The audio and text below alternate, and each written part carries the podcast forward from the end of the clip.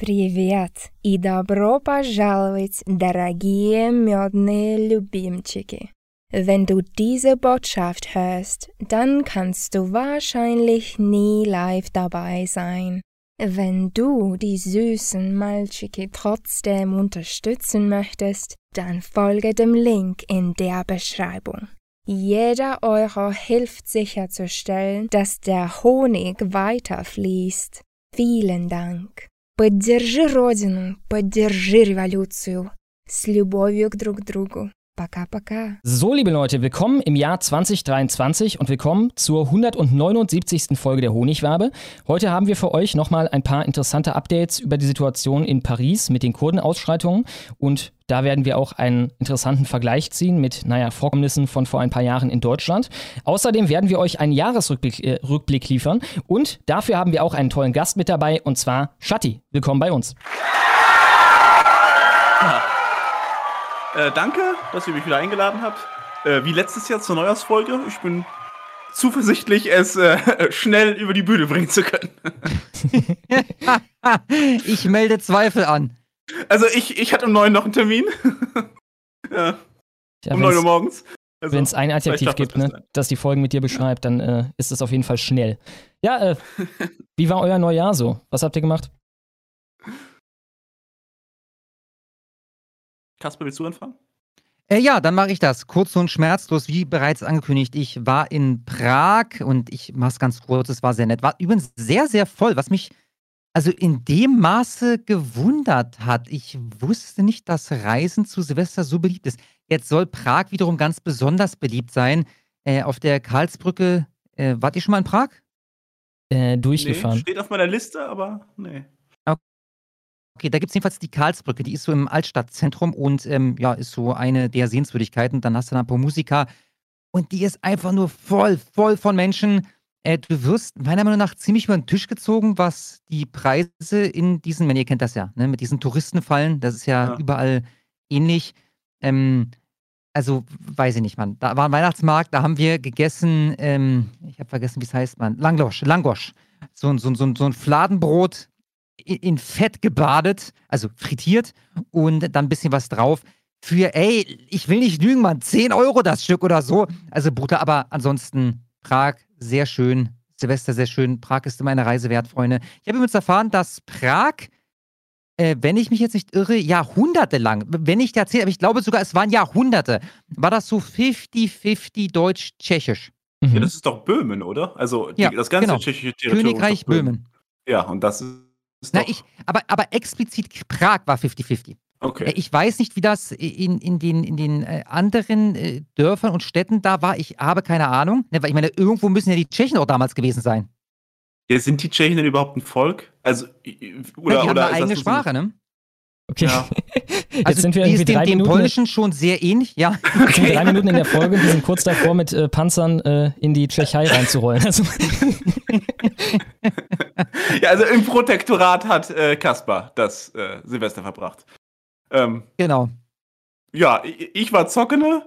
Ähm, ich, äh, ich, ich, und äh, die meinen haben die Tradition, an Silvester immer auf einer Spielbank zu verbringen, irgendwo in Deutschland. Es gibt ein paar davon, also jetzt nicht so eine Spielhölle, äh, wie man sie im Essener Norden findet oder sowas, sondern so ein richtiges staatliches Ding noch. Das ist meistens ein großes Gebäude, so ein bisschen aus wie so ein Country Club oder so ein Kurhaus.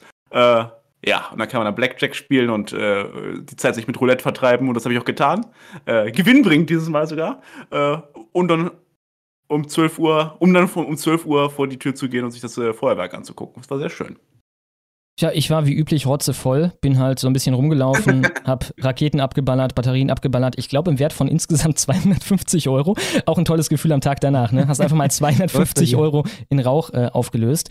Äh, ich habe aber auch ein bisschen Plus gemacht und zwar hat mir ein Ausländer äh, eine Packung Raketen für, ich weiß nicht, vielleicht 8 Euro hat die gekostet, abgekauft für ein 20. was ich nicht mal wollte. Also der kam mal zu mir. Ich, ich meine, ich war halt rotzevoll und da bin ich etwas großzügiger als normal. Und äh, deswegen meinte ich dann halt, ja gut, äh, also der kam zu mir, wollte die halt haben. Ne? Ich meinte halt, ja gut, gib mir 5 Euro. Und äh, da meinte er, öh, 20, 20 und hat die mir gegeben. Ich glaube, der meinte oder der dachte, ich hätte 50 Euro oder so gesagt. Tja, habe ich noch 20 Euro gemacht. Äh, etwas Schatten gab es auch. Ich wurde getroffen von irgendwas, nicht ganz sicher von was. Wahrscheinlich irgendwie so ein Ding von einer Batterie oder so, die umgekippt wurde. Äh, an der Hüfte, habe eine kleine Prellung davon, also keine wirkliche Verletzung, halt nur so ein bisschen gerötet und äh, wenn man draufdruckt, äh, ra- draufdrückt, tut es etwas weh. Aber ja, war alles in allem ganz lustig und äh, äh, freue mich auf nächstes Jahr, wenn wir dann immer noch ballern können. Äh, wir werden sehen. Apropos, ich, warte, ich mache erstmal kurz den Alarich, der gerade reingekommen ist. Vielen, vielen Dank, lieber Alarich, für 150 Dollar.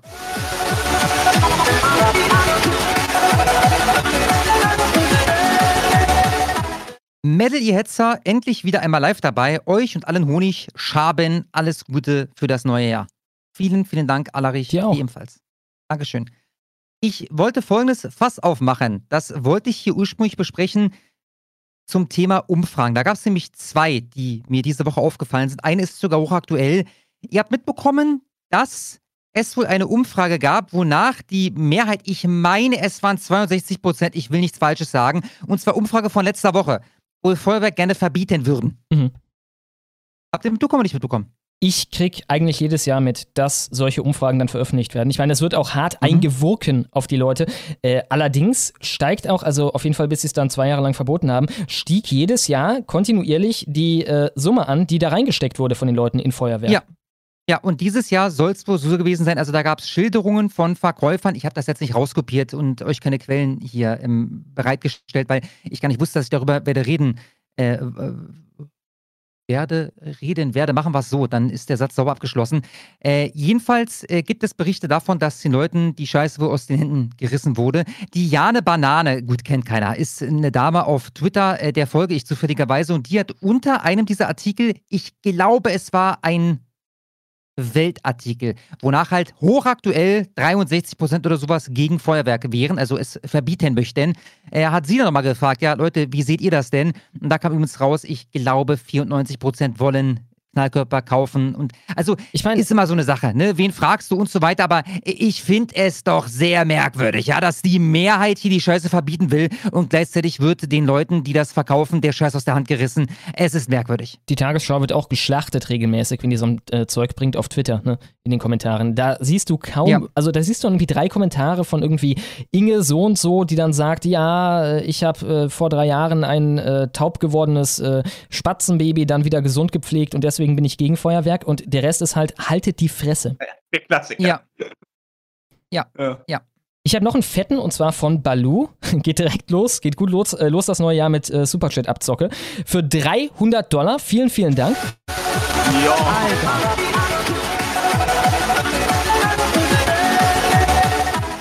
Und er schreibt, so Freunde, dann wollen wir mal loslegen und die Messlatte gleich etwas höher hängen. Möge der Pöbel mich überbieten, ihr Spagne. Ja, äh, Alex wird's freuen. Vielen, vielen Dank, Baloo. Und, Ja, ich äh, glaube, ich kenne Balu äh, auch, auch äh, also nicht persönlich, aber ein bisschen näher. Äh, und deswegen nochmal schöne extra Grüße. Ich hoffe, es geht ihm gut in seinem Leben, äh, in seinem wandelreichen Leben und er äh, findet seinen erfolgreichen Pfad auch weiterhin. Damit kommen wir direkt zur Straftat der Woche und mit der viel Spaß.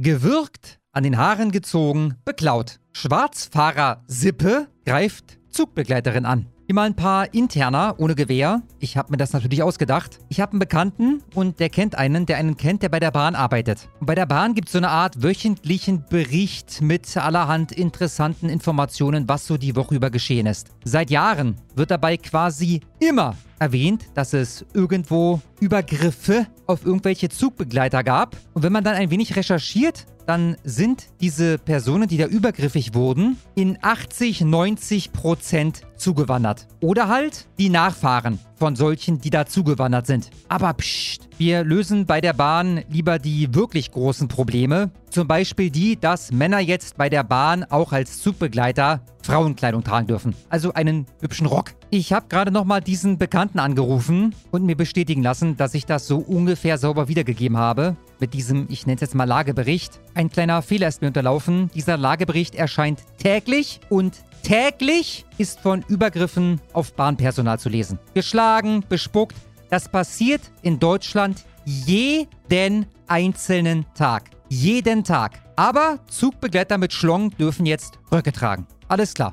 Dieser Familie will man nicht allein begegnen. In einem Regionalzug hat sie zu dritt eine Zugbegleiterin angegriffen. Die Zugbegleiterin hatte die Familie im Zug nach Nürnberg ermahnt, beim nächsten Mal Fahrscheine zu lösen. Sie hat nicht etwa gesagt, so aussteigen, ihr habt keine Fahrscheine, ihr dreckiges Pack. Sie sagte also sowas wie, beim nächsten Mal dann bitte mit Fahrschein. So, was passiert dann? Die Polizei berichtet, der 34 Jahre alte Vater habe die Frau gewürgt, die Mutter habe sie an den Haaren gezogen und die 13 Jahre alte Tochter habe ihr das Handy weggenommen. Damit war die Fahrt der rabiaten Familie aber zu Ende. Polizisten nahmen sie in der Nähe des Bahnhofs in Hirscheid, Landkreis Bamberg, fest. Ermittelt wird wegen gefährlicher Körperverletzung, Bedrohung und Beleidigung. Die Zugbegleiterin konnte wegen ihrer Verletzungen nach dem Vorfall am Montag nicht weiterarbeiten.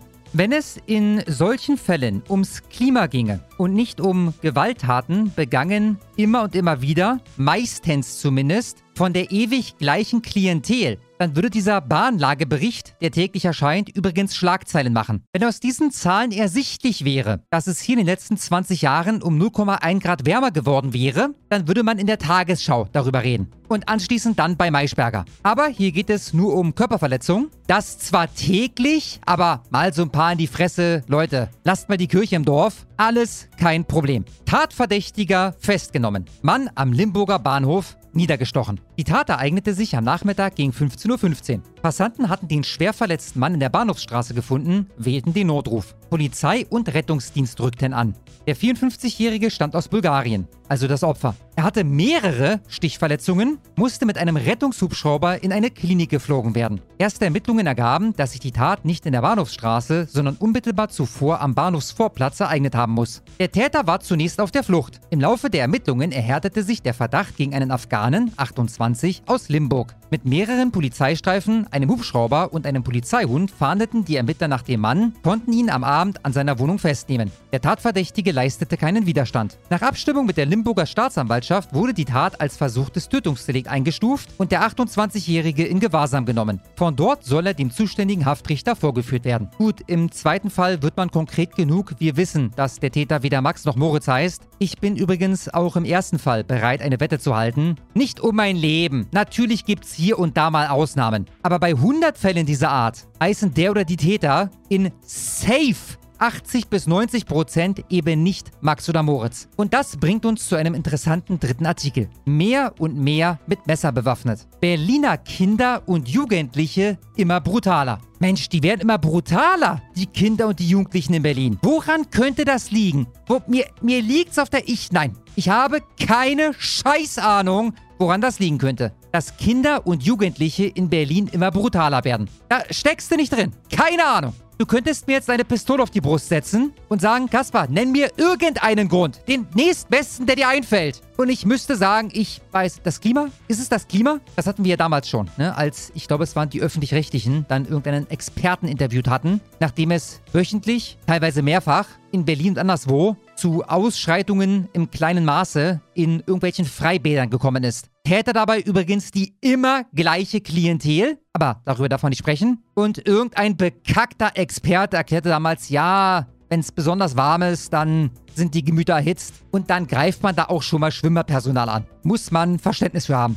Erschreckende Zahlen aus der Hauptstadt. Deutlich mehr Kinder und Jugendliche sind in Berlin 2022 durch Gewalttaten aufgefallen. Die Polizei sprach von mehr als 500 Verdächtigen, deutlich mehr als in den Vorjahren. Auch bei den Gesamtzahlen von Erwachsenen und Jugendlichen gibt es einen deutlichen Anstieg der sogenannten Rohheitsdelikte. Dazu zählen zum Beispiel Raubüberfälle und Körperverletzungen. Das gelte auch für den Vergleich mit 2019, dem Jahr vor der Corona-Pandemie, sagte Polizeipräsidentin Barbara Slowik der deutschen Presseagentur. Gut, wenn die Frau da federführend ist, dann wissen wir auf jeden Fall jetzt schon, dass wir gar keinen Grund genannt bekommen werden. Oder es ist halt so ein Schwachsinn wie das Klima, was dafür verantwortlich ist. Im Langzeitvergleich haben wir in diesem Jahr die höchste Belastung der letzten Jahre. Besonders von März bis Juli habe die Polizei eine starke Zunahme solcher Taten festgestellt. Laut Slowik kommt es zu den Vorfällen häufig in Parks und Grünanlagen wie Hasenheide, einer der Drogenumschlagplätze Berlins übrigens, Gleisdreieck, da kenne ich mich nicht aus, Montbijou Park, auch da kann man Drogen erwerben, Treptower Park, das ist glaube ich der, der genau an Kreuzberg grenzt. Ihr könnt euch vorstellen, wer da so den Park unsicher macht. Mauerpark, da gibt es ein ziemlich gemischtes Publikum. Drogen auch, aber eher im kleinen Maßstab. Leopoldplatz, er befindet sich in Berlin-Wedding. Die Klientel könnt ihr euch ungefähr vorstellen. Und auch in Spandau. Weniger hingegen an den klassischen Problemorten Alexanderplatz. Ja, das liegt möglicherweise auch daran,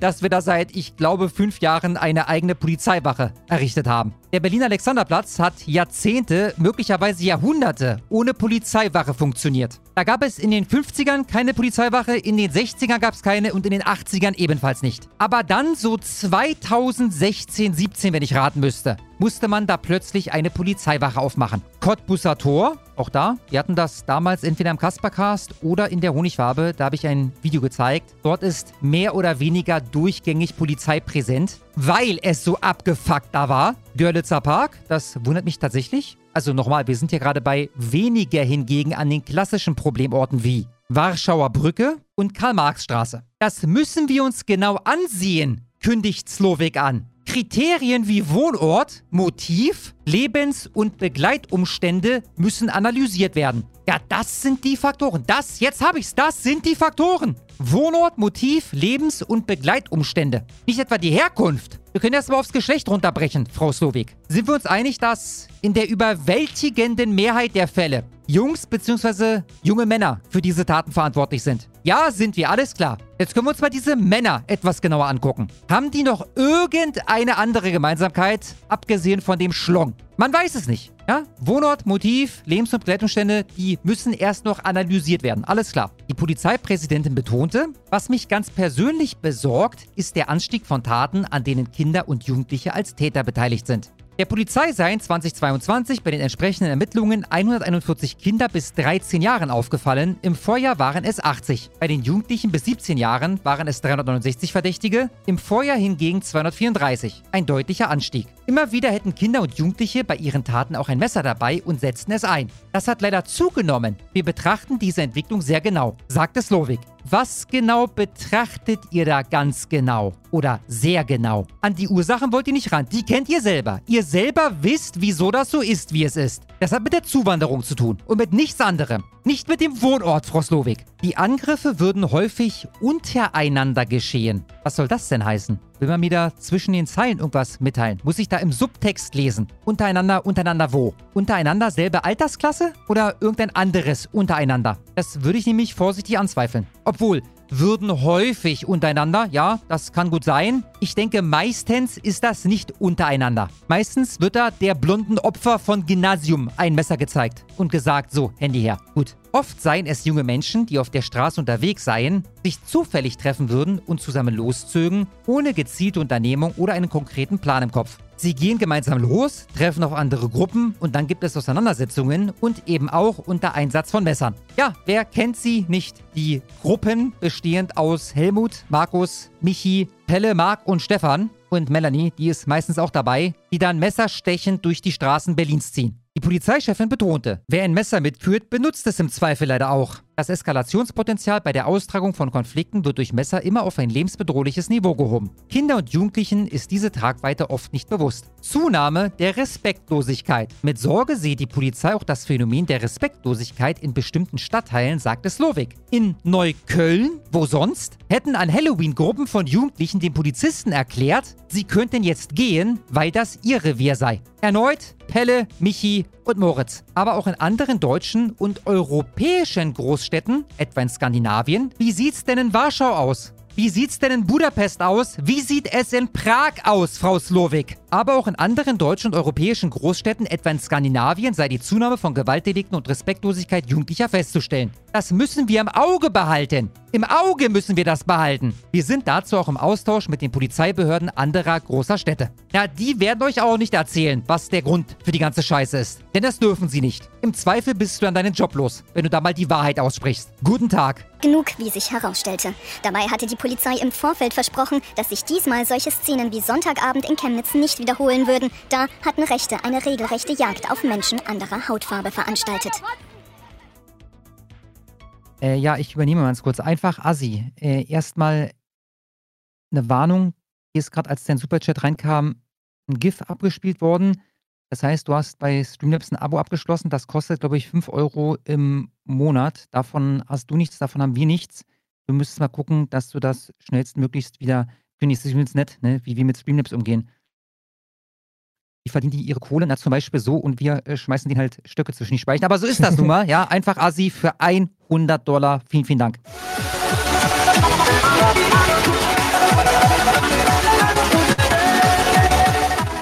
Dankeschön. Moin, ihr Heads. Erstmal ein frohes neues Jahr für euch. Sorry, ich kann das nicht ganz schlecht lesen, weil das weiß auf weißem Hintergrund ist. Für euch alle.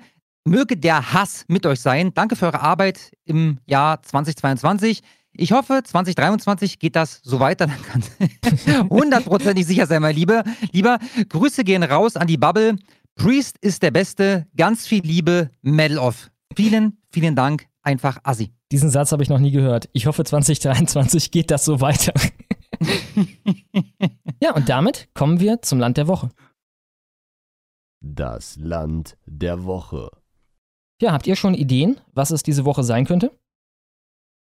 Oder besser gesagt, Ach. dieses Jahr eigentlich. Ne? Also, also eigentlich haben wir ja das Land des Jahres heute. Es gibt so viele schöne Länder, Schlomo. Ja. Also ich möchte gewinnen. Ich werde den statistisch wahrscheinlichsten Kandidaten, nämlich nehme die umstrittenen Territorien der Westsahara. ja, oder keine Ahnung. Ansonsten die Ukraine.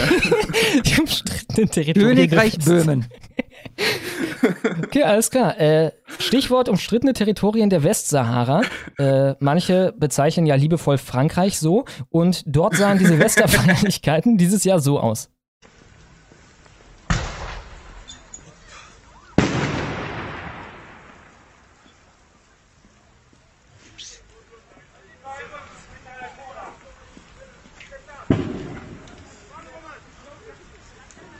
Das soll uns mal reichen. Hier noch ein paar Eindrücke aus Belgien.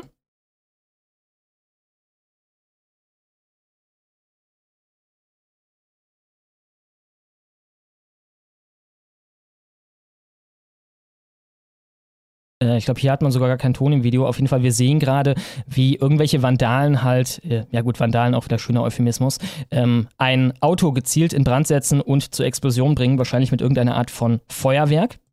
In Berlin gab es auch diverse Ausschreitungen. Wir haben hier äh, eine Geschichte, wo mit Eisenstangen und Steinen auf die Polizei losgegangen wurde. Es gab dann noch einen Hinterhalt, in den ein Löschfahrzeug gelockt wurde, um es auszurauben. Auch da kann man sich mal fragen, von welchem Klientel wohl.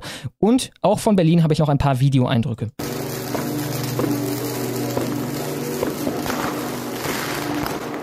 Ein Einsatzwagen der Berliner Polizei wird mit Feuerwerkskörpern angegriffen.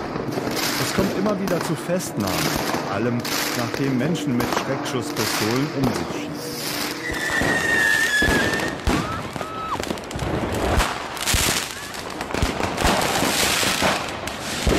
ja, die üblichen Bilder halt, ne? auf YouTube findet man noch einiges mehr. Also die Feierlaune war auf jeden Fall am Start in Berlin. Ein 17-Jähriger, was dann eher die Schlagzeile war, ist dieses Silvester gestorben durch ein, einen Feuerwerkskörper. Ähm, ich frage mich, ob das einer von Klasse 2 war. Ich weiß, dass die allermeisten schweren Verletzungen und die allermeisten Todesfälle durch Böller äh, zustande kommen, die hier sowieso verboten werden äh, oder verboten sind. Sprich, durch Böller, die es wahrscheinlich mehr hier geben wird, aus Polen, aus Tschechien und so weiter, wenn man hier das Feuerwerk verbietet. Dennoch fordert die Polizeigewerkschaft deswegen ein Böllerverbot. Das hatten wir auch schon am Anfang der Folge kurz besprochen, dass das wieder ein ganz heißes Thema wurde. In anderen Neuigkeiten ist in Neumünster ein Mann an einer Kohlenstoffmonoxidvergiftung gestorben, weil er einen Grill zu früh nach dem Grillen wieder in seine Wohnung gebracht hat und äh, dieser wow. noch Dampf abgegeben hat. Ne? Äh, ich frage mich, wann genau wir die Grills verbieten. Um zu ja, guter Punkt. Guter Punkt um zu erfreulich, und wie gesagt, wir hatten auch mal den schönen Vergleich mit den Alkoholvergiftungen. Ne? Äh, während Corona war ja auch häufig das Argument, dass die Krankenhäuser dann so überlastet sein werden durch die ganzen Leute, die da wegen Feuerwerk kommen. Äh, und das ist halt ein Fliegenschiss verglichen mit dem, was an Silvester da reinkommt an alkoholvergifteten Leuten. Zu den erfreulicheren Neuigkeiten. Eine Frau aus Schwaben, eine Vanessa, ist zur schönsten Gehörlosen der Welt gewählt worden. Sie äh, wurde in Bangkok zur Miss Deaf Universum gewählt, also Deaf sowie äh, taub. Unsere Glückwünsche nach Schwaben. Allgemein hat man eine Menge Rekorde in Deutschland dieses Jahr aufgestellt, insgesamt 90 und das in sich selber ist mal wieder ein Rekord. In den Jahren davor waren es nur so um die 80. Darunter äh, zum Beispiel so Sachen wie, dass man die meisten Leute, äh, 20 Leute waren das, die bisher in einen Trabanten gequetscht wurden, in einen Trabanten gequetscht hat. Oder dass man mit Tempo 106 auf einem Bobbycar die Straße runtergefahren ist. Unsere Glückwünsche äh, an uns.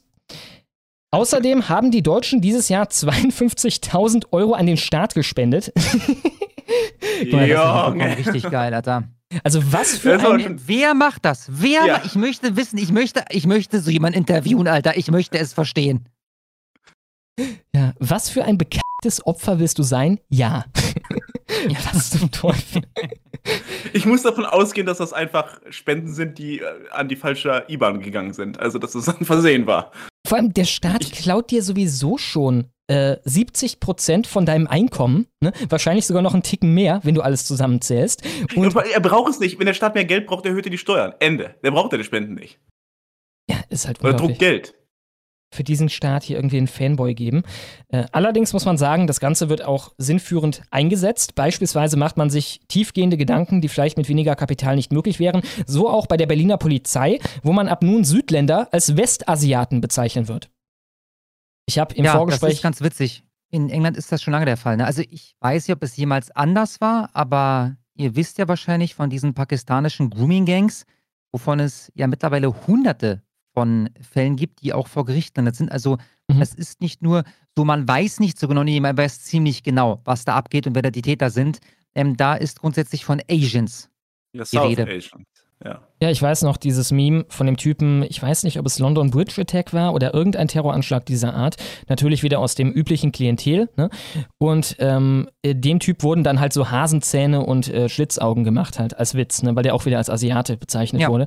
Ja. Äh, das ist ungefähr so eine Einflussnahme von links, wie es das wäre, wenn wir die Macht hätten und sagen würden, wir bezeichnen jetzt Deutsche, die irgendeinen umbringen oder irgendeine Vergewaltigung begehen oder so, als Nordafrikaner, weil sie kommen ja aus dem Norden von Afrika aus gesehen. Ja, Oder Mittel, selbst bei Mitteleuropäern, ja, würden wir alles nicht machen. Ja, äh, der Guardian, um wieder zu erfreulicherem zu kommen, hat äh, Greta Thunberg nun dafür gelobt, dass sie offenbar den großartigsten Tweet der Geschichte an Silvester Oh oder kurz Gott. vor Silvester bitte, abgesetzt hat. bitte nicht der mit Andrew Tate. Doch. Um Gottes Willen, Alter. Es war der, äh, das ist ja irgendwie noch, also ich habe das, ich kannte vorher Andrew Tate gar nicht. Offenbar wurde er jetzt wegen irgendwas Menschenhandelmäßigen verknackt oder so.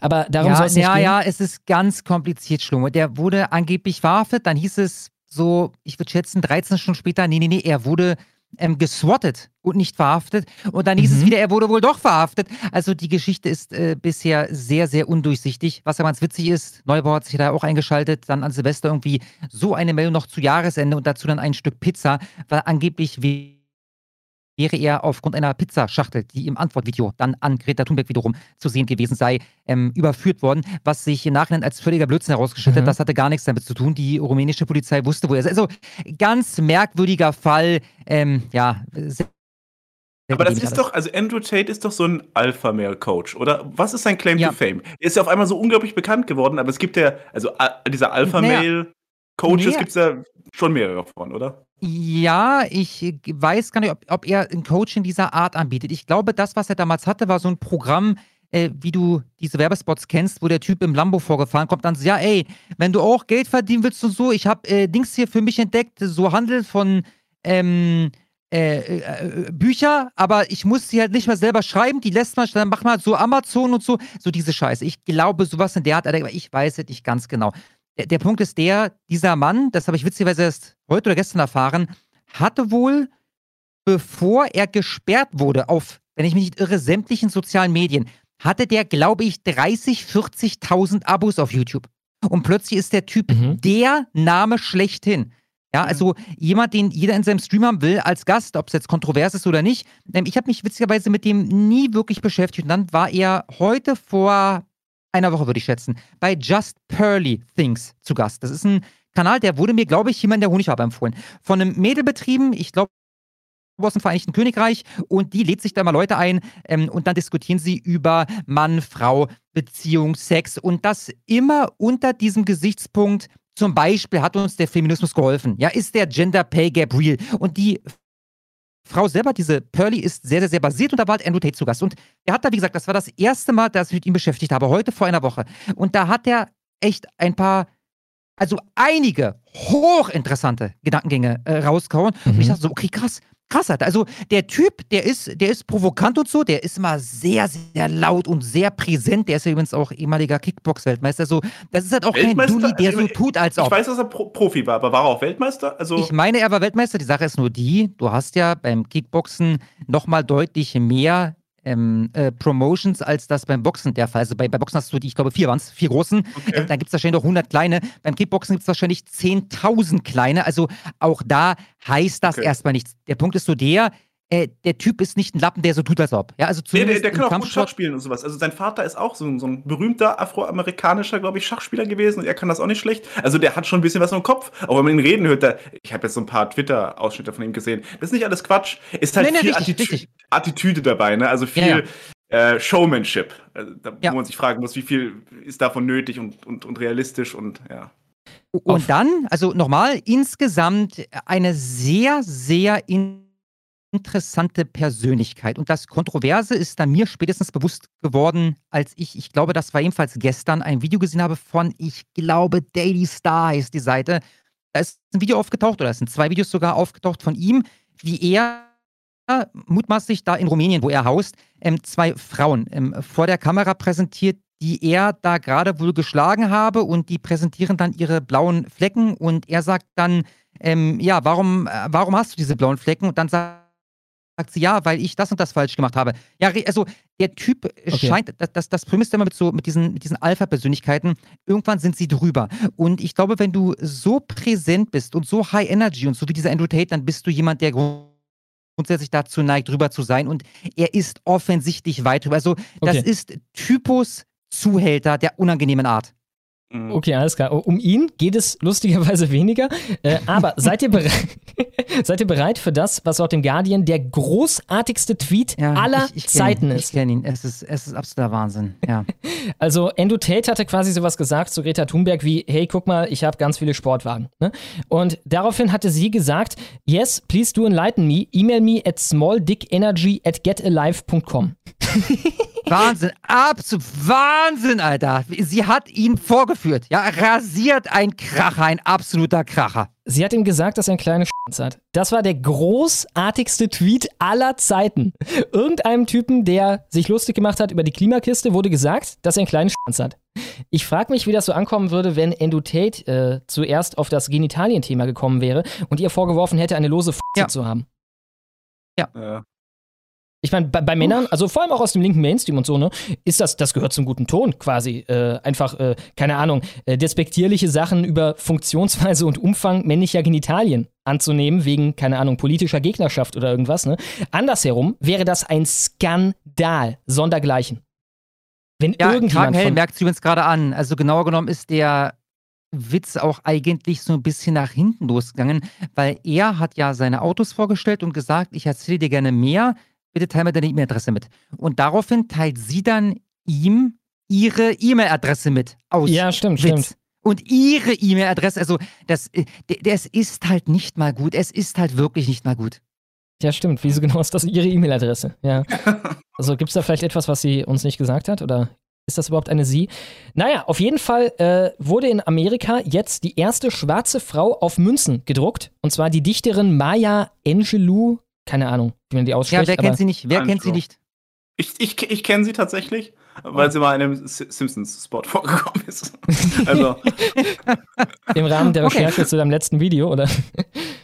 äh, tatsächlich nicht. Nee, ich kann mich noch an die alten Folgen erinnern oder die etwas älteren Folgen und da kam sie irgendwann mal mit Tom Clancy. Äh, saß sie dann da rum und hat äh, über ihre, ihre, ihre Kunst gesprochen. Ey, wie gesagt, nur der Name ist mir bekannt, dass die irgendwie eine Größe in den Vereinigten Staaten ist. Das ist mir schon bekannt. Ist halt immer die Frage, ich habe sie nicht gelesen, wie viel ist davon organisch, ne? wie viel ist davon dem Kulturgeist geschuldet und in unserer Zeit nehme ich eher das Letzte an, wie bei, also muss ich ja. Wie bei allem. Also ich weiß ja, wer, wer letztens den Deutschen Buchpreis gewonnen hat. Äh, da gehe ich nicht davon aus, dass das äh, rein literarisch motiviert war. Hast du den Auftritt von ihm gesehen? Ja, Oh, natürlich habe ich auf. Also ich habe unglaublich, die ne? kommentierte Version gesehen, ne?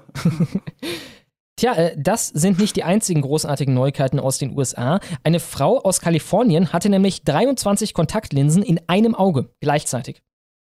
Die Wie, hatte aber sich, auch kurz, weil sie blöde ist oder war das ein Weltrekordversuch? äh, weil die dumm wie Sch ist.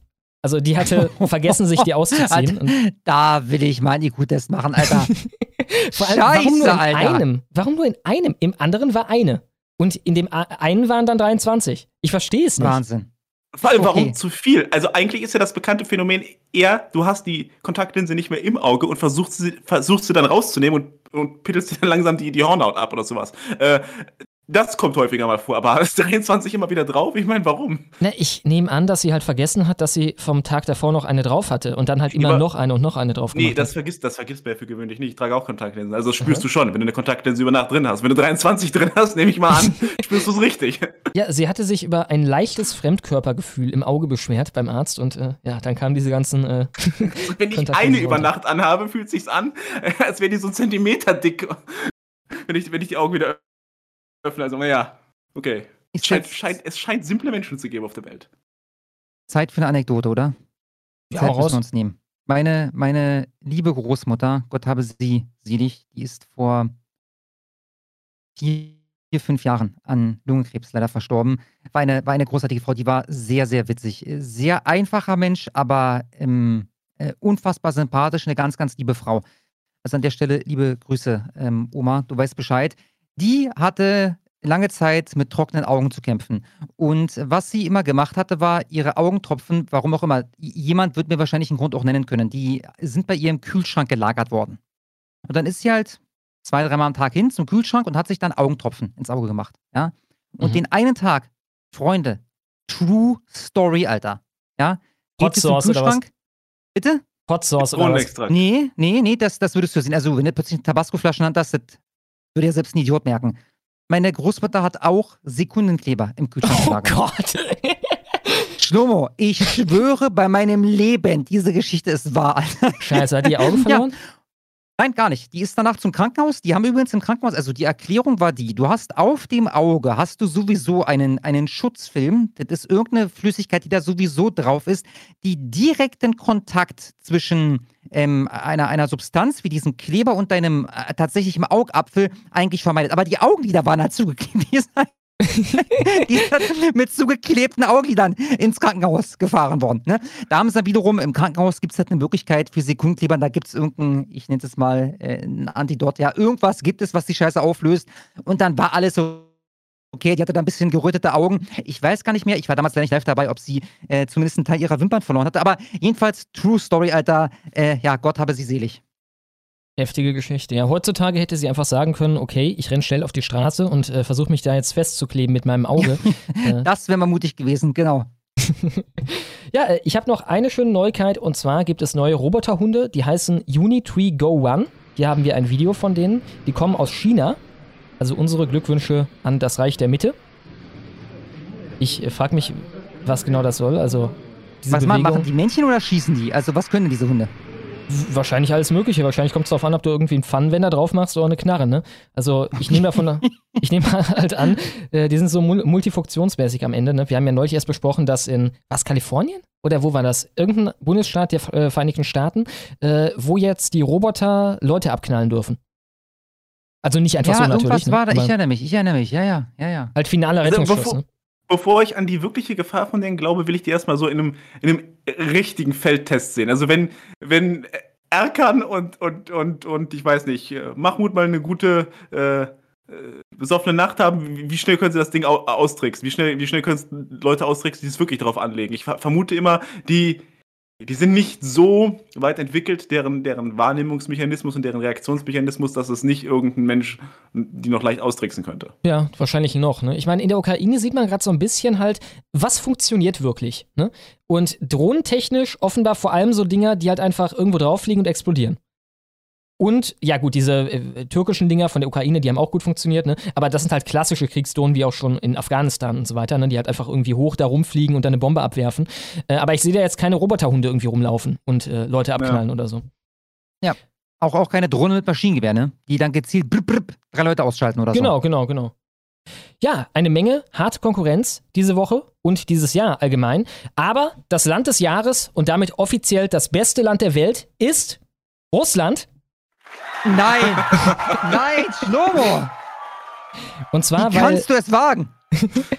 weil russische Kinder aufgrund einer bayerischen Initiative von einem, äh, ich glaube, katholischen Religionslehrer äh, Bilder gegen Putin gemalt haben.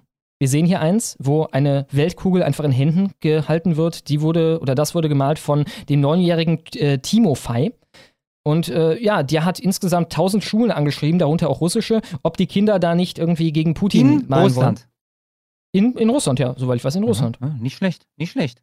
Oder nee, nee, nee, nee, sorry, folgendes, äh, ich habe Scheiße erzählt. 1000 Schulen in Oberbayern angeschrieben. Das heißt, Ja. offenbar ist Timo Ja. Fei einfach nur, also er kommt aus St. Petersburg, ist aber nicht in St. Petersburg. Äh, ich Ja. würde mir auch vorstellen, diese Schule, äh, das fänden die jetzt nicht so cool von der, wenn äh, die das mitmachen würden. Ich finde auch schön, dass sie, dass sie Bild trotzdem sie Russenkinder nennt, ja. Also kriegt er irgendwie ein bisschen despektiert. Ja, guck sie dir an, die Russenkinder. Haben die was Nettes gemacht, aber trotzdem, ne? Es sind halt immer noch Russenkinder, ja. ja, Russenkinder. Einen Ehrenpreis will ich auch Marokko verleihen. Und zwar, weil sie uns nicht nur dieses Jahr eindrucksvoll gezeigt haben, Besten wie Fans man, geschickt haben. wie man so richtig schön feiert bei einem Sieg bei einer Weltmeisterschaft, sondern auch, weil sie jetzt äh, als erstes afrikanisches Land Militärequipment an die Ukraine schicken könnten. Alles mit sehr viel Konjunktiv hier ausgedrückt. Ähm, sie haben wohl gesagt, sie wären offen dafür, aber wie gesagt, die machen immer noch mal ein könnte davor in diesem Artikel. Insofern ein vorsichtiger Ehrenpreis für Marokko. Und Aber sag mal ganz kurz, ganz kurz. Hat Marokko eine eigene Rüstungsindustrie, die irgendwas taugt? Nee, die haben halt diese Kaufen nämlich an T-72 äh, Panzer Alles und klar. es geht darum, dass halt irgendwie Okay. Teile von denen, lustigerweise aus Russland, ne? Also die haben diese russischen Panzer gekauft Mhm, und mhm. jetzt werden die wahrscheinlich Teile davon irgendwie an die Ukraine spenden oder irgendwas. Vielleicht, ne? Man weiß es noch nicht. Aber ich habe auch mal gehört, es ist nicht so eine, es ist wirklich auch, also wenn die das ganz spenden würden, es ist nicht so eine kluge Idee, sozusagen Panzer des Feindes zu nehmen. Weil die, ich nehme auch die- an, die Russen benutzen T72, ich weiß nicht Ja genau. klar, welche- das Ding ist welche- aber, die Ukrainer haben nichts anderes, ne? Also gar nichts anderes. Ja, richtig, aber also. Im, im Zweiten Weltkrieg zum Beispiel, als die Deutschen, wenn die Deutschen russische Panzer erobert haben, haben sie die Ungarn eingesetzt, weil wenn die dann auf dem Feld stehen und die, die, die, die Flugzeuge kommen, erkennen sie die Silhouette und schießen dann auf die. Und das passiert wohl häufiger. Also das, der, der, der Friendly Fire ist wesentlich häufiger, wenn du Equipment des Feindes benutzt, das du von außen erkennen kannst. Und deswegen machen die Leute das nicht gern. Man könnte so einen Buchstaben oder sowas drauf machen. Vielleicht irgendwie Ja, ein aber wie gesagt, oder in so. so, in so Kampfsituationen ne, und dann Flugzeug ein etc. Und wie gesagt, es geht ja nicht darum, dass also die, die, die Friendly Fire Quote wird einfach steigen. Ende. Klar, klar. Aber ich meine, das gilt auch für den Feind, ne?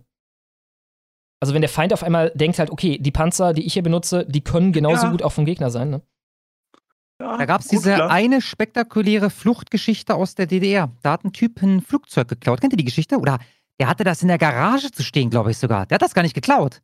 Der hat sich unten auf dieses Flugzeug, was er hatte, einen roten Stern aufgemalt. Und ist dann einfach losgeflogen. Und die haben nicht auf ihn geschossen.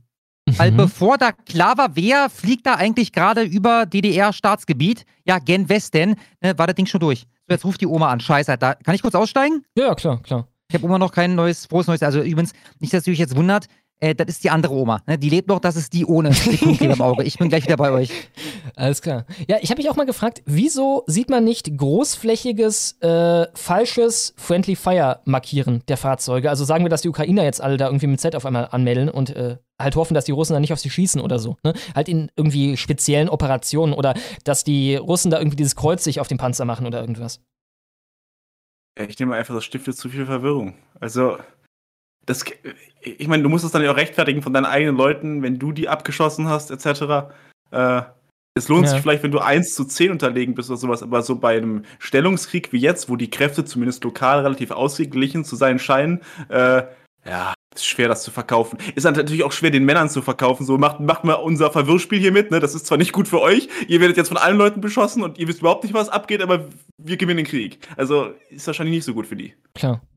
Ja, einen Ehrenpreis will ich aber auch an die gute alte Ukraine geben, denn Zelensky hat in seiner Videobotschaft die Leute dazu aufgerufen, häufiger ihre Familie zu umarmen.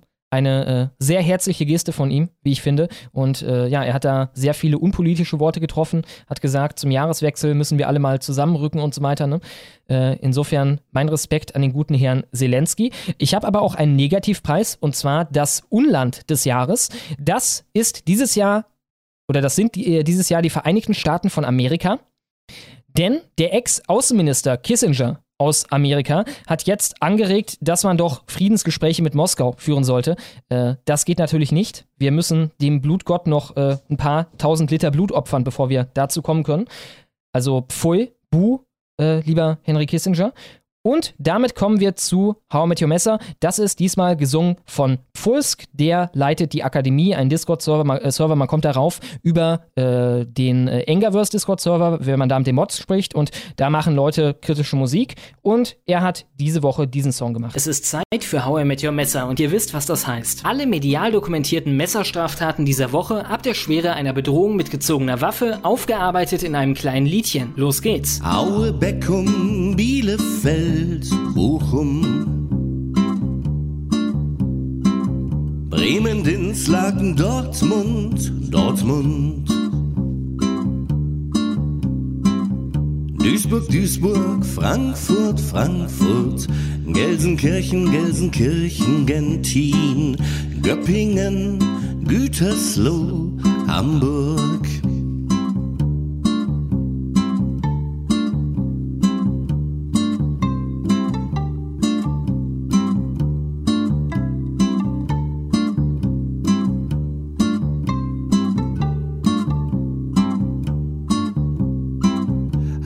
Hamburg, Hannover, Hartheim, Jena. Kassler Fels, Kleve, Köln, Köln, Köln. Lahr, Leipzig, Limburg, Mainz, Massen, Meppen, Norderstedt, Nürnberg, Offenburg, Osnabrück, Pforzheim. Göttingen rein.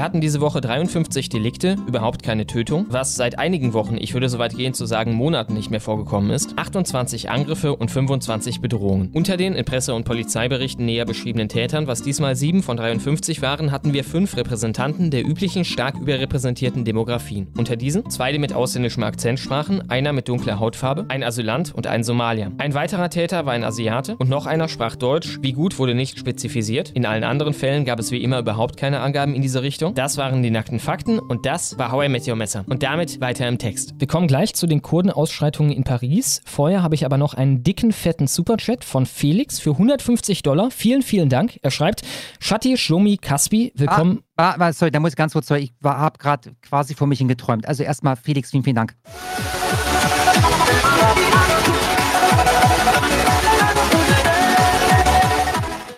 Er schreibt, Shati Shlomi Kaspi, willkommen in 2023. Lasst uns zusammen Großes beginnen. Ach und bitte Jungs, auch wenn Kasper es am Ende gerettet hat, kein Allahu Snackbar für meine Person, dann doch lieber Soundboard. Wohl an. Alles richtig gemacht. Alles Vielen, klar. vielen Dank, lieber Felix. Damit kommen wir Äh, zu ja, Paris. ich bin zurück, wie ihr schon gehört habt. Ne, denkt an eure Großeltern. Normalerweise rufe ich immer am 1. dann bei Oma an. Ne, direkt nach äh, Neujahr geht das ja nicht. Also um, um 0 Uhr 20 geht das ja nicht, ne, weil die Netze in der Regel belastet sind. Darum eigentlich am Folgetag. Jetzt musste ich aber heute aus Prag zurückfahren, dann mich noch vorbereiten und dann zack, war ich hier auch schon live. Das ist für alle, die äh, das vielleicht auch verschlafen haben.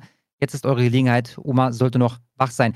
Gut, jetzt gibt es einen fetten Nachtrag aus Paris und ich möchte dann jetzt hier doch mal den Vergleich zu Chemnitz etwas genauer anstrengen. Ähm, ich habe mich heute auf die Suche nach dem schlimmsten, dem brutalsten Videomaterial gemacht, was es zu den sogenannten Ausschreitungen in Chemnitz 2018 gab.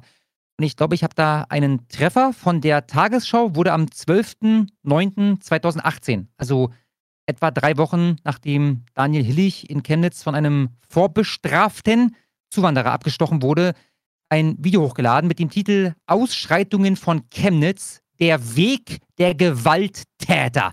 Im Video selber spricht man dann von der Route der Gewalt in Chemnitz.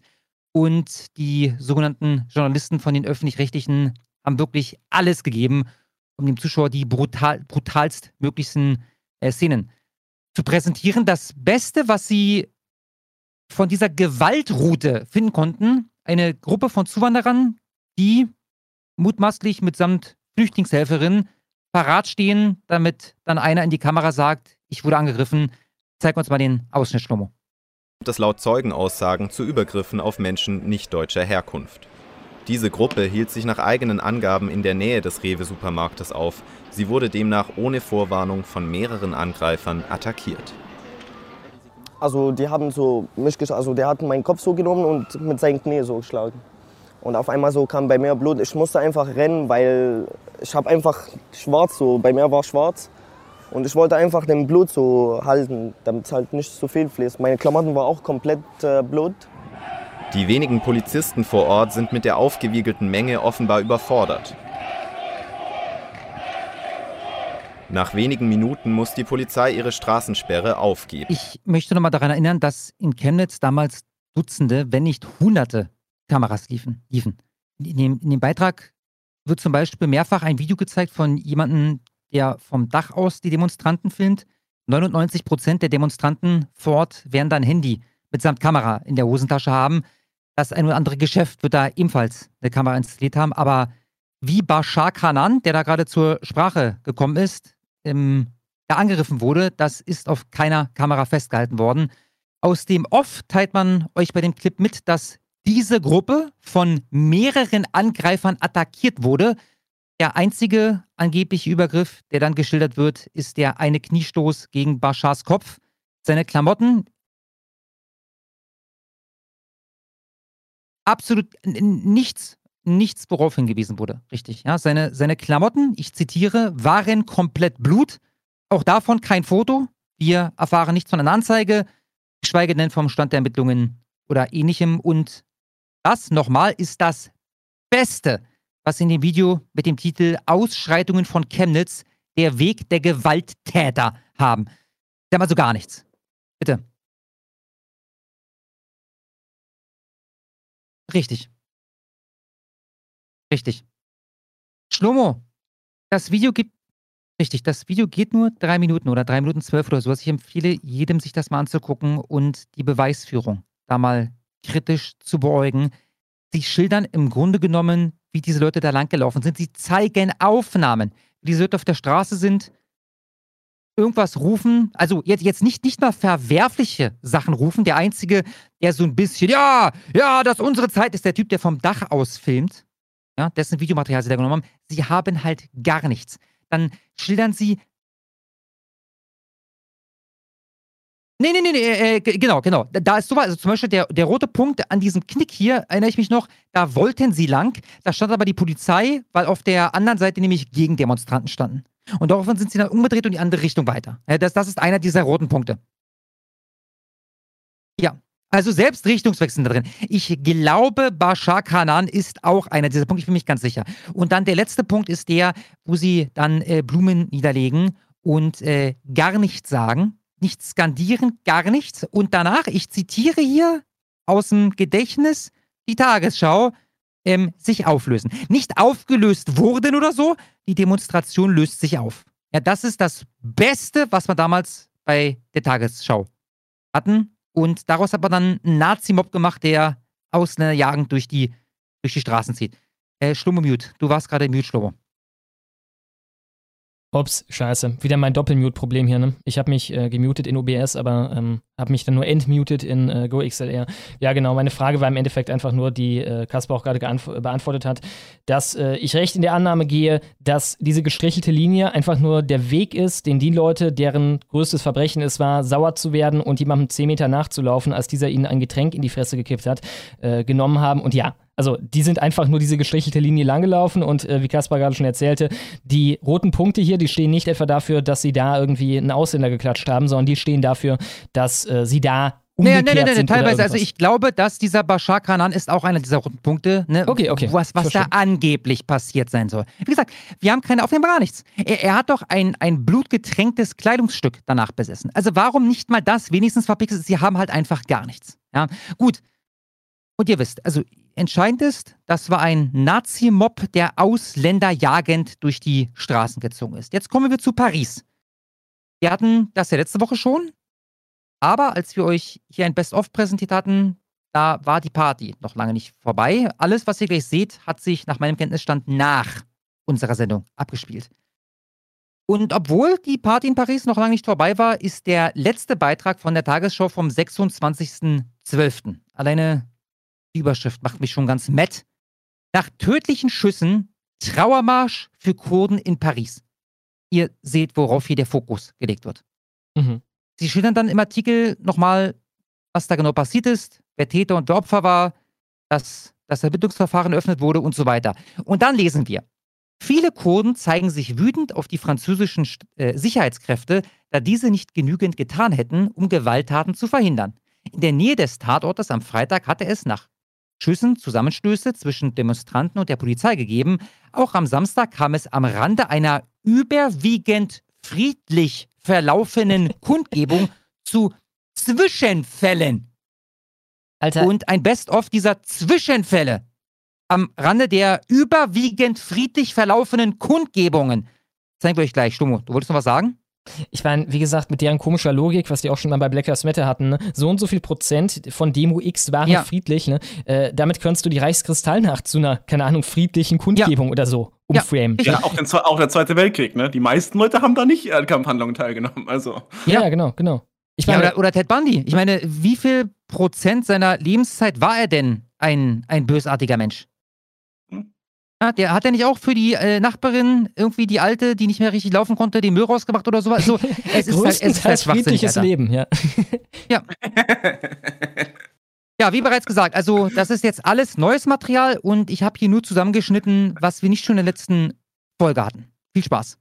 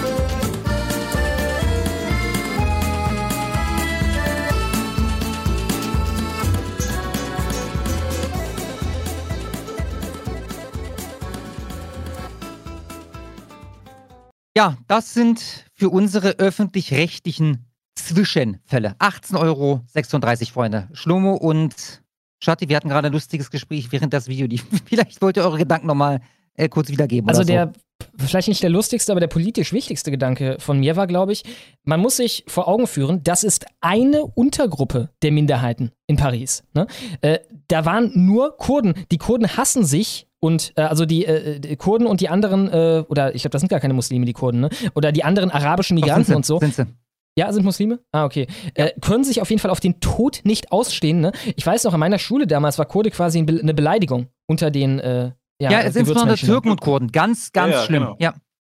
Genau, genau. Äh, Also so sieht das aus. Diese Menschenmassen, dieses Gewaltpotenzial haben wir in Paris auf der Straße, wenn eine Untergruppe der Migranten in Paris sauer wird. Ja, ja und, und für alle, die die letzte Folge nicht verpasst haben, nochmal, das hier war gerade Nachtrag. Also wir hatten, das war nicht ganz so ausführlich, nicht ganz so viel, aber wir hatten letzte Folge schon so drei, vier Minuten Videomaterial, wo die Leute versucht haben, den Lana zu zerlegen. Ja, also die Leute kriegen es auch nicht richtig mit. Also ich habe dazu, jetzt mal zum Vergleich mit Chemnitz und ich gehe davon aus, dass mit dem Paris wird in Deutschland überhaupt keiner richtig mitbekommen haben. Ich habe mal eine Umfrage gemacht bei mir auf Twitter, ähm, in meinem Umfeld. Also es sind ja Leute, die mir auf Twitter folgen, sind ja für gewöhnlich Leute aus dem rechten Umfeld. Ähm, ich habe die Frage war formuliert folgendermaßen: äh, Ich weiß, um welchen Skandal es sich handelt, wenn die englische Stadt Rotherham erwähnt, wird. Also ich meine, das ist ja wohl ein dickes Ja, Ding ich gewesen. weiß das ebenfalls. Ja, So, also äh, ihr beide wisst Bescheid, ja? Klar, Grooming ja. Gangs. Grooming Gangs, Genau, genau. So, also was, was schätzt ihr? Unter meinen Followern, 2000 Leute haben abgestimmt. Wie viele sagen, ja, weiß Bescheid, wie viele sagen, keine Ahnung? Ah, Also gut. ich würde, ich nehme an, du hast uns ja schon geprimed, aber ich würde normalerweise sagen, wahrscheinlich 70% wissen Bescheid. Ja, also ich könnte mich runterhandeln, vielleicht zu 50-50, aber ich kann mir jetzt nicht vorstellen 10 oder 20.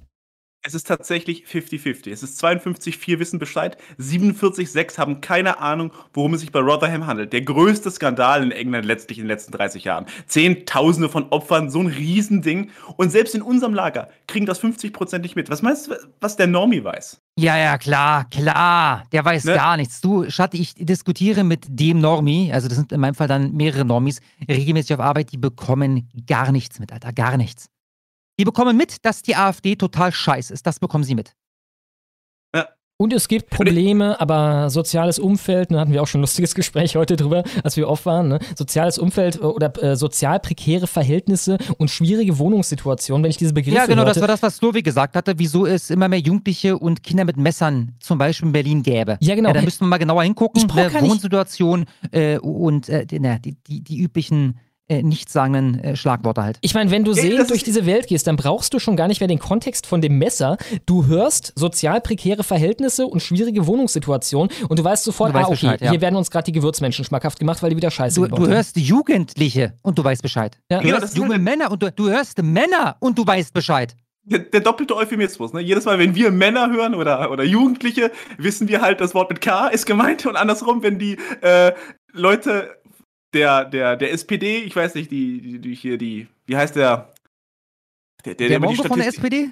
Ja, der, nein, nee, der, der immer die, die, die, Kriminanten, die Kriminalitätsstatistik Ach, der. Pfeiffer. Ähm, äh, Pfeife. okay, wer zuerst drauf kommt. Scheiße!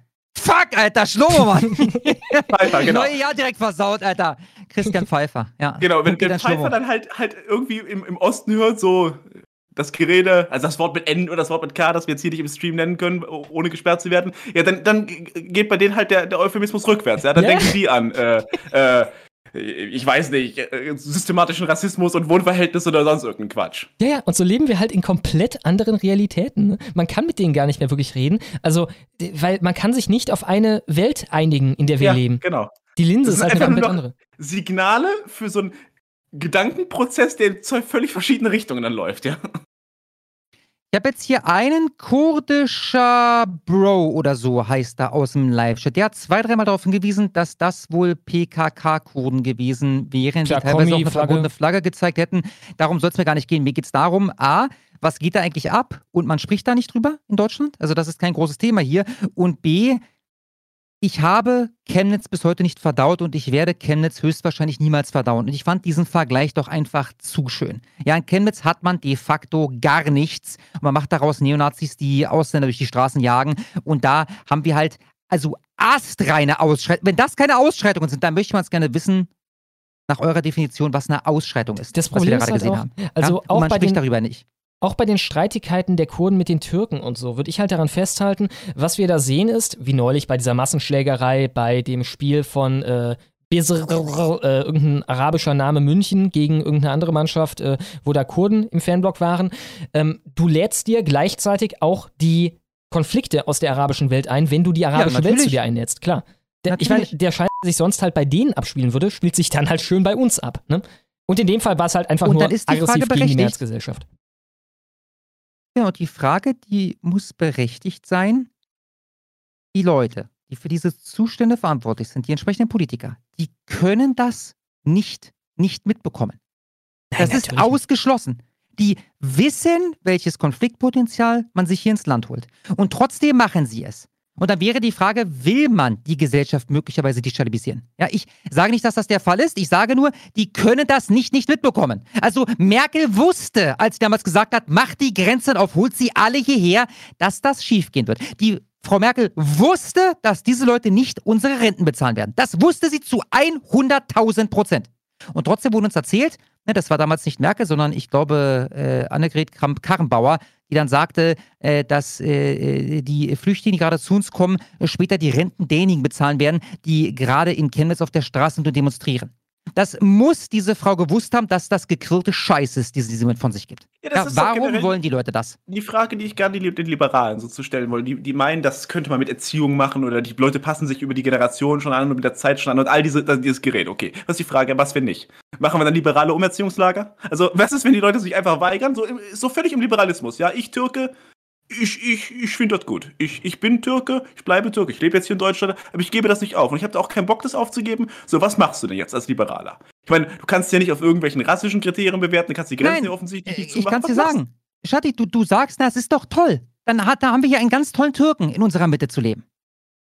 Also diese, die, die, Leute, die ich, ich glaube an diesem Punkt, nee, nee, die sind, äh, warte mal zwei, drei Jahre, dann ist das ein Deutscher, durch und durch. Äh, an diesem Punkt sind wir, glaube ich, vorbei. Und das haben diese doch erkannt. Die werden dir sagen, nee, aber das ist doch schön. Was ist denn dein Problem mit dem Türken, Schatti? Das, und das würde dir jemand von den Grünen oder von den Linken sagen, möglicherweise oder wahrscheinlicherweise. Aber es gibt auch noch eine Menge Leute von der CDU oder von der FDP, die kommen eher mit dem anderen Ding. Die passen sich schon an. Ja, also stimmt, das die kann man doch Liberalo-Katz, integrieren. ja. Die liberalo Okay, Katz genau. denken Ja, okay. wirklich, der Mensch Ja. ist irgendwie ein Ja. unbeschriebenes Blatt ne? und du kannst mit dem irgendwie machen, was du willst. Was nicht einmal biologisch stimmt, aber kulturell halt so sehr nicht stimmt, wie etwas nicht Ja, stimmen kann.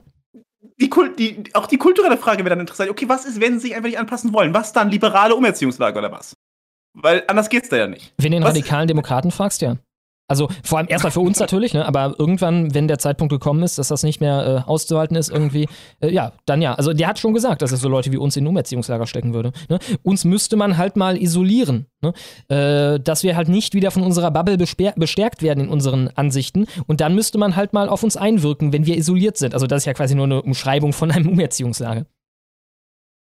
Kurdischer Ja. Kamerad was übrigens. Der äußert sich jetzt gerade nochmal im Live-Chat. Warum sollte man Deutscher werden wollen? Welchen Vorteil hat es, ein Kartoffelkack zu sein? Und der hat einen sehr guten Punkt. Ja. Hier geht es ja nicht darum, also das ist mir völlig klar. Also ich kenne das ja selber auch von meinen Kollegen. Die, die, sind, die sind Türken und die kannst du in zehn Jahren fragen, da sind es immer noch Türken. Und wenn die eine deutsche Frau heiraten und ein Kind bekommen, sei dir mal sicher, das Kind wird einen türkischen Namen tragen. Ja, Ich- ich und mein- den kannst du nachts um 3 Uhr wecken und ihn fragen, was der Finanzmann ist. Die Antwort ist, ich bin Türke. Aber er hat einen deutschen Pass. Also der deutsche Pass bringt die Vorteile und den, äh, den äh, ist ja nicht so, dass der abgelehnt wird von Das ist Leuten. ein die nehmen es natürlich gerne an. Das ist ein großes Problem, was Globo Homo äh, auf jeden Fall oder wo Globo Homo Schwierigkeiten haben wird, das zu überkommen. Dass die Identität, mit der die wirkliche Identität, also erstmal von uns Deutschen natürlich mit aller Macht, aber irgendwann wahrscheinlich auch von den Migranten, ersetzt werden soll. Diese Weltbürger, ähm, Multikulti und noch irgendwie auf der Schwulenparade mittanzen und so weiter und ich bin jetzt irgendein ausgedachtes Geschlecht und vielleicht schneide ich mir die Eier ab, irgendwie sowas. Ne? Äh, das sind alles quasi null Identitäten. Es sind quasi nur, äh, es ist Füllmasse, Knetmasse, die man in das Loch reinstopft oder äh, zu stopfen versucht, wo die Identität, die wirkliche Identität rausgerissen wurde. Ne? Und insofern hat man halt keine gute Werbegrundlage, um die Leute irgendwie davon zu überzeugen, dass man, wenn man noch eine starke Identität hat, äh, Teil von dem Scheiß werden soll. Ne? Bei den jungen Deutschen ist das halt anders, weil die jungen Deutschen haben, also bei denen wurde halt effektiv über Jahrzehnte äh, systematisch die wirkliche nationale Identität zerstört. Ne? Und deswegen, naja, fressen das dann schon einige von ihnen. Aber aus Ländern, wo die Leute noch eine starke nationale Identität haben, wem willst du das als eine bessere Alternative verkaufen? habe auch noch so, so einen Gedanken zum, zum radikalen Demokraten. Äh, mit, mit dieser Bubble-Theorie. Ja, Das macht ja schon überhaupt keinen Sinn. Ich, ich bin ja gerade in die Bu- Bubble hineingekommen, sozusagen, bevor es die gab, sozusagen. Also ich hatte sich ja, ich will jetzt nicht sagen, um mich allein gebildet oder um uns allein gebildet, aber äh, wir haben ja im Wesentlichen damit angefangen, als kein Mensch so war. Oder zumindest als das nicht 2015, als das alles nicht gab. Und- und das was ist war ja der gerade Grund dafür? andersrum gelaufen. Der Grund dafür war, dass diese Leute Genau. so scheiße waren. Also wir waren abgestoßen davon, wie die Linken waren. Also im Endeffekt, wir kamen immer tiefer rein eigentlich in die Bubble, je mehr wir Kontaktpunkte hatten mit dem linken Lager. Mich hat jetzt Reichs Doku über mich nicht deradikalisiert, sagen wir es so. genau, genau. Mich radikalisiert auch nicht. Also ich weiß, was stellt er sich vor? Dass ich, ich das mit dem Willen brechen oder sowas, äh, wie, wie, soll das denn alles funktionieren? Also ich, ich, ich sehe keine guten Erfolge. Also auch die Leute, die jetzt zehn Jahre in Guantanamo verbracht haben, die sind doch nicht, die haben noch nicht aufgehört, Muslim zu werden. Oder ja Muslim das zu sein. Du hast ja das Video gemacht damals, ähm, was war das nochmal? Äh, über diese Deradikalisierungsgeschichte, irgendwie Nordverbund Deradikalisierung Ja, genau. oder so, ne? Und Genau, da kamen sie ja vor allem auf der Schiene, also nicht wirklich auf der Schiene von, ja gut, äh, mit rationalen Argumenten erreichen wir jetzt die Leute, sondern es wurde immer wieder gebohrt in die Richtung, hey, daneben könnte auch besser sein. Du könntest doch, Genau. ja genau, ein Die angenehmeres... materielle Schiene halt. Ne? Also Genau. wir besorgen dir einen Job, wir löschen vielleicht, also wenn du dich hier äh, mit Exit und sowas ein paar, paar, paar Namen nennst und sowas, wir könnten dein Register löschen, wenn du nicht zu, viel, zu, zu, zu schwere Dinge gemacht hast. Wir besorgen dir einen Job, wir reden mit dir an Orten, in denen du dich wohlfühlst und sprechen darüber, ob dein Leben nicht besser sein könnte. Ne? Also wie gesagt, wer sich im rechten Lager engagieren sollte, sollte ein stabiles Leben haben, weil dann zieht diese Schiene halt überhaupt nicht. Also die, diese Leute können mir nichts anbieten. Äh, auf was ich reagieren wollte. Selbst, also auch selbst wenn ich jetzt in materieller Not leben würde, was ich nicht tue, äh, äh, ich, ich bin hier aus ideologischen Gründen und das, das wird nicht verrückt werden. Und das wird auch nicht verrückt werden durch ein, durch durch ein Gulag. Klar, also vielleicht, wenn man die Eisenstangen lang genug, heiß genug macht, sozusagen, und sie mir ins Fleisch bohrt, könnte ich irgendwann sagen, okay, okay, ich, ich glaube an den, an den, an den äh, Progressivismus, nur um das dann, sobald die Folter vorbei ist, äh, wieder zurückzunehmen. Aber mehr sehe ich nicht, dass man aus mir herausbekommt. Angesichts der Tatsache, dass es leicht messbar ist, dass wir recht haben. Das ist ja auch mal so ein Punkt. Wir reden uns das nicht ein, alle Statistiken, deswegen wollen wir nie über Statistiken reden, sagen, dass es dieser Gesellschaft nicht gut geht und es ist ihr immer schlechter geht. Klar. Ich meine, irgendwann bist Zahlen. du auch. Wir, wir haben ja schon so eine Art Filter durchlaufen. Ne? Es sind ja diverse Leute, äh, die offenbar empfänglich waren für diese materielle Schiene. So wie, ich meine, um mal was ganz Niveauloses zu nehmen, Dekadent oder auch Bleile und so. Ne? Ähm, die wurden ja quasi von uns abgespalten und naja, die, die übrig sind, äh, sind so ein bisschen ausgewählt worden nach dem Prinzip, nur die Harten kommen in den Garten. Also ich bin der Meinung, dass wenn jetzt ich wirklich in komplette finanzielle Not oder was für eine Not auch immer, von mir aus, äh, keine Ahnung, sperrt mich ein oder irgendwas gebracht würde und dann käme das Angebot, hey, wenn du jetzt mal kackst, dann, äh, äh, da- dann kann dein Leben besser werden und so, dann wäre die Antwort eher Allahu Akbar, als die Antwort wäre, Ja. okay, ich kacke jetzt. Ja. Und auch, auch wie gesagt, wenn ich mal einen Tag habe und wo ich, wo, wo ich, keine Ahnung, mich das rechte Lager nervt oder mich der, mich der, mich der Diskurs nervt oder sowas, ich muss mir nur einmal die Geburtenraten angucken. Ich muss mir einmal angucken, wie die Ersetzungsmigrationsraten ansehen. Ich muss mir einmal angucken, wie die Depressionsraten ansehen. Ich muss mir moderne Architektur ansehen. Tausend real messbare Parameter sehen nicht gut aus. Da habe ich keinen großen Zweifel an dem Narrativ, dem ich folge. Also ich mein, selbst, sie selbst kämen da. Ja. Sie, sie kämen da halt mit äh, so Riegeln, die die dem vorschieben würden und würden halt sagen, nee, das ist aber verfassungsfeindlich. Wenn dich interessiert, wie die demografische Zusammensetzung von Deutschland ist, dann ist das gegen die Menschenwürde und gegen das und das. Und deswegen Gut, dann wäre meine Antwort, dann, ja, dann bin ich halt, bin ich ein Verfassungsfeind und nieder mit der Verfassung. Das ist meine Antwort. Und vor allem, ja, ja, verfassungsfeindlich. Ja, ja. Vor 50 Jahren oder vor, äh, wann wurde die Scheiße geschrieben? Vor 80 Jahren ungefähr? Äh, da, 1949, also. genau, die äh, Leute, die sich da zusammengesetzt haben, die haben gedacht, okay, wir schreiben das jetzt und unser Ziel ist, dass dann in 80 Jahren Millionen, äh, dreieinhalb Millionen Araber hier reinkommen, die sich mehr vermehren als die indigene Bevölkerung und dagegen darf dann keiner was haben. Ja, das gesagt, genau, klar, also im Schattenstaat wird der Herr der Ringe die Verfassung sein. Ne? Es ist egal, was da drin steht. Solange ich die Richter bestimmen kann, lesen die alles da rein, was ich jemals brauchen werde. Und damit, äh, wie gesagt, Herr der Ringe, Harry Potter sucht dir irgendwas aus. Die interpretieren, es ist ja mit dem Grundgesetz genauso gewesen. Das, was mal das Grundgesetz war, wie das deutsche Volk verstanden wird, ist jetzt diametral zu dem, wie es heute verstanden wird. Was bringt guck es dir- dann, das vom deutschen Volk zu reden? Ich meine, guck dir die Scheiße mit Roe vs. Wade, gut, wurde jetzt zum Glück gekippt, aber guck dir das an, wie lächerlich Ja. das war. Die Amis hatten ein Abtreibungsrecht, das war doppelt so liberal. Du konntest doppelt so lange abtreiben wie in Deutschland, staatenübergreifend. Ne? Und das Ja. wollen die rausgelesen haben im wesentlich christlicheren Amerika von den christlichen Gründervätern, Ja. die Ja. dir gesagt Ja. hätten, wenn du, keine Ahnung, in der ersten Sekunde nach der Empfängnis abtreibst, du bist ein Mörder. Ne? Ja, ja, klar, klar, das meinten die damit. Ja, und das, äh, ich habe da ja mal ein Video drüber gemacht. Es gibt da zwei Rechtsverständnisse von. Das konservative Rechtsverständnis ist immer das Recht so inter zu interpretieren, wie es zur Zeit der Verfassung des Paragraphen oder sowas verstanden worden wäre. Das ist die eine Lesart, die erlaubt weniger Spielraum, die ist statischer. Und es gibt halt die, die von allen linken Kräften immer bevorzugt wird, sozusagen die lebende Verfassung, dass man es immer mit den äh, gesellschaftlichen Verhältnissen, dass man das Gesetz dem Sinne nach den gesellschaftlichen Verhältnissen anpassen kann. Wo Und genau damit ist die Trennlinie dazwischen und einfach zu sagen, okay, wir auf die Verfassung? Also gibt es da eine Es gibt klare keine. Linie? Es gibt, da- wie gesagt, ich habe das ja auch schon mal, ich ärgere die Juristen ja gerne mit. Wenn sich eine Mehrheit der Verfassungsrichter dazu entscheiden würde, in ihre Urteilsbegründung reinzuschreiben, wir entscheiden das jetzt, weil heute Dienstag ist, ihr könnt euch alle mal, dann ist das Gesetz. Weil es keine Institution gibt. Du kannst einen einzelnen Richter aus dem obersten Verfassungsgericht, also aus dem äh, Bundesverfassungsgericht ausscheiden, wenn die anderen Verfassungsrichter dafür sind und wenn der Bundespräsident dann okay gibt. Wenn du eine Mehrheit im Bundesverfassungsgericht hast, ist es nicht anzufechten anzu, äh, durch keine etablierte Institution. Das heißt, die können auch gar keine Urteilsbegründung schreiben und das Ja. wäre trotzdem Gesetz. Warum geben die sich überhaupt die Mühe? Ich meine, als Beispiel, ne, wir könnten auf der Grundlage der Menschenwürde, äh, sagen wir, Transition äh, für verfassungsfeindlich erklären. Halt sagen, okay, das ist ein, äh, eine Entstellung des menschlichen Körpers, das widerspricht der Menschenwürde. Diese Leute äh, dürfen so nicht behandelt werden und so, ne? Äh, wahrscheinlich könntest du nehmen wir- ähnlich argumentieren. Schlummer die äh, Pubertät aufschieben. Der Pubertätsblocker. Die könntest du, je nachdem, wie du interpretierst, mit der Menschenwürde verpflichtend machen. Für jeden. Oder halt verbieten. Ja, für jeden. exakt, exakt.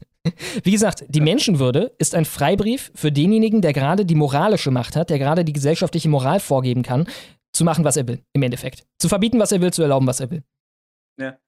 Und dieses ganze große Brimborium, was darum gemacht wird, erst Rech- Rechtsausbildung etc., etc., etc., klar, das sorgt halt dafür, dass du nicht 100% einfach sagst, okay, wir machen das jetzt so, weil wir willkürlich entscheiden. Das sorgt dafür, dass du 55, also, oder 95% sozusagen dich ans Gesetz hältst oder dass es irgendwie begründest aus dem bisherigen Rechtskanon und 5% dann willkürlich entscheidest. Aber über die Zeit zählen diese 5% halt. Weil das ja immer wieder die 5% sind, die du mit reinbringen willst und die, die kumulieren dann und irgendwann besteht das ganze Gesetz praktisch aus dem, was du willst. Also so machen die Richter das ja auch. Die benutzen dann die vergangenen Entscheidungen wieder als Präzedenzfälle für ihre neuen Entscheidungen, weil in allem immer wieder 5% mehr von ihrer eigenen Meinung drin steckt und weil das alles irgendwelche Progressiven sind, wird das alles immer progressiver. Und so kommt es halt, dass wir äh, komplette Drehungen haben von, von, von, von Gesetzesinterpretationen.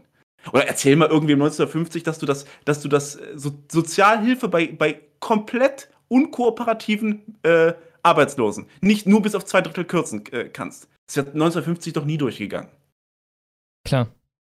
Ja, meine, so war es halt auch nicht gedacht. Ne? Das war nicht gedacht für Leute, die sagen, ich könnte, aber ich habe keinen Bock.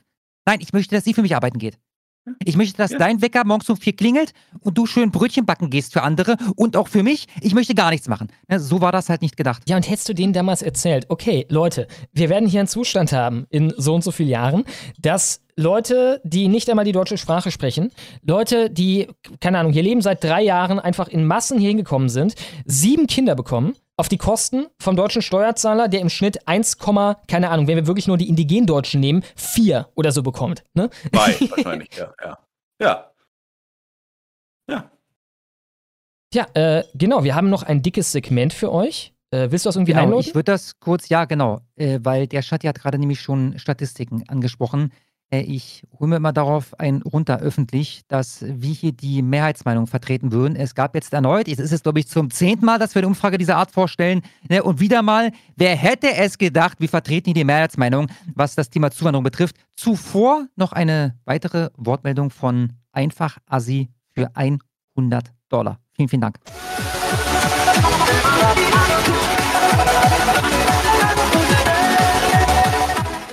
Vielen, vielen Dank. Moin, hier die Frau vom Asi. Auch von mir nochmal ein frohes neues Jahr euch allen. Vielen, vielen Dank. Ich wollte mal kurz die Manege des Horrors YouTube supporten. Liebe geht raus an HFZ. HFZ, fühle dich geliebt. Vielen, vielen Dank, Frau von Asi. Ich werde kurz den Link hier rauskopieren zu diesem YouTube-Kanal und ihn gleich im Live-Chat posten. Und jetzt, Freunde, zieht euch rein, wie wir mal wieder die Mehrheitsmeinung vertreten, wie bei quasi jedem Thema. Auch das habe ich schon tausendmal erzählt. Das Einzige, was mir spontan einfällt, ist die Impfpflicht. Da soll wohl mal eine Mehrheit für gewesen sein. Wir waren da immer gegen. Bei allen anderen Fragen vertreten wir einfach nur die fucking Mehrheitsmeinung. Viel Spaß.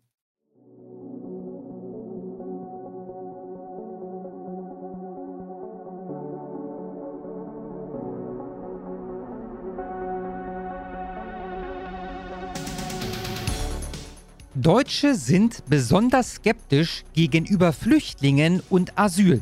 Warum wählt ihr Mistgestalten dann nicht entsprechend? Gut, einer der Gründe könnte sein, dass Themen wie Klima überwiegen. Das heißt, der gemeine Allmann sitzt zu Hause und denkt sich, ja, Mensch, also mit diesen sogenannten Flüchtlingen, die für allerhand Probleme sorgen und in 90% der Fälle gar keine Flüchtlinge sind, diese Umvolkung, die hier vonstatten geht, die ist, ich finde das nicht so richtig geil.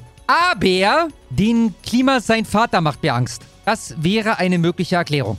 Wladimir Putins Aggressionskrieg gegen die Ukraine hat nichts daran geändert, dass die Deutschen der Aufnahme von Flüchtlingen, das ist hier die Welt, liebe Freunde, aus Krisengebieten, selbst das macht sie übrigens nicht zu Flüchtlingen, die wir hier aufnehmen müssten, liebe Welt. Was ist denn ein Krisengebiet? Also Afghanistan ist ein Drecksloch. Somalia ist ein Drecksloch. Es gibt da so allerhand Dreckslöcher auf der Welt, die ich durchaus als Krisengebiet klassifizieren würde. Ich nehme an, auch in Marokko gibt es keine Vollbeschäftigung. Also kriselt's da auch ein bisschen. Na gut, jedenfalls, Wladimir Putins Aggressionskrieg gegen die Ukraine hat nichts daran geändert, dass die Deutschen der Aufnahme von Flüchtlingen aus Krisengebieten mehrheitlich skeptisch gegenüberstehen.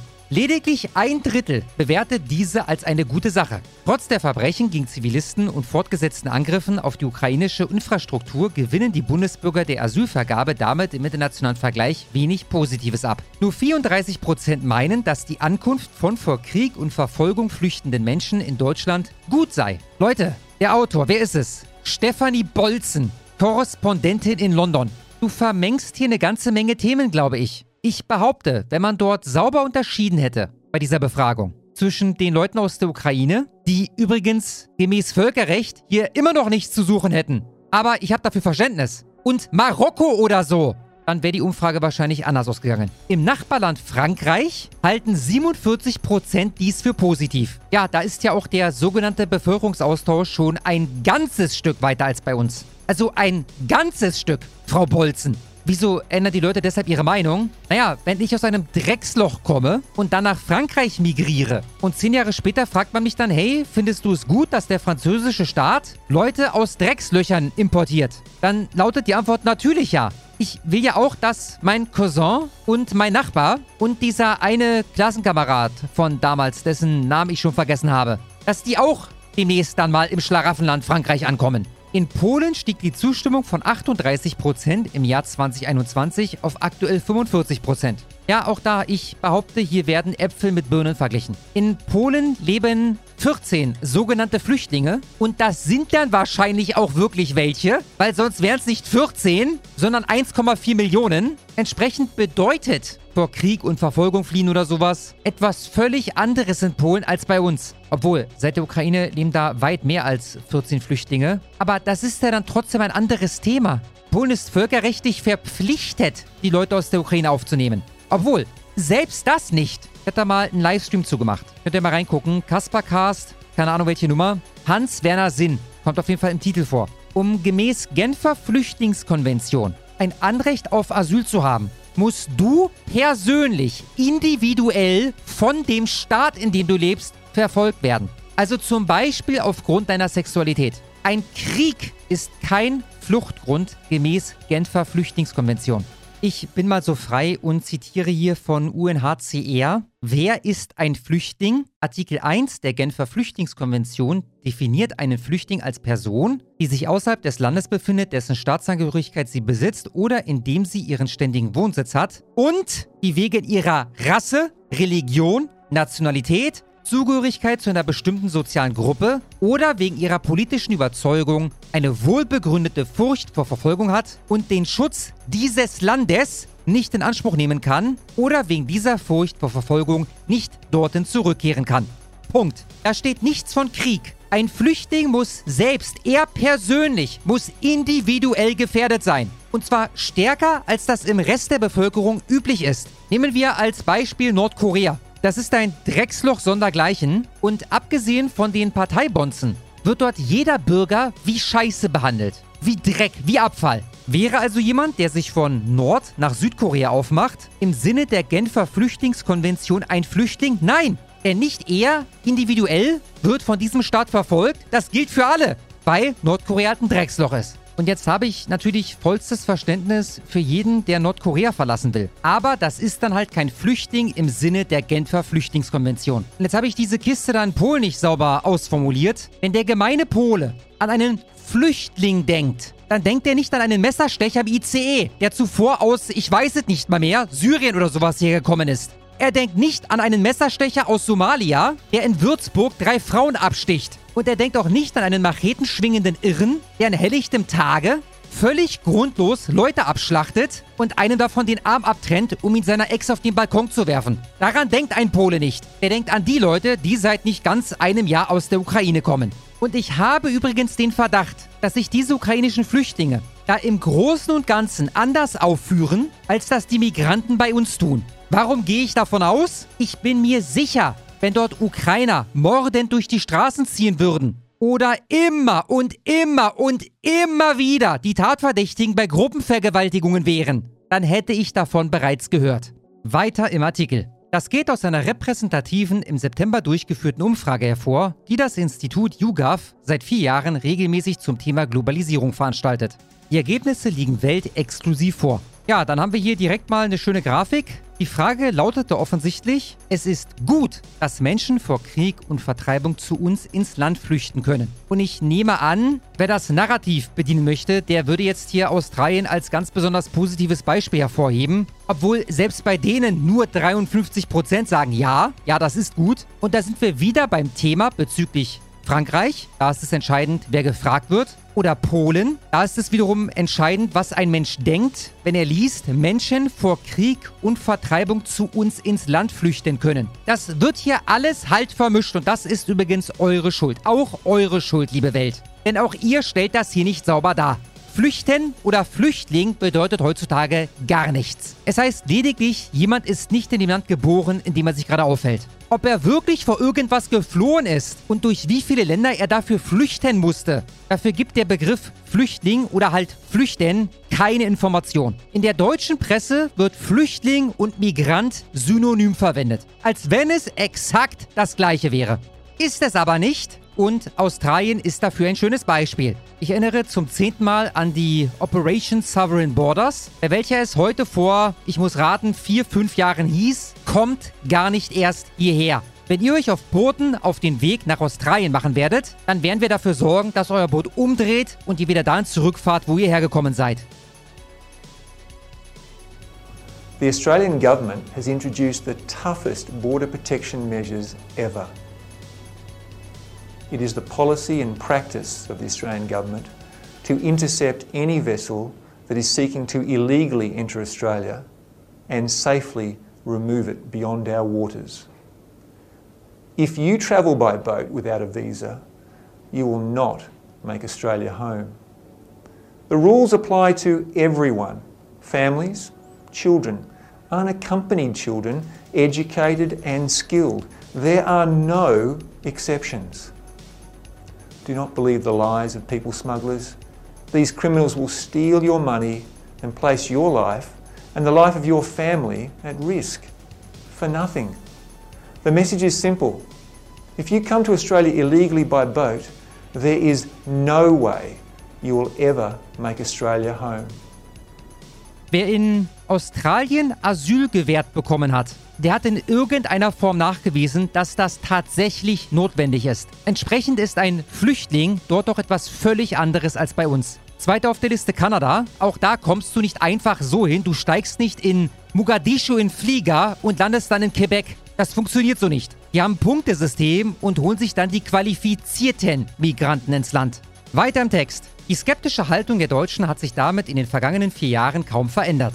Schon 2019 lag die Zustimmung bei rund einem Drittel. Putins Krieg hat zu keinem signifikanten Umdenken geführt. Ja, weil den Leuten klar ist, was ihr ihnen tatsächlich verkauft, wenn ihr sogenannte Flüchtlinge anpreist. Nur in Dänemark liegt die Zustimmung niedriger als in der Bundesrepublik. Aus dem exakt selben Grund übrigens. Seit Kriegsbeginn am 24. Februar 2022 sind mehr als eine Million Flüchtlinge aus der Ukraine nach Deutschland gekommen. Die Aufnahme einer großen Zahl von Asylsuchenden stellt Politik und Bürger erneut vor riesige systemische Herausforderungen. Dem Statistischen Bundesamt zufolge sind bereits in den Jahren 2014 bis 2021 rund 1,2 Millionen Menschen aus Gründen von Flucht und Vertreibung nach Deutschland zugewandert. Das ist eine Lüge. Das ist eine hunderttausendprozentige Lüge. 99, irgendwas Prozent dieser Personen, die waren bereits sicher, sind also nicht geflohen oder wurden vertrieben, bevor sie in Deutschland angekommen sind, liebe Welt. 99, irgendwas Prozent. Und das ist nicht nur so eine Line, die ich habe. Es sind 99, irgendwas Prozent. Du steigst nämlich auch nicht in Mogadischu in einen Flieger und landest dann in Berlin. Das passiert auch nicht. Besonders stark war der Zuzug während der Flüchtlingskrise 2015-2016, als in wenigen Monaten mehr als eine Million Menschen in die Bundesrepublik flüchteten. Man bedient hier wieder das Narrativ bei der Welt, unter denen Syrer den größten Anteil ausmachten.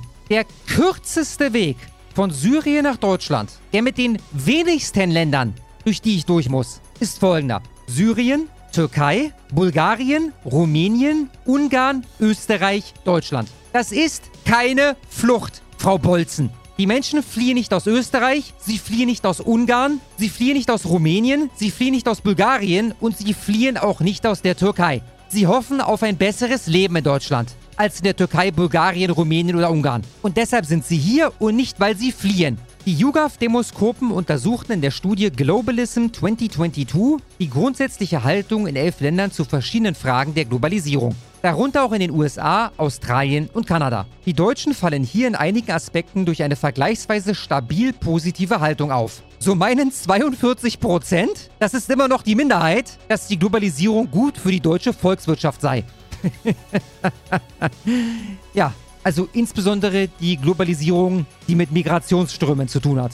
Die sind großartig für unsere Volkswirtschaft und für unser Volk natürlich. Auch die Hälfte der Dänen schätzt die Globalisierung als positiv ein. Die Australier betrachten diese ebenfalls in ihrer klaren Mehrzahl als eine gute Sache. In Frankreich hingegen meinen das nur 19%, in Italien 24%. Wenn es aber um die Folgen der Globalisierung für die Deutschen persönlich geht, fällt das Ergebnis anders aus. So meinen dieses Jahr 22%, dass die globale Vernetzung negative Folgen für ihren Lebensstandard hat. 2021 sagten dies nur 12%. Möglicherweise reflektiert dieser starke Anstieg die stark angezogenen Energiepreise. Die Folge sind von Putins Krieg gegen die Ukraine. Das ist eine Lüge, Frau Bolzen. Die sind nicht Folge des Kriegs, sondern Folge unserer Sanktionen. Die Folge sind von Putins Krieg gegen die Ukraine und von Deutschlands Abhängigkeit von Moskau. Die Abhängigkeit von Moskau hat die Preise auch nicht in die Höhe getrieben. Es sind die Sanktionen in Verbindung mit der Abhängigkeit. Aber wir kriegen jetzt zukünftig Gas aus Katar von einer lupenreinen Demokratie, möchte ich sagen. Von daher alles bestens. Wir sind auf jeden Fall Moralweltmeister.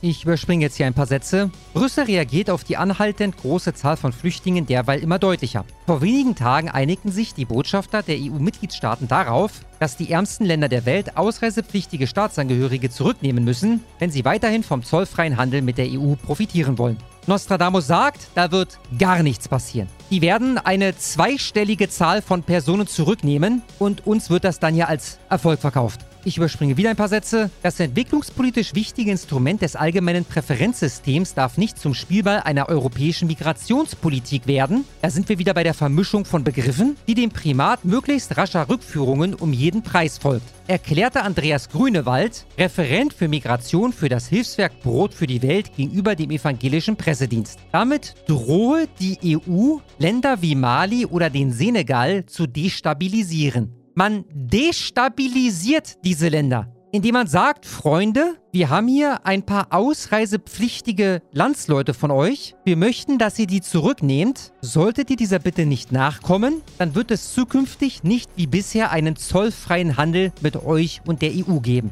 Dadurch destabilisiere ich diese Länder. Das ist so, wie wenn ich für meinen Nachbarn regelmäßig Pakete annehme und er mir regelmäßig vor die Tür scheißt und ich dann sage, Herr Müller, bitte hören Sie auf, mir vor die Tür zu scheißen, sonst werde ich Ihre Pakete nicht mehr annehmen. Dadurch destabilisiere ich den Haushalt Müller. Alles klar. Deutschland hat sich laut einem Sprecher des Bundeswirtschaftsministeriums bei der Abstimmung enthalten. Ja, warum das denn, Mensch? Ist ja fast so, als wollen die Leute, die da verantwortlich sind, ausreisepflichtige Personen gar nicht nach Hause schicken. Das korreliert dann auch mit der Zahl der ausreisepflichtigen Personen. Wir knacken da demnächst die 300.000, die wir im Land haben. Auf so eine Anzahl kommt man nur, wenn man nicht will, dass diese Leute zurück nach Hause gehen. Gut, der Rest ist nicht mehr interessant, sind nur noch zwei Sätze. Das Segment ist schon lang genug. Ich sag's, wie es ist. Wir sind am Arsch. So, wir haben gerade Schlaganfälle auf der Toilette besprochen, während wir off waren. Währenddessen wart ihr etwas produktiver und habt noch zwei dicke Superchats rausgekloppt. Vielen, vielen Dank an Sumsi und die Biene für 50 Dollar. Sie schreiben, hier unser Monatsbeitrag für Januar, frohes neues Jahr. Nun ein ernstes Thema. Welches Prügeluniversum seid ihr? Mortal Kombat, Street Fighter, Tekken. Spoiler, es gibt nur eine richtige Antwort. Ah Gott, was habe ich gespielt? Ich habe nur einen einzigen Mal gespielt, das war auch lustig. Ich habe halt immer dann den Tritt gespammt. Ähm, und das war irgendwie OP. Also damit konnte ich die Leute richtig abfacken. Ne? Äh, ich weiß mal nicht, welcher das war. Ich glaube Tekken, aber ich bin nicht sicher. Ich, ich wollte gerade sagen, ich nehme an, das wird Tekken sein. Mit, wenn du den richtigen Charakter nimmst, wobei ich nicht mehr weiß, welcher das war, kann ich mir vorstellen, dass das gut funktioniert. Das war dieser Asiate, irgendwie mit diesem. Die, was hat der nun, Chakus oder irgendwas? Der Polizist. Nee, da bist du, glaube ich, in einem anderen Spiel. Äh, der Asiate ist, ich glaube, bei Tekken sind, abgesehen von, oh Gott, Yoshimitsu heißt da, glaube ich, sind sie, glaube ich, alle unbewaffnet. Es gab auch den einen Joker. Mit dem Schwert, ansonsten alle unbewaffnet. Es gab auch den Joker, der hat dann Leute gehauen mit seinem langen Stab, ne? Mit diesem quasi G-Stab. Da bist du jetzt, glaube ich, wiederum bei Mortal Kombat. Terminator gab's. Der hat geballert. Da bist du auf jeden Fall bei Mortal Kombat. Ah, okay, dann war es Mortal Kombat. Alles klar. Also meine Antwort ist Street Fighter. Ich lese übrigens gerade im Live-Chat auch Kill Instinct. Also von den geilsten Beat'em-Ups, die ich je gezockt habe, damals Kill Instinct 1 wohlgemerkt, bestes Spiel überhaupt. Aber von den drei Möglichkeiten, die ich geboten bekommen habe, äh, Street Fighter. Da habe ich auch Kindheitserinnerungen. Ich weiß noch, die nächste Anekdote, Freunde, heute haben wir viel Zeit, wie es aussieht. Da war Onkel Bobby, war bei mir, ja, beziehungsweise ich bin im Laden meiner bereits verstorbenen Großmutter abgesetzt worden und Onkel Bobby war da.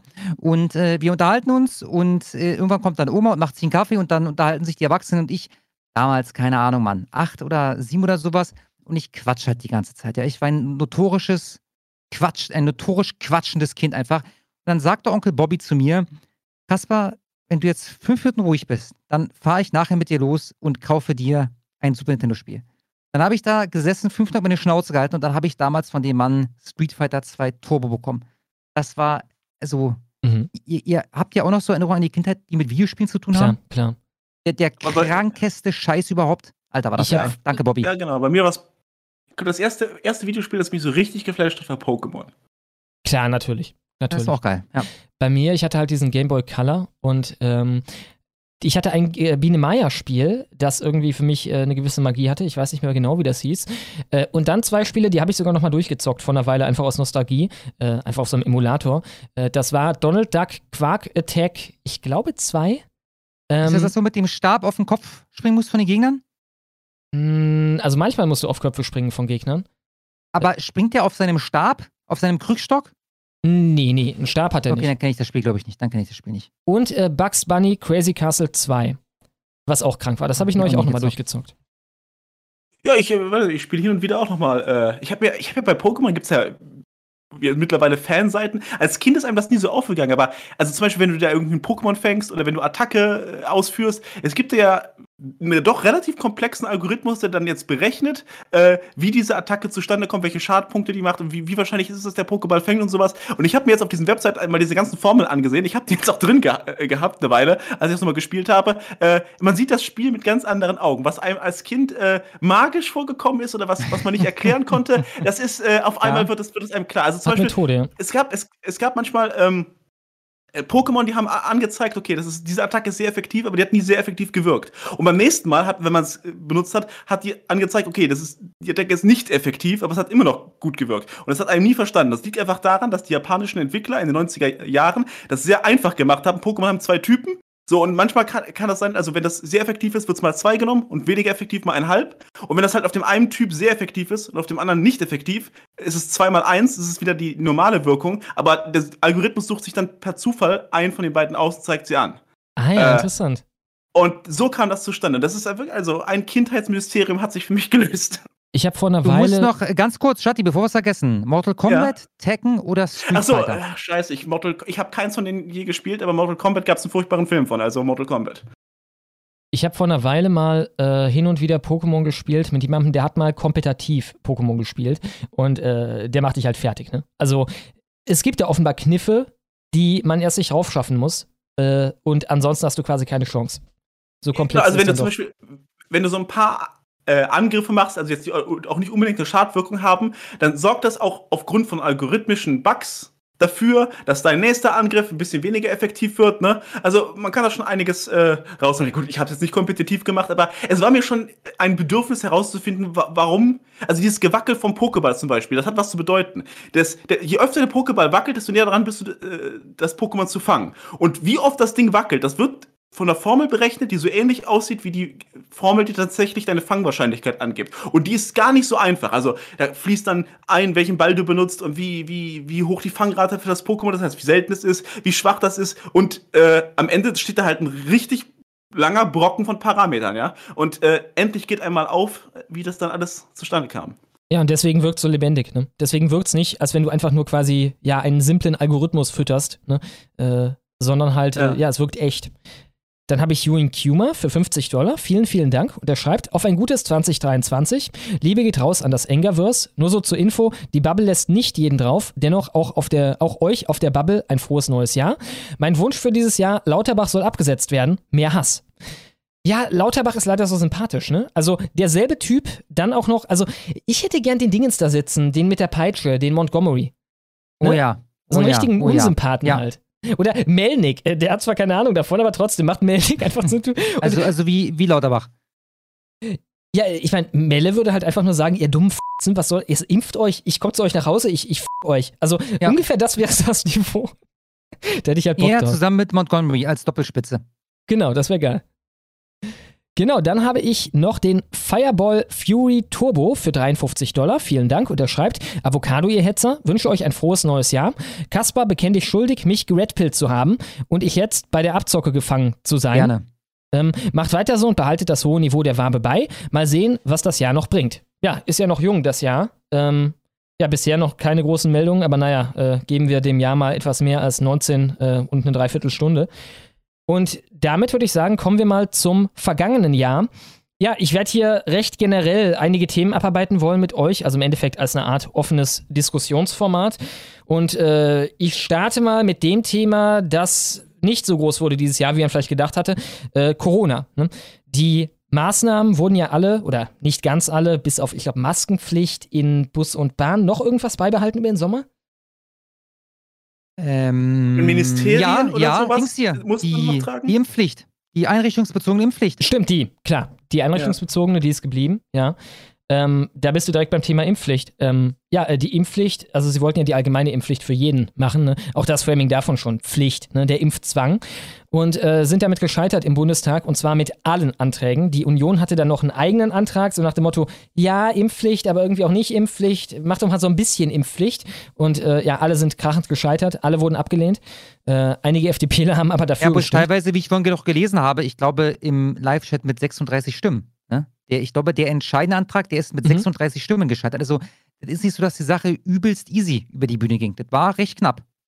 Mhm, mhm. Ja, ich will dann nochmal daran erinnern, was vorher die Rhetorik war. Äh, Ich habe hier einfach beispielhaft nochmal das Video von MyLab, was letzten Winter kam. Impfpflicht ist okay, hieß es. Wir sehen im Thumbnail direkt schon mal Leben, Schrägstrich, Tod. Also wir haben hier die Wahl, so einfach ist es, zwischen Leben und Tod. Äh, komisch, dass wir alle noch leben. ich meine, zwei von uns hier sind ungeimpft. Ne? Die Impfpflicht kam nicht. Das Narrativ war, das äh, wurde auch verbreitet in diesem Video, dass die Krankenhäuser zusammenbrechen würden, die Intensivmedizin zusammenbrechen würde und dann quasi sonst wie viele Leute draufgehen. Kompletter Bullshit. Also sie haben gesagt, das würde passieren, wenn wir das nicht machen. Wir haben es nicht gemacht, nichts davon ist passiert. Ich habe auch noch keine äh, Revidierung von MyLab gesehen. Und ich finde es gut, dass, wenn ich MyLab Impfpflicht suche, direkt unter ihrem Video dann das von Boris angezeigt wird.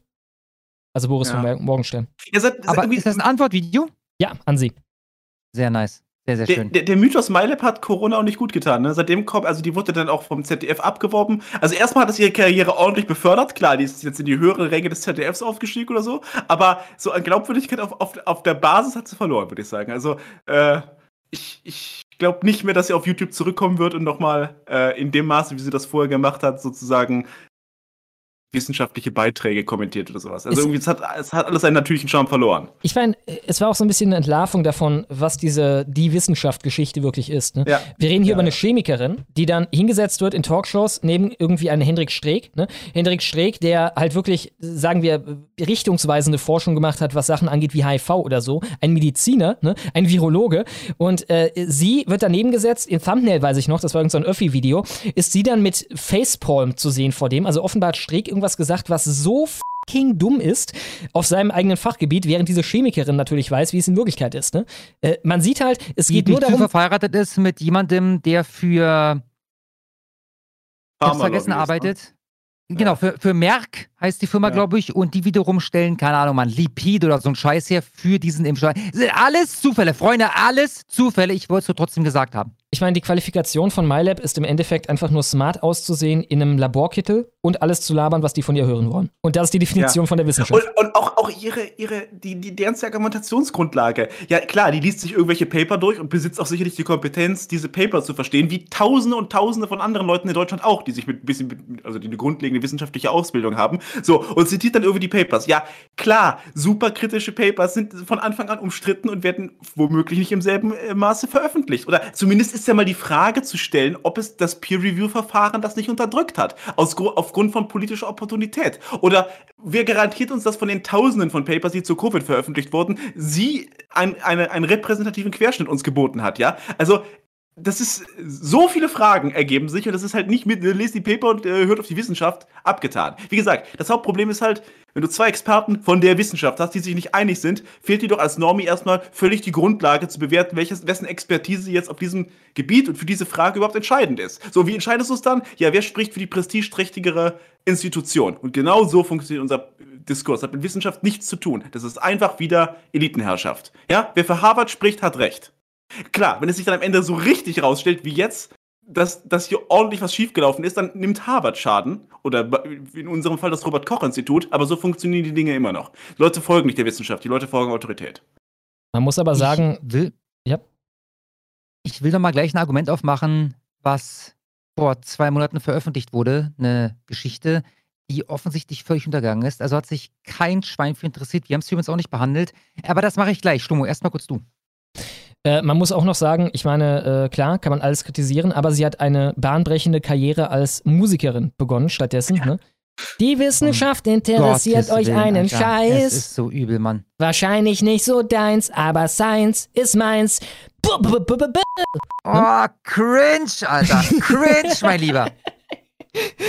Vor allem, es ist auch, es ist halt dieses, dieses Wissenschaft, so, wir sind die smarten Kids, wir haben, Kids, wir haben recht, wir zeigen euch jetzt, so was läuft. Ja, und dann sieht man halt auch dieses, dieses Homöopathie-Gedanke, ja.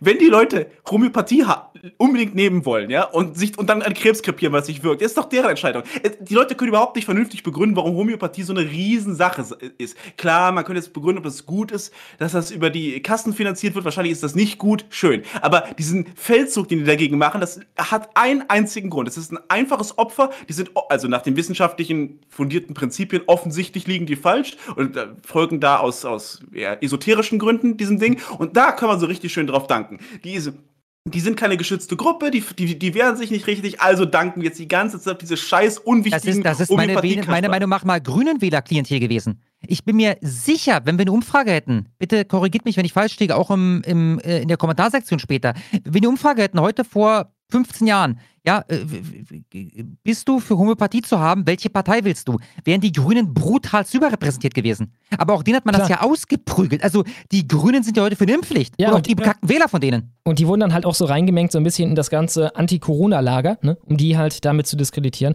Ich meine, ich habe seit Jahren keinen Auftritt mehr gesehen von MyLab, wo sie nicht rumreitet auf dieser Globuli-Geschichte. Ne? Ich muss denken an dieses Meme, da ich gerade zeige. Ja. Kennt ihr das vielleicht von äh, dieser Krähe beim Stand-Up-Auftritt? Die quasi sagt, Kräh, Kräh, Kräh. Und dann sagt jemand, du such dir besseres Material und dann äh, guckt sie auf ihre Hand und da steht halt nur Kräh, Kräh, Kräh drin. Und äh, das ist halt MyLab mit Globuli. Ne? Oh, Globulis Ja. sind doof. Globulis sind doof und äh, ja, die blöden Nazis auch und äh, jetzt lasst euch alle impfen, ihr Das ist das, also jetzt mal ein bisschen Ja. Selbstkritik. Die sind immer noch in dem Modus, in dem wir, ich weiß nicht, 2014 war mit New Atheism und Christentum ist schlecht. Ja, Christen, also es gibt immer noch keinen Gott. Aber irgendwann muss man mal erkennen, was man getan hat. Man hat sich halt einen Feind gesucht, der einfach zu bekämpfen war und man wollte vor allem Dingen einen Feind haben. Ne? Auch um, um sich selbst ein bisschen äh, im, im Battle zu stärken, sozusagen, um siegreich aus einer Schlacht hinauszugehen. Und die, in dem Modus sind die immer noch mit ihrem scheiß Wissenschaftsgelaber, was die Globuli angeht, ja? Ja, ist angekommen, ist, ist nicht wissenschaftlich fundiert, aber das ist nicht der Grund, warum die da so wie bekloppt drauf rum, rumreiten. Wie gesagt, der Schaden, der Globuli, von Globuli angerichtet wird, betrifft ja in den allermeisten Fällen tatsächlich nur die Leute selbst. Naja, und ich meine, in 95 plus Prozent der Fälle, die du zum Homöopathen gehst, geht es darum, dass du, keine Ahnung, äh, eine Afte im Mund hast oder so. Und dann gibt es, also, das ist ja nicht so, dass die Leute in der Regel wegen Krebs im Endstadium dahin gehen und dann verrecken, weil sie äh, sich eine vernünftige Behandlung nicht äh, über sich ja, erstens das, aber selbst, wenn, selbst wenn, wie gesagt, ich bin äh, in der Schule, äh, der, der Denkschule, wenn du unbedingt deinem Weg folgen willst, dann musst du auch die Konsequenzen dafür, dafür tragen. Ja. ja. Äh, ich äh, könnte da eine kleine Geschichte erzählen. Wir sind so ein bisschen im Erzählmodus heute. Ähm, bei mir äh, ist einmal, also ich hatte Wellensittiche mir gekauft, oder besser gesagt, äh, meine Familie hat das getan, bei irgendeinem so dubiosen Züchter. Und die sind alle draufgegangen innerhalb von ein paar Monaten, wahrscheinlich Inzucht oder irgendwas. Ne? Und ähm, einer dieser Vögel, das war, glaube ich, der erste von denen, die draufgegangen sind, äh, der lag dann irgendwann oder saß besser gesagt auf dem Boden vom Käfig, was ein ganz schlechtes Zeichen ganz ist. Ganz schlechtes Zeichen. Genau. Und äh, dann haben wir ihn halt eingepackt sind zum Tierarzt. Ne? Und äh, der Tierarzt, eine Tierärztin in dem Fall, hat uns ungelogen fucking homöopathisches Zeug gegeben. Also ich kann mir das eigentlich nur so erklären, dass die sich dachte, okay, der Vogel geht eh drauf, jetzt will er irgendwas haben. Äh, gebe ich ihm mal irgendwas, was ihn dann zufriedenstellt oder so, ne? Weil, also der Vogel mhm, ist am mhm. Krepieren, was soll das, ne? Ja, wahrscheinlich war einfach nichts mehr zu machen. Hat es dann funktioniert, weil der Placebo-Effekt im Prinzip ist auch für Tiere nachgewiesen, soweit ich weiß. Okay. Nee, also, also der ist auch. einen Tag später gestorben. Ja. So wie, wie gesagt, seine Brüder und Schwestern. Äh, ja, aber hätte er die Globule nicht bekommen, Schlummo, dann wäre er doch am selben Tag verstorben. ja, kann sein, kann sein. Ja, aber bei Menschen wird das nicht irgendwie in irgendwelchen ernsten Fällen verschrieben. Wenn dann irgendwie als so ein kleines Spaßding noch dazu, je nachdem, wo du hingehst, ne? Oder die Leute kaufen sich halt selber, ne? Insofern, also, wem tun die weh, genau? Du könntest vielleicht kommen mit irgendwelchen Kindern, die dann für ernsthafte Sachen, aber das sind, ja. also, das sind ganz seltene Fälle, ne? Wie gesagt, es, es geht ja nicht darum, dass die falsch liegen. Ja, ja, das, also im Prinzip vertrete ich auch die Auffassung, dass die Homöopathie nichts bringt und dass der nicht über den Placebo-Effekt hinausgeht. Aber diesen Kreuzzug, den die da führen, wie gesagt, das ist nicht geboren aus der Motivation, die Wahrheit über die Welt zu bringen. Das ist geboren aus dieser New Atheism. Wir sind die Wissenschaftsbosse und erklären dem dummen Pack, äh, wie die Welt funktioniert und fühlen uns dabei geil. Gedanken. Ist auch lustig, ne? Wie gesagt, du hast schon angesprochen, so ein bisschen war man, war man ja mal selber so, ne? Es war halt das ja, Ding genau. damals. Es war das Ding so um 20, keine Ahnung, 14 rum oder so. Da war Science noch unsers, Alter. Oh ja. Das war die, die, beste, die bessere Zeit für Science. Apropos Science, dann will ich jetzt kurz drüber sprechen. Bitte noch nicht gucken, Schlummer, was ich gerade geschickt habe. Mhm. Das kannst du einblenden, wenn wir danach durch sind, nicht, dass du gespoilert wirst. Sind wir uns alle einig, dass man Antikörper dann hat, wenn man, also SARS-CoV-2-Antikörper hat, wenn man sich das eingefangen hat, was wir umgangssprachlich Corona nennen? Ja. Also klar, das also, Virus ist schon älter. Wie sieht das nochmal aus mit dieser mRNA-Impfung? Hast du dann auch Antikörper oder? Ähm, Nein. Okay, okay. Du hast dann, du hast dann ein, ähm, Gott, wie hieß es?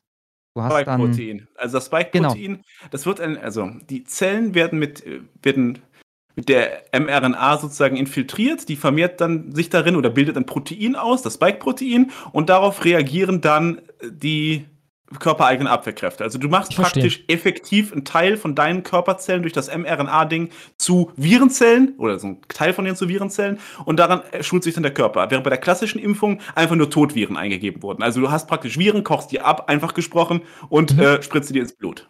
Ich verstehe. Und soweit ich weiß, wenn du geimpft bist und ich mache dann drei Wochen später bei dir einen Antikörpertest, dann schlägt der nicht aus. Du hast nicht die Antikörper, nach denen bei einem Antikörpertest gesucht wird. Mhm. Jetzt haben wir diese Maskengeschichte. Ja, und das ist eigentlich ganz traurig, auch dass wir das hier nie bei der Honigfarbe besprochen haben. Die Maskengeschichte, so wie ich es verstanden habe, bitte gerne, wenn ich es falsch verstanden habe, Kritik in die Kommentare rein. Ich lese mir das alles durch. Wenn die Masken wirken würden, ja, wie hoch sollte dann der Anteil der Personen in der Bevölkerung sein, die Antikörper haben oder halt keine Antikörper haben. Die Maske soll, soll ja dafür sorgen, dass du mit dem Virus überhaupt nicht erst in Kontakt gerätst. Sprich, du hast keine Antikörper. Wenn ich mit diesem Virus nie Kontakt hatte, dann habe ich keine Antikörper. Sind wir uns da auch einig? Ja, ja, ich meine, dann würde man davon ausgehen, dass eigentlich nur die, ne, die dann in der Inzidenzkarte irgendwie auftauchen da, äh, plus vielleicht eine kleine Dunkelziffer, aber jetzt nicht irgendwie 90 Prozent oder so der Leute Antikörper hätten. Also Ja, was wäre, wenn ich jetzt sagen würde, Masken wirken, 50% haben Antikörper? Würde, würde das in irgendeiner Form die Wirksamkeit von Masken anzweifeln? Das hieß halt, die Hälfte der Leute hat Corona gehabt, ne? Ja, oh, trotz Maske. Trotz Maske in den öffentlichen Recht, äh, Quatsch, in, in den, in den äh, öffentlichen Nee, Nahverkehrsmitteln. da nicht, bei den Öffis Maske- nicht. bei den Grünen auch nicht auf dem Nee, Oktoberfest.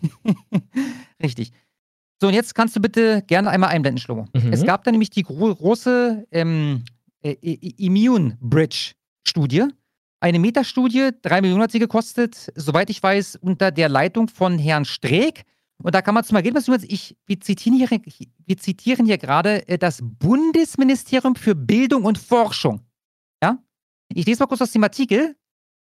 Das ist nämlich dermaßen geil, wie sie das selber hier schreiben. Äh, wo ist der Part?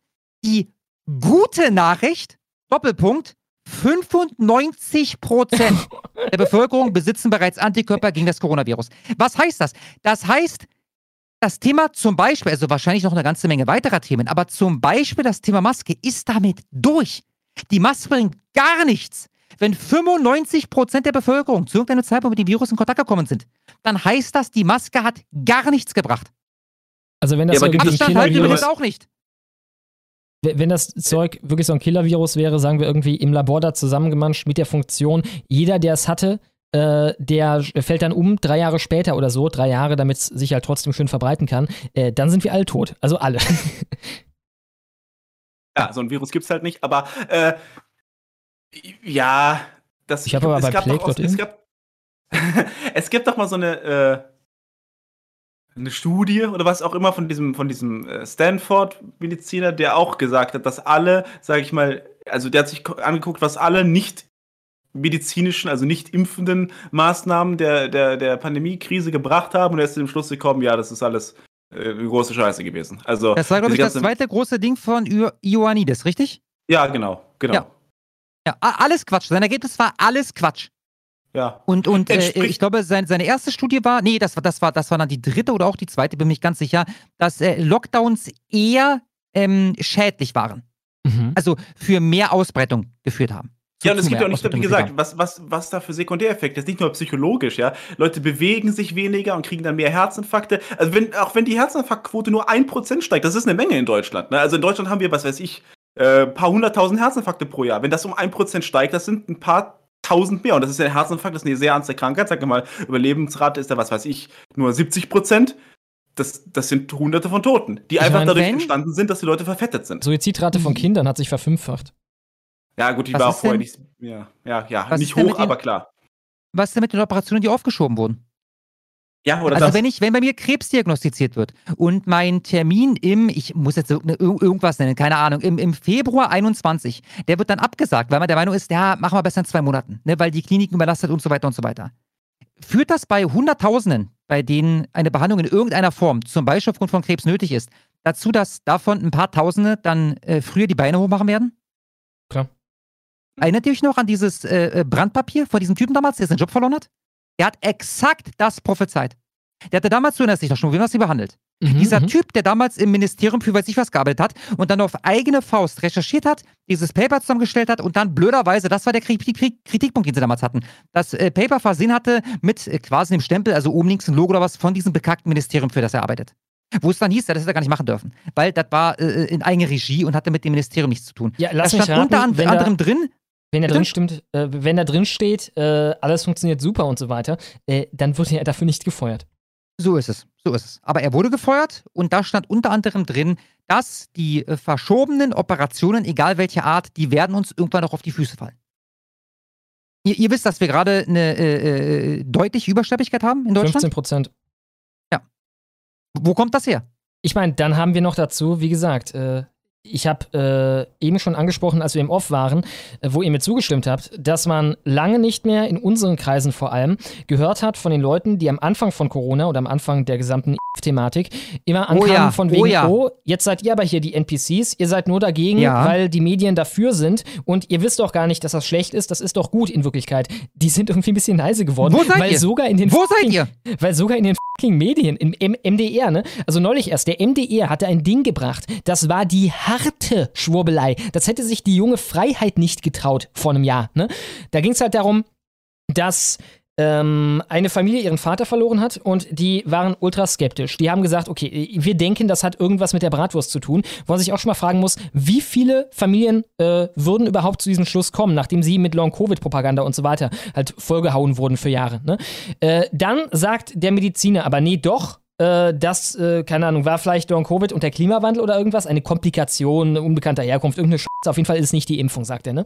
Äh, dann sagt diese Familie, nein, äh, ihr macht jetzt hier eine Obduktion. Sagt der Arzt, nein, wir machen keine Obduktion. Krankenhaus sagt, wir machen keine Obduktion. Gut, wie viele Leute hätten überhaupt das erste Mal dem Arzt widersprochen und wie viele Leute hätten dann, nachdem das passiert ist, privat eine Obduktion finanziert, was diese Familie gemacht hat, die dann zum Schluss hat, der Vater ist gestorben an der. Ne? Also Ja. die Dunkelziffer da wird durch die Decke Ja. gehen. Ja, absolut. Und warum machen Ich die das überhaupt? dran erinnern, Warum dass, dass macht das Lauterbach noch das? dieses Jahr erzählt hat, nebenwirkungsfrei. Das Ja. hat er vor allem letztes, also sorry, nicht dieses, sondern ein letztes, vor allem aber vorletztes, aber noch dieses Jahr, Anfang dieses Jahres hat er erzählt, eine nebenwirkungsfreie Impfung. Ich, ich Und gucke dann kurz, hat er ich, sich die Stokowski, die, äh, ich glaube, viermal geimpft war, im Alter von 28 oder lass die 35 sein, ich bin mir nicht ganz sicher. Ja, wahrscheinlich sogar eher 28, 32, lass die mal 30 sein ungefähr. Der, die viermal geimpft war und sich dann Long-Covid einfängt, ich glaube, drei Wochen nach der, nach der vierten Impfung, holt die sich in die, in die, in seine bekackte Bundespressekonferenz da, damit die erzählt, oh ja, Long-Covid ganz schlimm. Ja, und da wird sie ja noch gefragt, wie sieht denn das aus hier? Sie sind da geimpft gewesen. Ja, weiß ich jetzt auch nicht. Aber die Impfung ist auf jeden Fall gut. Ich empfehle die Impfung.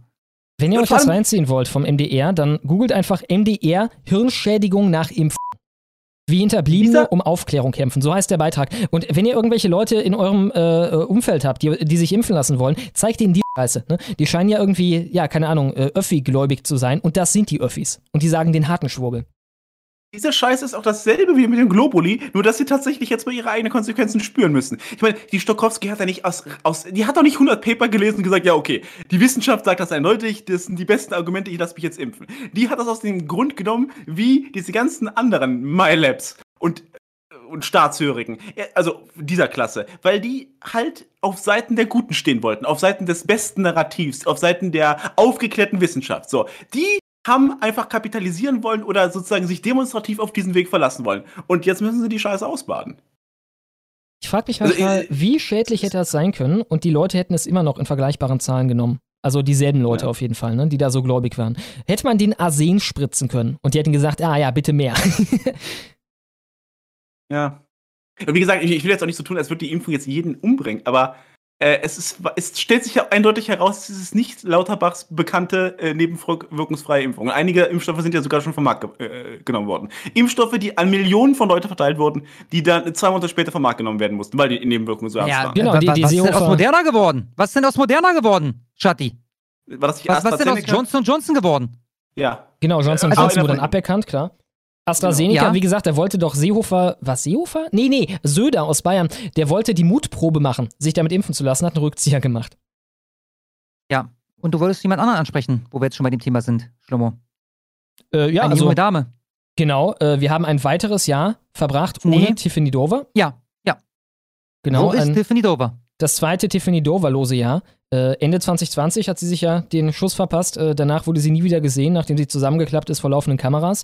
Äh, es gab eine. Hat auch nie wieder was bei Instagram gepostet. Nie nie wieder. wieder. Ich bin ja damals aufgrund eines Livestreams, ich weiß gar nicht, ob das bei mir war oder hier in der Honigwabe, bin ich die letzten 50 Posts von ihr oder so durchgegangen und ich kam im Schnitt auf ungefähr 14 Tage. Alle 14 Tage oder was sendet die irgendeinen Tweet ab, äh, nicht einen Tweet, sondern irgendein Bild bei Instagram ab. Im Es Schnitt. ja, grob. Es kam dann nie wieder. danach noch Nie so wieder ein- irgendwas von dir gehört. also direkt danach, als das so aufbrandete, ne, dann kam auf dem Account was gruselig ist, wenn man das im Nachhinein betrachtet. Auf einmal so Bilder aus irgendeinem Skiurlaub, ne? So ein paar Bilder im Schnee, Skiurlaub, ne? Und dann nie wieder. Das war's. Für immer. Ich glaube halt, die haben einfach alte Bilder von ihr ausgegraben und dann darauf gemacht, weil das halt damals wichtig war. Das war die erste, die sich wirklich hat öffentlichkeitswirksam impfen lassen. Und wenn die jetzt ein Gemüse geworden ist oder tot, ne, äh, dann darf das nicht wahr sein. Dann muss das irgendwie äh, unter den Teppich gekehrt werden. Ich will darauf hinweisen, dass es eine Podcast-Serie mit irgendwie sechs Teilen gibt darüber, dass sie noch am Leben ist. Wir sehen hier 39 Minuten, 37 Minuten, 48 Minuten. Was leider fehlt in dieser Podcast-Serie, Tiffany Dover ist dead, Sternchen, ist Tiffany Dover. Ihr macht einen Podcast. Also äh, klingelt doch mal an der Tür. Äh, auch davon gibt es ja. Ja. keine Berichte oder Ruf so. doch mal Als an oder so.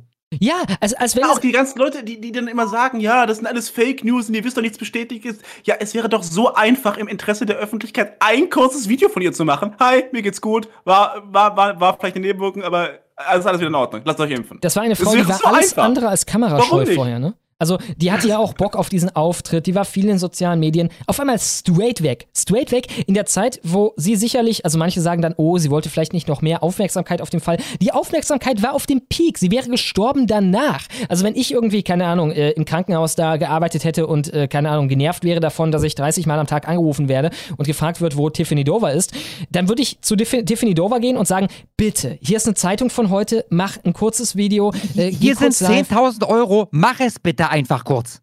Ja. Sollte übrigens auch im Interesse von Pfizer sein. Das wäre 10.000 Euro wert gewesen. Denen. Also, die, die hätten da, wahrscheinlich hätten sie ihr Millionen gezahlt. Millionen. Wieso ist die Frau nie wieder aufgetaucht? Auch jetzt, zwei Jahre später nicht. Tja, äh, ja, und wieso interessiert es keinen? Weil ne, unsere Medien sich halt für solche Fälle nicht interessieren. also es interessiert Oder sie dann schon. damals Es, überhaupt nicht interessiert. Solche Fälle gab es damals nicht und heutzutage ist das eher eine Randnotiz. ich meine, dieser Podcast, den ich erwähnt habe, der ist von NBC News. Ne? Bei den Amis haben die da Faktencheck um Faktencheck gemacht und keiner beinhaltete fucking Tiffany Dover. Wie Ja. gesagt, äh, als wenn das so, als wenn das ein wissenschaftlich zu ergründendes Thema wäre. Hm, ist diese Frau tot? Wie finde ich wohl heraus, ob eine Frau tot ist? Hm, äh, lade ich mir ein paar Experten ein und rede eine Dreiviertelstunde darüber, ob diese Frau Ja. tot ist. ist Ja, aber das ist halt, das ist halt Wissenschaft. Wissenschaft ist nicht, sich unabhängig eine Frage zu stellen und dann wirklich mal empirische Fakten und Daten zu sammeln und auszuwerten. Nee, das ist eine Expertenfrage, das ist Wissenschaft. Genau, Guck dir da Experten so sagen, Typ an, er hat einen Doktortitel, was sagt der? Das ist Wissenschaft. Ich weiß noch, dass ähm, der äh, äh, Faktencheck von Korrektiv zum Schluss hatte, die Behauptung, dass sie tot sei, sei teilweise falsch. Oder teilweise irreführend. Ja, da war irgendwas. Da war irgendwas. Ja. Sie ist teilweise tot. Sie ist zum Zombie mutiert und nach ihrem Tod wieder auferstanden und hat ein paar äh, Mitglieder angegriffen des Krankenhauses. Aber Auch sie ist da, technisch ne? nicht tot, oder was? Auch da, also wo wir schon eben ge- geredet haben von Leuten, die auf einmal sehr leise geworden sind, wie die Leute, die meinten, oh, ihr NPCs, jetzt sagt ihr, die Bratwurst wäre schlecht, ne? Äh, auch die Leute, die damals noch sagten, ah, jetzt driftet ihr aber ein bisschen ab, jetzt kommt ihr hier ein bisschen mit der Verschwörungsecke und so weiter, die sind irgendwie auch sehr leise geworden, wenn man dann noch drüber redet, Sind ne? sie, Zwei Jahre sind sie. später. Na, zumal, als wir damals darüber gesprochen haben, hatte ich ja das, wie gesagt, ich weiß nicht, ob das bei mir alleine war oder hier mit dir zusammen, Schlomo, als ich da recherchiert hatte, wie häufig postet sie auf Social Media, da war das drei Monate her oder so. Jetzt ist weit über ein Jahr her und es gab nicht mehr einen einzigen Post von ihr. Erklärt es mir. Tiffany Dover hat gerade einen Dollar gespendet. Mädel, Leute, ich lebe noch. nee, echt jetzt? ja, in dieser Sekunde. Ah, nice. Äh, Schlomo, Schatti, wir haben noch eine ganze Menge Ja, weiterer stimmt. Themen. Ich Ja. habe folgende Frage. Ich habe jetzt hier gerade bei mir einen 10-Minuten-Timer eingerichtet. Wollen wir das mal so machen, dass Schlummo erzählt, was das Thema ist und ich dann auf diesen Knopf drücke? Dann piept er nach 10 Minuten. Wir können ja dann gucken, aber das war so grob ungefähr. Genau, bei Russland würde ich vielleicht ein bisschen mehr einräumen äh, räumen dafür, weil bei Russland, äh, das ist noch ein bisschen was mehr und äh, die anderen Sachen, die sind quasi ein Bild und hey, was ist eure Meinung zu ABZ? Okay. Äh, genau, im Herbst ähm, wurden dann, um Corona zum Ende äh, zu bringen, wieder etwas abgespeckte Maßnahmen eingeführt von unserem FDP-Justizminister und unserem Gesundheitsminister von der SPD, der gute Buschmann und der gute Lauterbach. Äh, die, also die, die klingen jetzt irgendwie strenger als das, was ich hier, also was meine Lebensrealität darstellt. FFP2-Maske in Innenräumen, die öffentlich zugänglich sind. Sehe ich nicht. Äh, seht ihr das? Nochmal, nochmal, was, was sehe ich? Nochmal Was sehe ich? FFP2-Maske in öffentlich zugänglichen Innenräumen. Ja, jetzt. also ich, ich, ich, ich habe das neulich mitbekommen. In Ministerien und Ämtern und sowas. Äh, ich musste neulich an Ämter einen Amtsgang vollziehen und man hat mir das Ding auf, aufgeprügelt Ah, ja. beim Eingang. Aber das hieß ja auch eigentlich auch sowas wie ein Bahnhof oder so, ne? Hä? Das hieß Achso, das weiß ich nicht. Genau. Ich, ja, keine Ahnung. Ja, äh, dann halt Restaurants, Bars und so weiter, FFP2-Maske oder Test. Äh, es sei denn, man wurde vor drei Monaten das letzte Mal geimpft. Oder innerhalb der letzten drei Monate. Äh, keine Ahnung, ich war nicht viel essen oder ich war, besser gesagt, doch, ich war ein bisschen essen. Nee, die haben mich nicht abgefuckt damit. Haben die euch abgefuckt? Nee, nicht, dass ich mich erinnern könnte. Das letzte Mal war bei irgendeinem Arztbesuch. Bei Ärzten ist das ja nach wie vor so, dass wenn du hier in der Praxis gehst, dann musst du so eine bekackte Maske aufziehen. Sie nannten das Ganze ja die O bis O-Regeln, was äh, auch äh, zutrifft auf die Winterreifen, also dass sie von Oktober bis Ostern äh, auf die Autos sollen. Und das sollte dann verschärft werden zu den Schneeketten, wenn im Endeffekt dem Landtag danach ist. Das war dann eine Ländersache, wurde aber, glaube ich, nirgendwo gemacht. Und äh, dann wäre es möglich, dass man bei Außenveranstaltungen eine FFP2-Maskenpflicht macht. Tja, Ja. das Ja. kam dann im Herbst auf jeden Fall. Ja, äh, kommen wir zum anderen großen Elefanten mit dem dicken, fetten Z drauf. Kommen wir zu den Russen, die im Februar in die Ukraine reingemeldet sind. Ja, keine Ahnung, vielleicht äh, das Kriegsgeschehen kann man ja ganz schnell äh, abhandeln. Äh, man kann das in vielleicht vier Phasen oder so unterteilen. Also erstmal der erfolglose Versuch, Kiew zu erobern, ne? Mhm. der abgeblockt wurde von ihnen und daraufhin. Ein äh, riesen Konvoi da, der stecken geblieben ist, ne? Genau, genau. Da gibt es auch interessante Bilder von, wie es dann aussah. Ne? Also dieses eine ganz berühmte Video, das muss jetzt nicht irgendwie sehr wichtig gewesen sein, aber da hat man mal gesehen, wie die halt so geambusht wurden, ne? wie ähm, äh, russische Panzer in den Hinterhalt gehalten. Also äh, nur einfach Leute mit Javelins, ne? die halt äh, den vordersten und den hintersten Panzer abknallen und dann halt systematisch einen nach dem anderen. Und dieser gesamte Konvoi ist halt tot. Ne? Äh, ja. da haben Obwohl, sie. bei der, der Anfang, ich meine, der aller Anfang war ja erstmal noch, dass man die Flugfelder ausgeschaltet hat. Und dann dachte Stimmt. man sich noch, okay, oh, die Russen machen hier aber ernst. Also die haben in einem Tag alle Flugfelder ausgeschaltet, sehr systematisch. Da dachte man, ja, also in Georgien hat man sich ja noch alle über die Russen lustig gemacht, aber dann dachte man zuerst, na, vielleicht haben sie was gelernt. Vielleicht haben sie ja wirklich deutlich ernster gemacht als vorher. Und, und sie Äh, haben dann halt versucht, das sehr clean zu machen am Anfang. Ne? Also sie wollten überhaupt keine Ja. zivile Infrastruktur zerstören. Es war natürlich sofort dann die Rede von, also erstmal Querschläger gibt's immer, ne? von allen Seiten, aber äh, es war äh, sofort davon die Rede. Also momentan ist ja das Narrativ, äh, die werden sich vergehen an den Zivilisten in äh, unglaublicher Art und Weise, werden die alle abschlachten oder so, während sie lässt. Ne? Ähm, ich weiß noch aus der Zeit damals, äh, gibt's Videos oder gibt's ein Video, was ich ganz interessant fand, wo äh, ein Panzer von den Russen offenbar kein Benzin mehr hat und stehen geblieben ist. Und dann kommt da ein ukrainischer Zivilist und fragt die halt so scherzend, ob er sie zurück nach Russland ziehen soll. Und die Soldaten lachen halt und dann fährt er weg. Ne? Äh, gefühlt noch so eine etwas lockerere Stimmung. Und ähm, ja, sie wollten halt clean das Land übernehmen äh, und sind stecken geblieben. Und dann war der Krieg erstmal eingefroren für was, drei Monate oder irgendwas. Und danach haben sie ihre Taktik geändert und dann haben sie langsam begonnen, Raum zu gewinnen. Substanziell. Ne? Im Osten dann nur. Ja, die haben den, die Attacke auf Kiew ja aufgegeben. Ja, und irgendwann wurde der Krieg halt auch ein bisschen kriegerischer. Ne? Irgendwann sterben halt Leute und du musst die, die Toten an der Heimat, äh, vor der Heimatfront sozusagen äh, rechtfertigen und dann hört bei beiden Seiten das Scherzen großflächig auf, nehme ich an. Genau. Ja, dann gab es die äh, Gegenoffensive der Ukrainer, die ge- gebietstechnisch auf jeden Fall sehr erfolgreich war, ne? wo man. Naja, mäßig erfolgreich. Man hat Kherson, soweit ich weiß, wiedererobert. Und das war nicht der, der größte Erfolg. Jetzt an, den, an der Krim hat man, man hat den Krimzug da, die, die Brücke. Ich würde sagen, es ist halt immer noch so ein, so ein sich bewegender Stellungskrieg. Äh, ich habe jetzt nicht täglich die Updates geguckt, aber wie gesagt, der ukrainische Endsieg. Klar. äh, Also auf einer Landkarte ist sieht das schon relativ. Auf einer Landkarte sieht das schon relativ beeindruckend aus, äh, also gebietstechnisch. Ne? Das Ding ist, gleichzeitig haben sie natürlich auch eine Menge Männer da durch den Fleischwolf gedreht, ne, für diese Erfolge. Und, ähm, Und noch eine Menge Material und sowas. Ne? ja, klar, ich meine, das Ganze läuft ja auf eine Art Abnutzungskrieg hinaus. Und äh, ich meine, Russland ist da einfach nur am längeren Hebel. Ne? Also, wie sollst du. Das Einzige, was passieren könnte, ist, dass halt so viele Russen sterben, dass irgendwann die, äh, keine Ahnung, das russische Volk halt sagt, wir tragen das nicht mehr mit und da gibt es irgendwie Aufstände und so weiter. Aber äh, ich glaube, da sind wir sehr weit von entfernt. Tja, dann, äh, nach der Gegenoffensive kam die jetzige Phase. Es wurden 300.000 Mann mobilisiert, 100.000 wurden schon integriert und ich glaube, jetzt sind wir schon bei noch mehr. Also erstmal wurden 100.000 integriert, die halt da im Osten stationiert wurden, quasi als ja äh, frische Kräfte. Ne? Und ähm, die haben dann wieder begonnen, langsam Raum zu gewinnen für die Russen. Und äh, jetzt haben wir die Großoffensive im Endeffekt. Ne? Also jetzt haben sie begonnen, wieder so richtig reinzumeddeln, seit was, zwei Tagen oder so, ne? Äh, Die Russen. Ja. Oder die Ukrainer. Russen. Ja.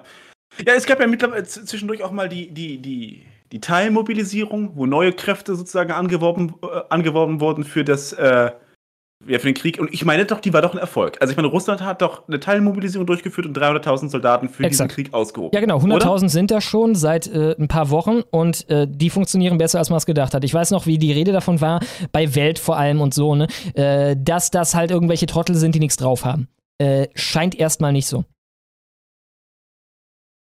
Gut, ich meine, seien wir ehrlich, äh, in unseren Medien war immer die Rede davon, egal von welchen russischen Soldaten man geredet hat, dass das halt Trottel sind, die nichts drauf haben. Ne? Es war halt einfach Kriegspropaganda.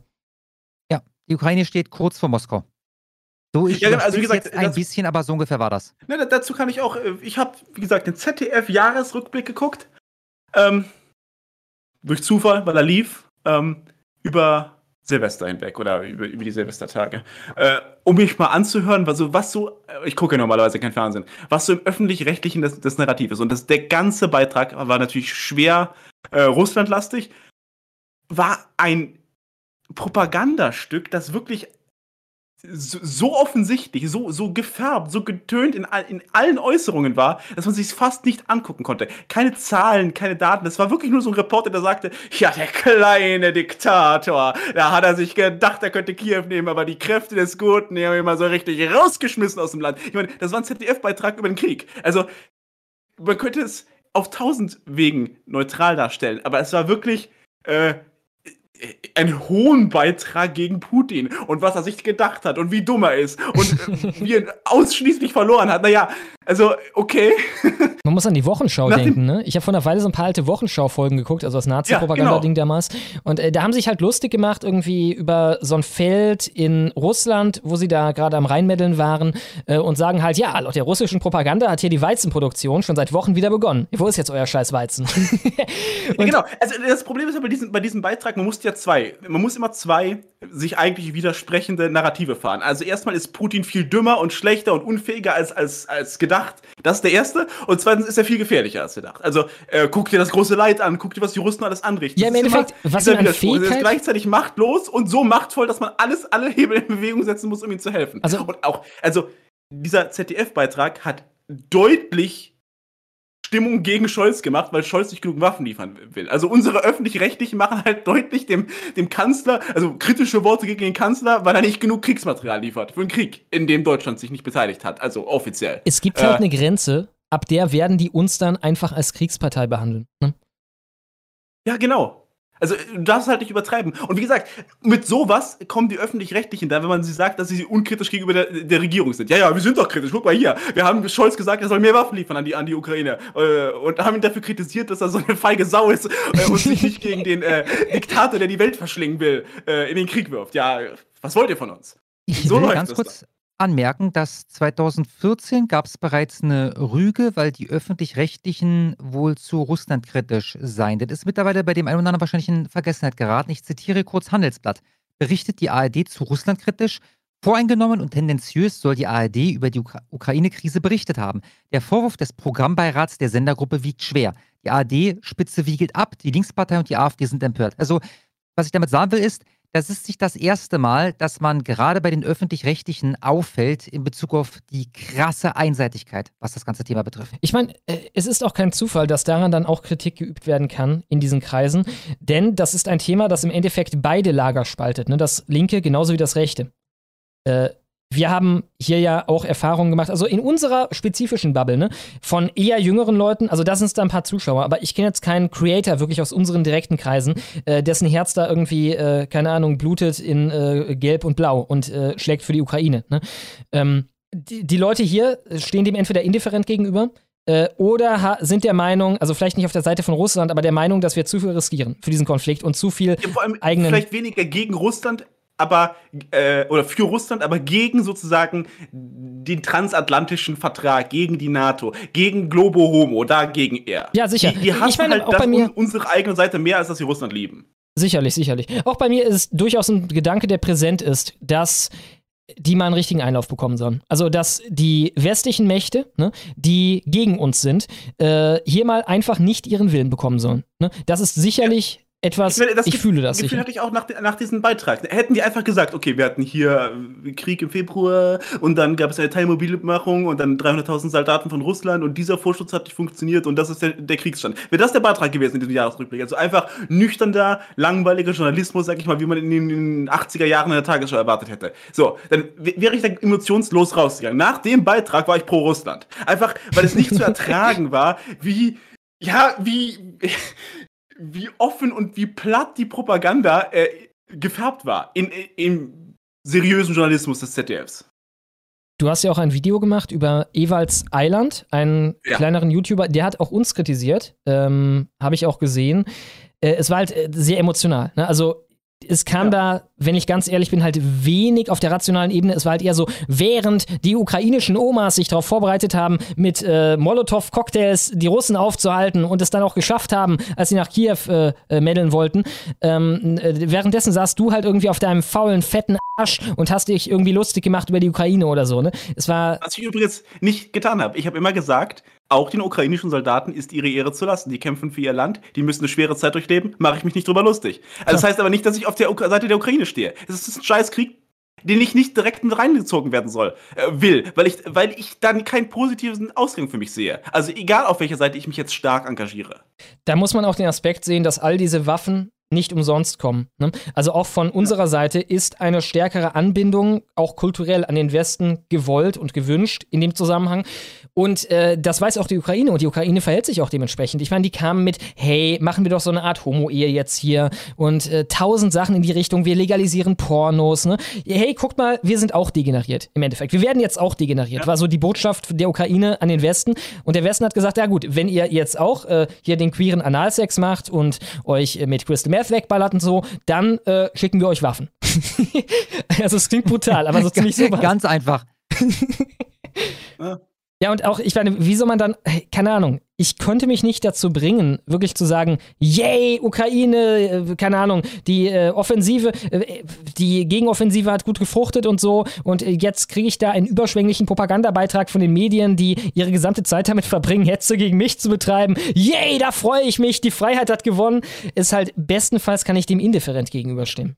Ja. Vor allem, das ist halt auch so ein klassischer Krieg, von der Motivation her, etc., der eher, also ich weiß nicht, nicht völlig, weil wir nicht mehr im 19. Jahrhundert leben, aber da erinnert viel an die klassischen Kriege im 19. und 18. Jahrhundert. Äh, also Motivation ist irgendwie Sicherheitsinteresse und die Annexion von einem gewissen Territorium. Ja, es sind keine, äh, gut, es spielt natürlich ein bisschen die Ethnizität dieses, dieses Raums eine Rolle. Aber das sind jetzt nicht dieselben, das ist jetzt kein so ultra ideologisches Projekt wie die kommunistische Weltrevolution oder Lebensraum im Osten oder sonst irgendwas. Das ist eher so ein wirklich klassisch motivierter Krieg. Und die behandeln ihn halt genauso, als wäre dasselbe wie, wie, wie der Zweite Weltkrieg. Also wäre das hier ein rein auf irgendeiner abstrakten Ideologie gebauter äh, Krieg der Eroberung und Versklavung und Vernichtung und, und, und, Verwerfung, was er einfach von den Motivationen nicht ja ist und auch von den Handlungen. Klar, er ist jetzt dazu übergegangen, die Infrastruktur anzugreifen und die Leute Mürbe zu schießen. Das ist schon eine Eskalation des Kriegsgeschehens, das sehe ich auch so. Aber das war es ja von Anfang an nicht und schon vorher war der, war der Krieg oder die Kriegserklärung oder die vorgegebene Motivation so, dass Russland hier äh, sich, sich, sich ein neues Weltreich schaffen will, was es ist auch die Frage, sehr unwahrscheinlich ist. Ich meine, wie gesagt, äh, erstmal das zu verurteilen, äh, da kann man Worte Bautism kommen, aber es ist halt auffällig, dass dieselben Leute darüber sehr leise waren, während die Amis einfach als ihre Standardkriegsführung es so gemacht haben, dass sie halt irgendwas zu kompletter Scheiße zusammengebombt haben und dann da in Ruinen reingerollt sind am Ende, ne? äh, ist halt etwas komisch. Ja. Ich wollte auch noch kurz darauf hinaus, äh, ein Argument von Ewalds Island oder eine Aussage von ihm war, sofern ich mich erinnere, äh, darauf, dass, äh, naja, halt sich hier ankündigt, dass die Ukraine dann auch halt als Teil vom degenerierten Westen unterm bunten Regenbogen tanzen wird. Ja, dann sollen die Ukrainer aber selbst entscheiden, ob sie unterm bunten Regenbogen tanzen wollen oder nicht. Ne? Läuft das so? Haben ja, wir das selbst entschieden? Genau, genau. Das ist halt das Problem. Die Ukraine entscheiden Scheiß. Die Ukraine entscheiden doch auch jetzt einen Scheiß, als ob die eine Großoffensive sozusagen aus eigenen, aus eigenen Entscheidungen und ohne Absprache mit den Leuten in England, mit den Leuten in Amerika äh, durchführen würden. Das passiert ja schon jetzt nicht. Und auch wenn, wie gesagt, das ist halt die Lüge der Demokratie, ne? Man glaubt ja, die haben ja dann Demokratie und wenn sich dann dafür entscheidet, ist gut. Ja, dass da vorher die ganzen Verträge gelaufen sind mit dem, mit dem, mit dem Waffenlieferungen, dass da wirtschaftliche Interesse dahinter stehen, dass da einfach Propaganda gemacht werden wird, das bleibt natürlich völlig außer Acht. Wie gesagt, Propa äh, Demokratie ist halt so ein leeres Wort ge geworden. Es ist einfach nur, der Normi hört Demokratie und findet es gut, weil er denkt, er entscheidet und wir hören Demokratie und finden es nicht gut, nicht weil er entscheidet, sondern weil er eben nicht entscheidet. Weil das letztlich bedeutet, dass die Macht beim ZDF liegt. Ja es ist halt unser Gott im Endeffekt. Ne? Also wenn ja. äh, sie benutzen das so, äh, auch gerade während ein Krieg herrscht und so, ne? Ähm, wie ein gläubiger Moslem im Dschihad Allah benutzen würde, ungefähr. Ne? Sie beziehen sich darauf, das ist die große Sache, für die man kämpft und dafür muss man jedes Opfer gewillt sein zu bringen, das es erfordert. Ja, äh, wie gesagt, ich habe schon gesagt, beide Lager wurden gespalten. Das linke, da ist, glaube ich, der Großteil, also ich glaube quasi spiegelbildlich, ähm, ist es so, dass nicht unbedingt für Russland, aber gegen die Politik, gegen die Härte der Politik und auch die Selbstlosigkeit der Politik, die wir hier gefahren haben. Also Selbstlosigkeit im Sinne von selbstlos für Globo Homo, ne? nicht wirklich für die, für die Ukraine. Ähm, äh, da waren die meisten von uns so auf der Schiene, glaube ich, also äh, im rechten Lager, vielleicht zwei Drittel oder so. Ne? Und ähm, bei den Linken war es, glaube ich, spiegelbildlich so, dass zwei Drittel, vielleicht sogar noch ein bisschen mehr bei denen, da halt komplett auf die Kriegsschiene auf einmal umgeschwungen sind. Ich erinnere nochmal daran, dass der tote Hosensänger Campino äh, für die Ukraine sterben würde. Er würde heute ein Soldat werden, würde den Wehrdienst jetzt nicht mehr verweigern. Also man ist auf einmal ein Fan vom Militär geworden. Auch bei der Taz gab es einen Artikel, den habe ich leider nicht mehr wiederfinden können direkt vorher, aber da gab es einen Artikel, wo jemand gesagt hat, ich habe meine Meinung geändert zum Militär und Militarismus. Ich bin jetzt dafür, denn im Endeffekt war mir vorher das Konzept nicht bekannt, dass ein Land in ein anderes einfallen kann. Und jetzt verstehe ich, wofür das da ist. Wer hätte das gedacht, ja. Ja, hier habe ich einen anderen interessanten Taz-Artikel, der ist noch vom Januar 2021, aber vielleicht äh, kann der einen Einblick daran geben, warum es auch für die Linken momentan halt opportun ist, auf einmal Fans zu sein von, naja, dem Militär, der Polizei und so weiter und so fort. Im Endeffekt einfach, weil man sie halt in der Hand hat, ne? weil man halt sie in seiner Gewalt hat und sie dein verlängerter Arm sind. Genug gefremdelt mit Polizei und Militär. Linke an die Waffen. Das ist die Überschrift von einer Taz, äh, von einem Taz-Artikel. Es ist unglaublich, absolut unglaublich. Es ist ein strategischer Fehler, dass so wenige Linke zur Polizei oder zum Militär gehen. Damit geben sie ein Machtmittel aus der Hand. Ja, jetzt verstehen sie, was es ist. Sie verstehen, dass sie die Macht haben und deswegen ist auf einmal das Militär eine super Sache. Deswegen sind auf einmal Rüstungsexporte und so weiter eine super Sache. Ne?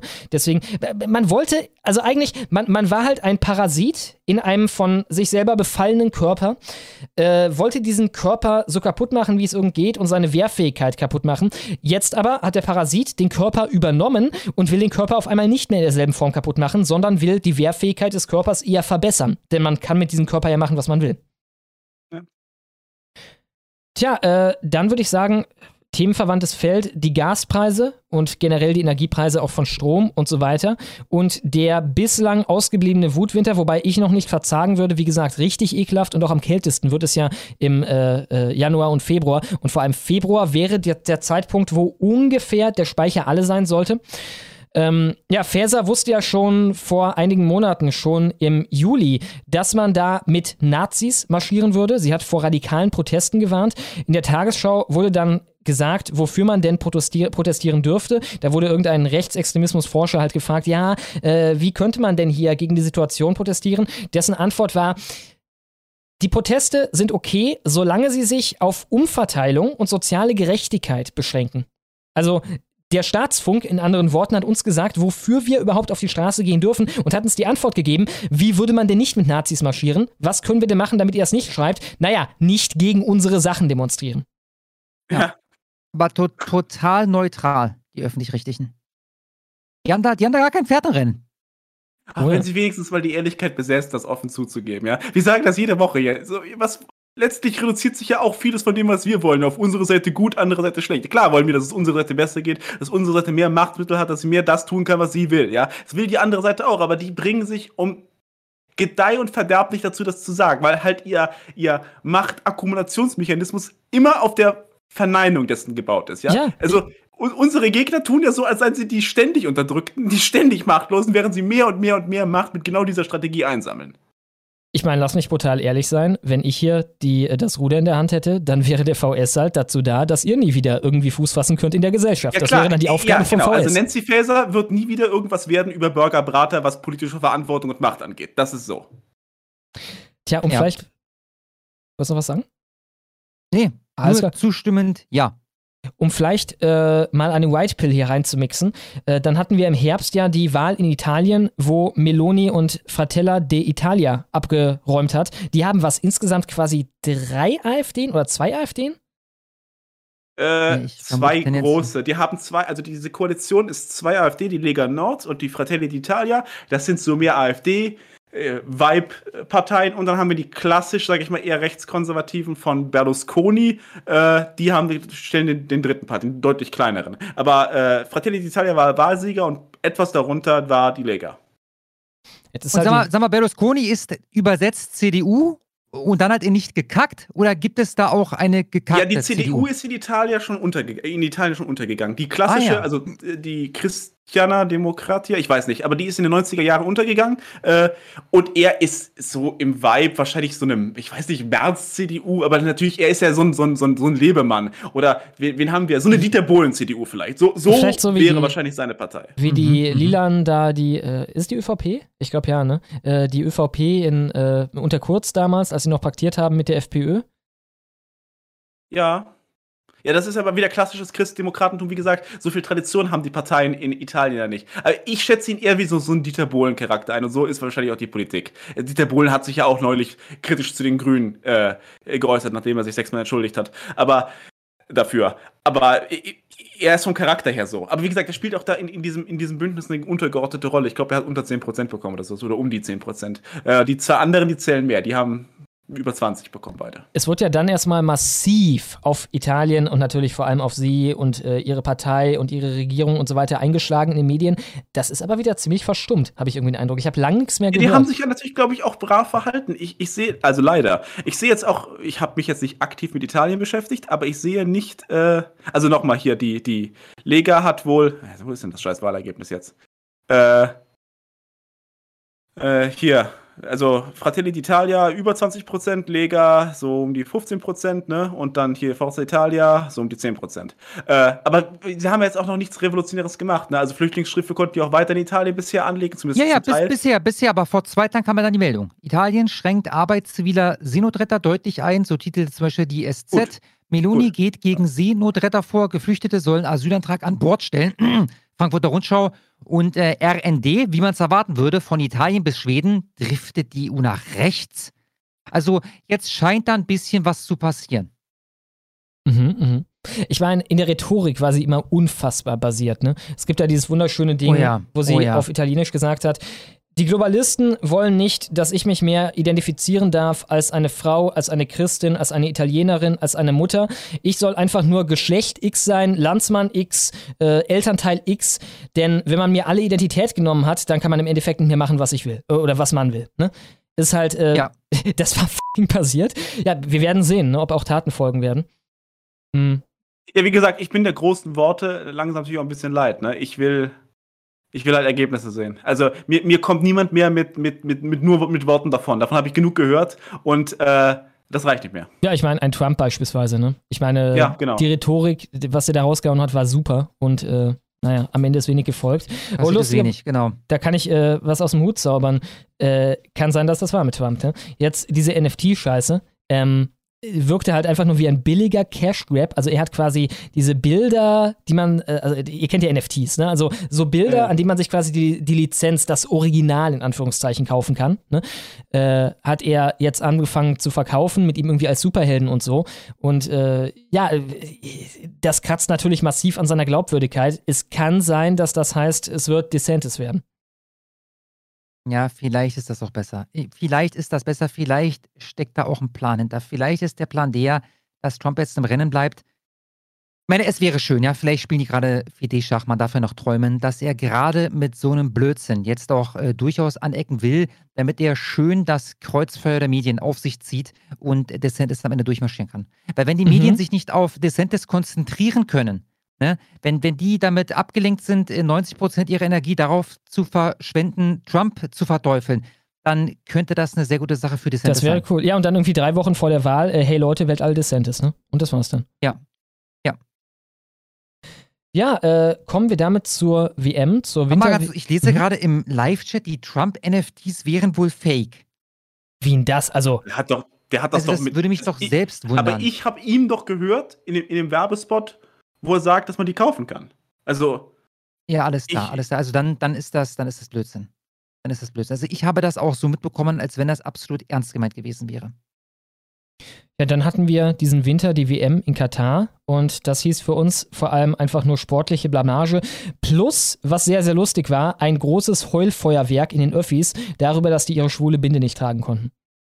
Katar hat keinen Bock auf den ganzen Homokram, auf den ganzen Regenbogenkram. Und deswegen haben die denen gesagt, nee, auch eure halt schon abgespeckte, schon äh, kastrierte One Love-Binde mit irgendwie anderen Farben, aber dann auch so eine Art Regenbogen, äh, die dann irgendwie dafür stand, dass alle sich gern haben oder so. Ne? Ich meine, wir sind ja irgendwie äh, auf dieser Infantilisierungsstufe angekommen von politischen Botschaften. Unsere politische Botschaft ist einfach nur, dass alle sich gern haben sollen. Äh, nee, auch die dürft ihr nicht tragen. Und daraufhin äh, wurde eine Geste gemacht, über die sich quasi die gesamte Welt lustig gemacht hat. Äh, die Mundzugeste.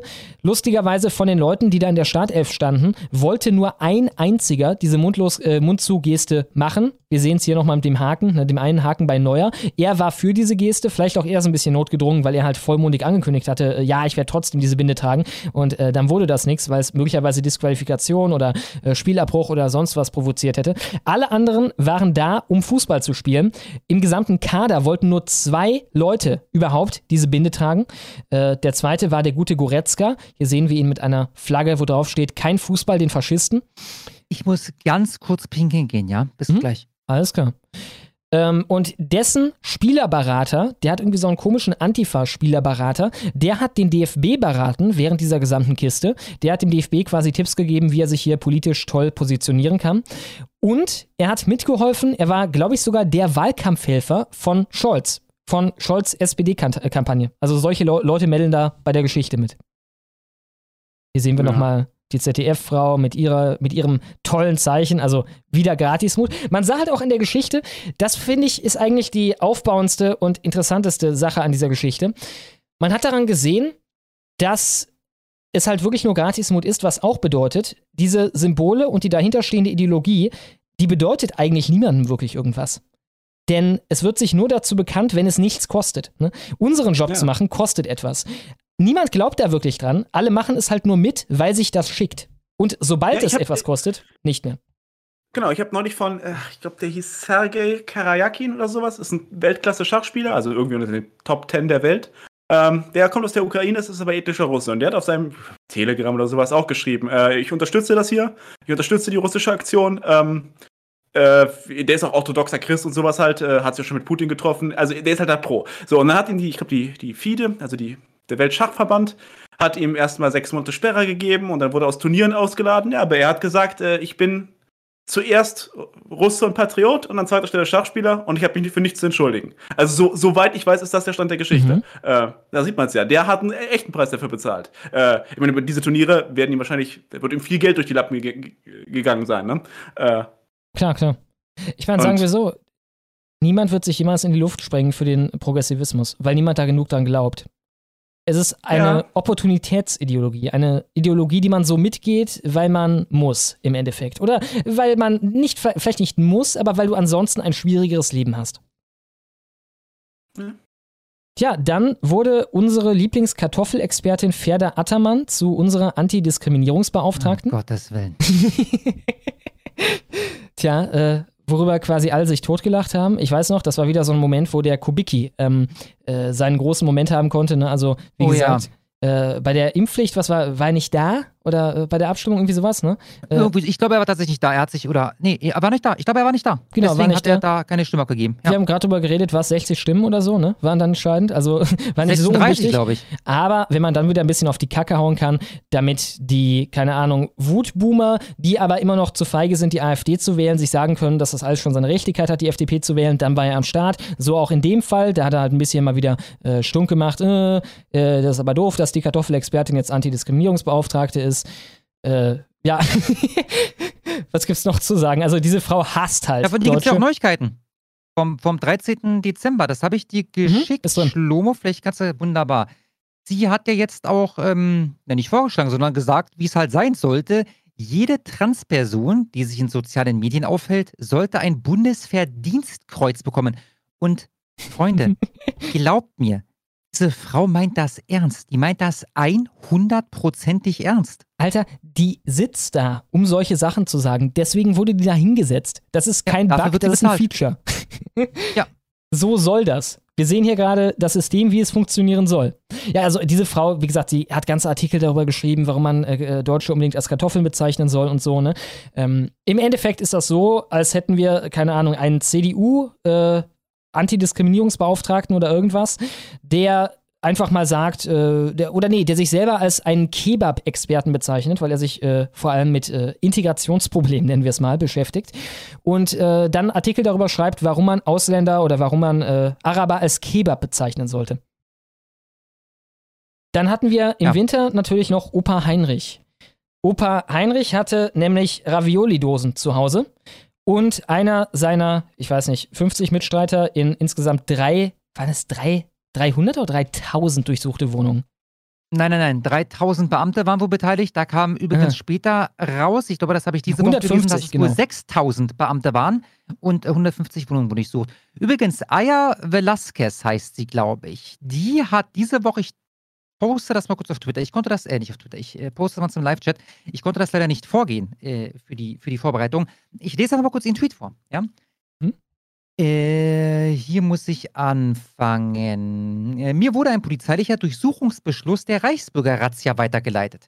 Wie aus diesem Dokument klar hervorgeht, ist der Polizei bewusst, dass die Rentnergruppe selbst gar nichts durchführen wollte, sondern sich auf eine ominöse militärische Allianz verließ. Mhm, Et mhm. voilà, der polizeiliche Durchsuchungsbeschluss der Reichsbürger-Razzia abgetippt und anonymisiert. Da Informantenschutz heilig ist, es sollte durch Zeitunbrüche etc. keine Rückschlüsse auf den Informanten gezogen werden können. Ein aufschlussreiches Dokument. So warteten die Mitglieder der Gruppe wohl auf ein höheres Zeichen, einen Blackout etc., welches angezeigt hätte, dass die militärische Allianz gerade den Umsturz in Deutschland durchführt. Okay, also es wäre ganz nie danach, als hätte die passiert. Gruppe auf dem St. Ja, genau. Nimmerleinstag Hätte man die nicht hochgenommen, wären die bis an den St. Nimmerleinstag inaktiv geblieben. Also das Problem war, dass Opa Heinrich. Warte, warte, warte, ganz kurz. Den letzten Satz noch. Über die Einfalt unserer Leitmedien, die eine derart groteske Story mit solch heiligem Ernst kolportieren, ohne sich Gedanken über mögliche so Social Engineering, äh, äh, sorry, über mögliche Social Engineering Interessen zu machen, kann ich nur den Kopf schütteln. Das gesamte Interview, da hat sie dann jemand interviewt. Wie gesagt, ich habe den Link im Live-Chat gepostet. Wenn Ja. ich Aya Velasquez, oh Gott, der Name ist kompliziert, äh, A-J-A-Y-A, neues Wort V-E-L-A-Z-Q U-E-Z. So findet ihr sie auf Twitter. Die hat übrigens auch diese Woche eine sehr gute äh, Doku hochgeladen zum Sturm auf den Reichstag, der ja nicht stattgefunden hat, wie wir alle wissen. Äh, kann ich wärmstens empfehlen, die Frau. Also Opa Heinrich hat sich ein paar Bierchen gesoffen und hat dann äh, auf dem Balkon bei einer Zigarette davon fantasiert, dass irgendwann irgendeine Fantasiearmee kommen wird, wenn die Lichter ausgehen und Deutschland erobern wird und ihn dann zu irgendeinem hohen Typen machen wird, zum Regierungschef. Ja. Und Du hast das, du hast das korrekt zusammengefasst, was da abgegangen ist, Schlomo. Okay. das ist halt wirklich unglaublich, ey. Ey, stell dir auch mal vor, du bist vorher so ein Verschwörungstheoretiker, ne? Äh, denkst dir so, oh, hast irgendwie deine fünf Freunde auf Telegram, schreibst denen, oh, hier wird noch, die werden sich noch umgucken, äh, gucken, wenn hier die Fantasiearmee kommt. Und dann passiert das. Also, was für ein Verschwörungstheoretiker bist du dann? Ja. Ja. Ah, wunder, wunderschön. Naja, auf jeden Fall, wie gesagt, erstmal haben sie geredet von einer Waffe. Es gab eine scharfe Waffe bei diesen Leuten. Dann wurden das drei. Okay, kann man sich noch vorstellen, in den Tagen danach. Wohlgemerkt, noch mehr wohlgemerkt, gefunden. wir wussten zu dem Zeitpunkt nicht, ob sie illegal oder legal besessen wurden. Das wissen wir, Waffen. glaub ich, also immer das noch wurde nicht. nie gesagt. So ist es. Ja, es es war immer nur die Rede von einer Waffe. Dann wurden Also es ist sie legal. Also war sie vollkommen, also war sie so legal, wie sie nur legal sein kann. Andererseits hätte es da gestanden. mehrere Leute von denen waren äh, Sportschützen, die da festgenommen wurden. Äh, dann wurden es drei, wie gesagt, das kann man ihnen ja noch geben. Tage danach drei, gut, äh, noch eine unter den Teppich gefunden oder irgendwas. Äh, und dann eine Woche später, nachdem quasi die gesamte Nation, ich würde sogar sagen, die gesamte Welt sie ausgelacht hat für eine Woche, äh, waren es auf einmal 90. Einfach Ja, aus da dem musste Nichts. man noch die, die Buttermesser zählen. Da hat man das Besteck auch nochmal mitgenommen und gesagt, ja, könnte eine Waffe Genau, sein. die, die Rede war einfach nur von Waffen. 90 Waffen gefunden auf einmal. Ne? Vorher hatten sie halt noch separat erwähnt, oh, da hatte einer eine Armbrust, legal. Und wie gesagt, selbst hätten die, keine Ahnung, fucking äh, äh, das Bundeswehr-Waffenarsenal da gehabt, solange die das legal haben, ja, keine Ahnung, dann, dann pimmelt die doch nicht an, geht doch zum Gesetzgeber oder so. Also, wo ist das Problem, wenn Leute legal einen Gegenstand besitzen? hätten, hätten sie damit eh nichts tun können. Wie gesagt, wie viele erfolgreiche Putsches gibt es schon? Also mir fällt ein zum Beispiel äh, der lange Marsch auf Rom oder zumindest die äh, Aktion von Mussolini. Als Mussolini den Staat sozusagen gestürzt hat, hatte er 300.000 Mann auf seiner Seite. so, und die hatten was? 30? 100 alte Leute, nicht, nicht kampferprobte. Leute aus dem Ersten Weltkrieg, sondern irgendwelche Rentner. Genau, Ex-Soldaten, also Soldaten in Rente, ne? Die hätten es dann gebracht. Äh, ich habe hier nochmal äh, die Zahlen aus der Türkei. Ne? 2016 gab es einen Putschversuch, der wurde vereitelt. Äh, die Staatsanwaltschaft spricht da von der Beteiligung von 8000 Soldaten mit 35 Kampfflugzeugen, 37 Helikoptern, 74 Panzern und 246 Panzerkampfwagen. also quasi so ein äh, ja, äh, Ja. LAV, ne? So ein kleiner, ja, also damit stürzt man äh, vergeblich oder versucht vergeblich die Türkei zu stürzen. Und mit einer Knarre, die dann auf einmal zu 90 wurde, äh, dann hätte man, glaube ich, zu wenige Leute gehabt, um die Knarren zu bedienen. Äh, damit hätte man Deutschland gestürzt. Äh, hier sehen wir auch nochmal das Bild, was dann durch die Presse gereicht wurde. Ein ähnliches äh, Video, wo dann auch gezeigt, was ebenfalls irgendwelche anderen Sachen, anderen Waffen zeigte. Äh, in der äh, Brisant-Sendung, also bei den Öffis, das hier ist NTV. Und wir sehen hier, während sie reden über den Fall, Bilder von Waffen, die sichergestellt wurden am 24. Januar 2017. Sie wussten, dass irgendwie Bilder her mussten, ne? Und Ja. dann haben sie sich gesagt, ja, Ja. gut, nimm mal die. Ja, übelst peinlich. Auch da ist meine Frage immer noch, wieso, also wir haben doch ständig die Bilder. Immer wenn irgendwo, keine Ahnung, ein paar Reichsbürger hochgenommen wurden, die hatten Knarren, ne, habe ich die fein säuberlich auf dem Tisch so äh, aufgebahrt, ne, da ich sehen kann, oh, ganz gefährlich, ganz äh, schlimme Waffen. Ich ich denke, das liegt daran, dass das, keine Ahnung, ein paar Buttermesser und eine Steinschleuder waren. Ja, dann hatten wir diesen Sommer die Schwimmbadrandale, also quasi für Wochen den Oh, Zustand, dass wir ja. jedes Mal das als Aufhänger hätten nehmen können, wenn das nicht so repetitiv gewesen wäre. Ja, Ja, das ein, zwei Mal haben wir drüber gesprochen. Ne? Unter anderem gab es ja auch diesen einen ähm, äh, Vorgang da, wo sich Schwimmbadpersonal irgendwie im Schwimmturm oder so einschließen musste, weil sonst der Mob über sie hergefallen wäre. Äh, alles ganz normal. Offenbar wir hatten auch solche so, Berichte ne? nicht nur aus Berlin. Also Dutzende Jugendliche stürmen Sprungturm. Also Oh, offenbar vergeblich, ne? Ja, und auch diese Beiträge hatten wir nicht nur aus Berlin. In Berlin gab es die wöchentlich. Zum Hochsommer gab es die hier wöchentlich. Damals haben uns übrigens die Öffentlich-Rechtlichen äh, wissen lassen. Äh, da wurde irgendein Experte befragt.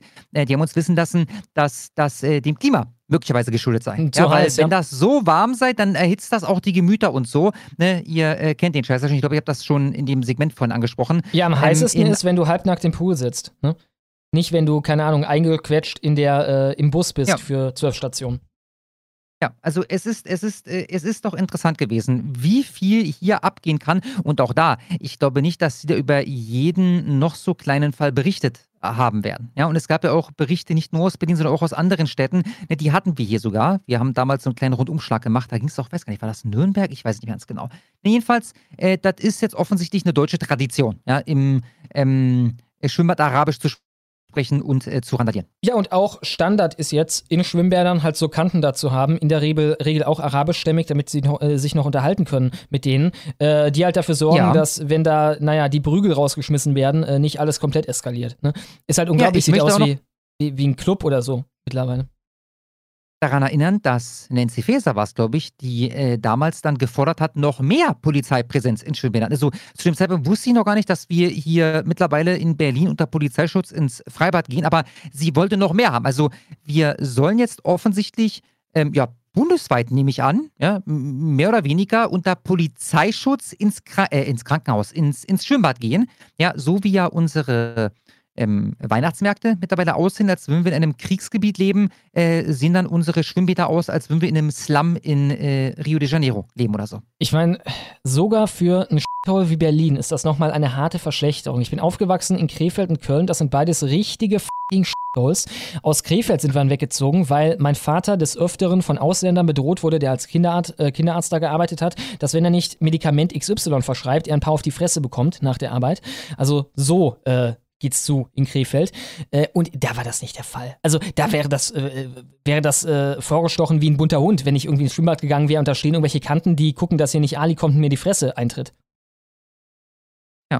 Ja, ich kann mich auch noch erinnern. Also ich habe noch Videoaufnahmen neulich gesehen, so, so, so Privatvideoaufnahmen aus den 90er Jahren. Da siehst du halt, was für eine Stimmung im Schwimmbad ist. Du siehst halt, was da für Leute sind und das ist undenkbar. Also nicht, nur- also nicht nur Stress, Sicherheitspersonal, all das, das. Die Leute sind halt noch. Ich meine, ich kann es ja an meiner eigenen Wahrnehmung äh, feststellen. 2005 warst du unbeschwert. Ne? 1995 wahrscheinlich warst du unbeschwert. Äh, und, und hat gar keinen Gedanken an sowas verschwendet. Und das sieht, se- selbst auf solchen Videoaufnahmen sieht man das ganz deutlich. Und das ist, äh, ja, das ist nicht mehr so.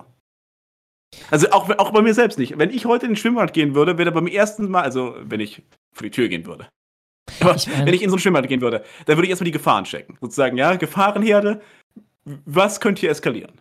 Ich meine, in Krefeld gab es auch schon manchmal auf die Fresse äh, als Kind. Äh, vor allem eine Zigeunerfamilie war da notorisch für bekannt. Die hat quasi alle da terrorisiert. Aber wenn ich zurückdenke in die Zeit, also so sorglos wie meine Eltern damals damit umgegangen äh, sind, gut, ich bin auch ein anderer Typ als meine Eltern, aber äh, ich würde niemals mit meinen Kindern so sorglos damit umgehen. Einfach so sagen, hey, äh, geht doch mal, also ich und meine Schwester zusammen äh, ins Kino um, keine Ahnung, halb zehn abends oder so in einer Stadt voll von Gewürzmenschen. Das würde mir halt nicht einfallen. Ne? Also wenn man sowas macht, dann würde ich auf jeden Fall mitkommen. Aber ja, damals war das noch vollkommen selbstverständlich. Ja, aber manchmal kommt es mir so vor, als würden sich viele Normies auch immer noch an diese Zeit klammern. Als würden sie sozusagen demonstrativ sorglos sein, ja. Äh, und also oft, manchmal fallen die, fallen die da auch, mit ordentlich auf die Schnauze. Aber wenn ich mir das manchmal anhöre, dann, wie, wie so Todesfälle zustande gekommen sind, ja, hat sich da mit irgendwelchen, hat irgendwelche Jugendlichen angesprochen und ist dann in eine Schlägerei verwickelt worden und äh, ist dann sozusagen, hatte keine Waffe dabei und ist dann auf den Kopf geschlagen worden oder unglücklich hingefallen und gestorben, etc. Ja? Ich kann mir einfach nicht vorstellen, dass mir so eine Situation passieren würde. Klar, ich könnte mich irgendwann mal mit Migranten prügeln, aber ich nehme an, ich wüsste dann, was passiert. Also, ich hätte das vorher irgendwie auf dem Schirm und oder selbst wenn ich es nicht auf dem Schirm hatte, ich hätte diese Situation nicht äh, so, so entstehen lassen. Äh, das wäre von Anfang an ein anderes Mindset gewesen, mit dem ich da rein hineingegangen wäre. Also eher in dem Sinne von, okay, hier könnte es Ärger geben, jetzt gibt's Ärger. Die meisten Deutschen sind halt wirklich wie so Hoppelhäschen, die irgendwie in so einem Mähdrescher rennen. Ne? Ja, dann kommen wir zu Nein, nein, dann ja? kommen wir ganz kurz noch zu einem Superchat von Censored by Big Brother für 100 Dollar. Vielen, vielen Dank.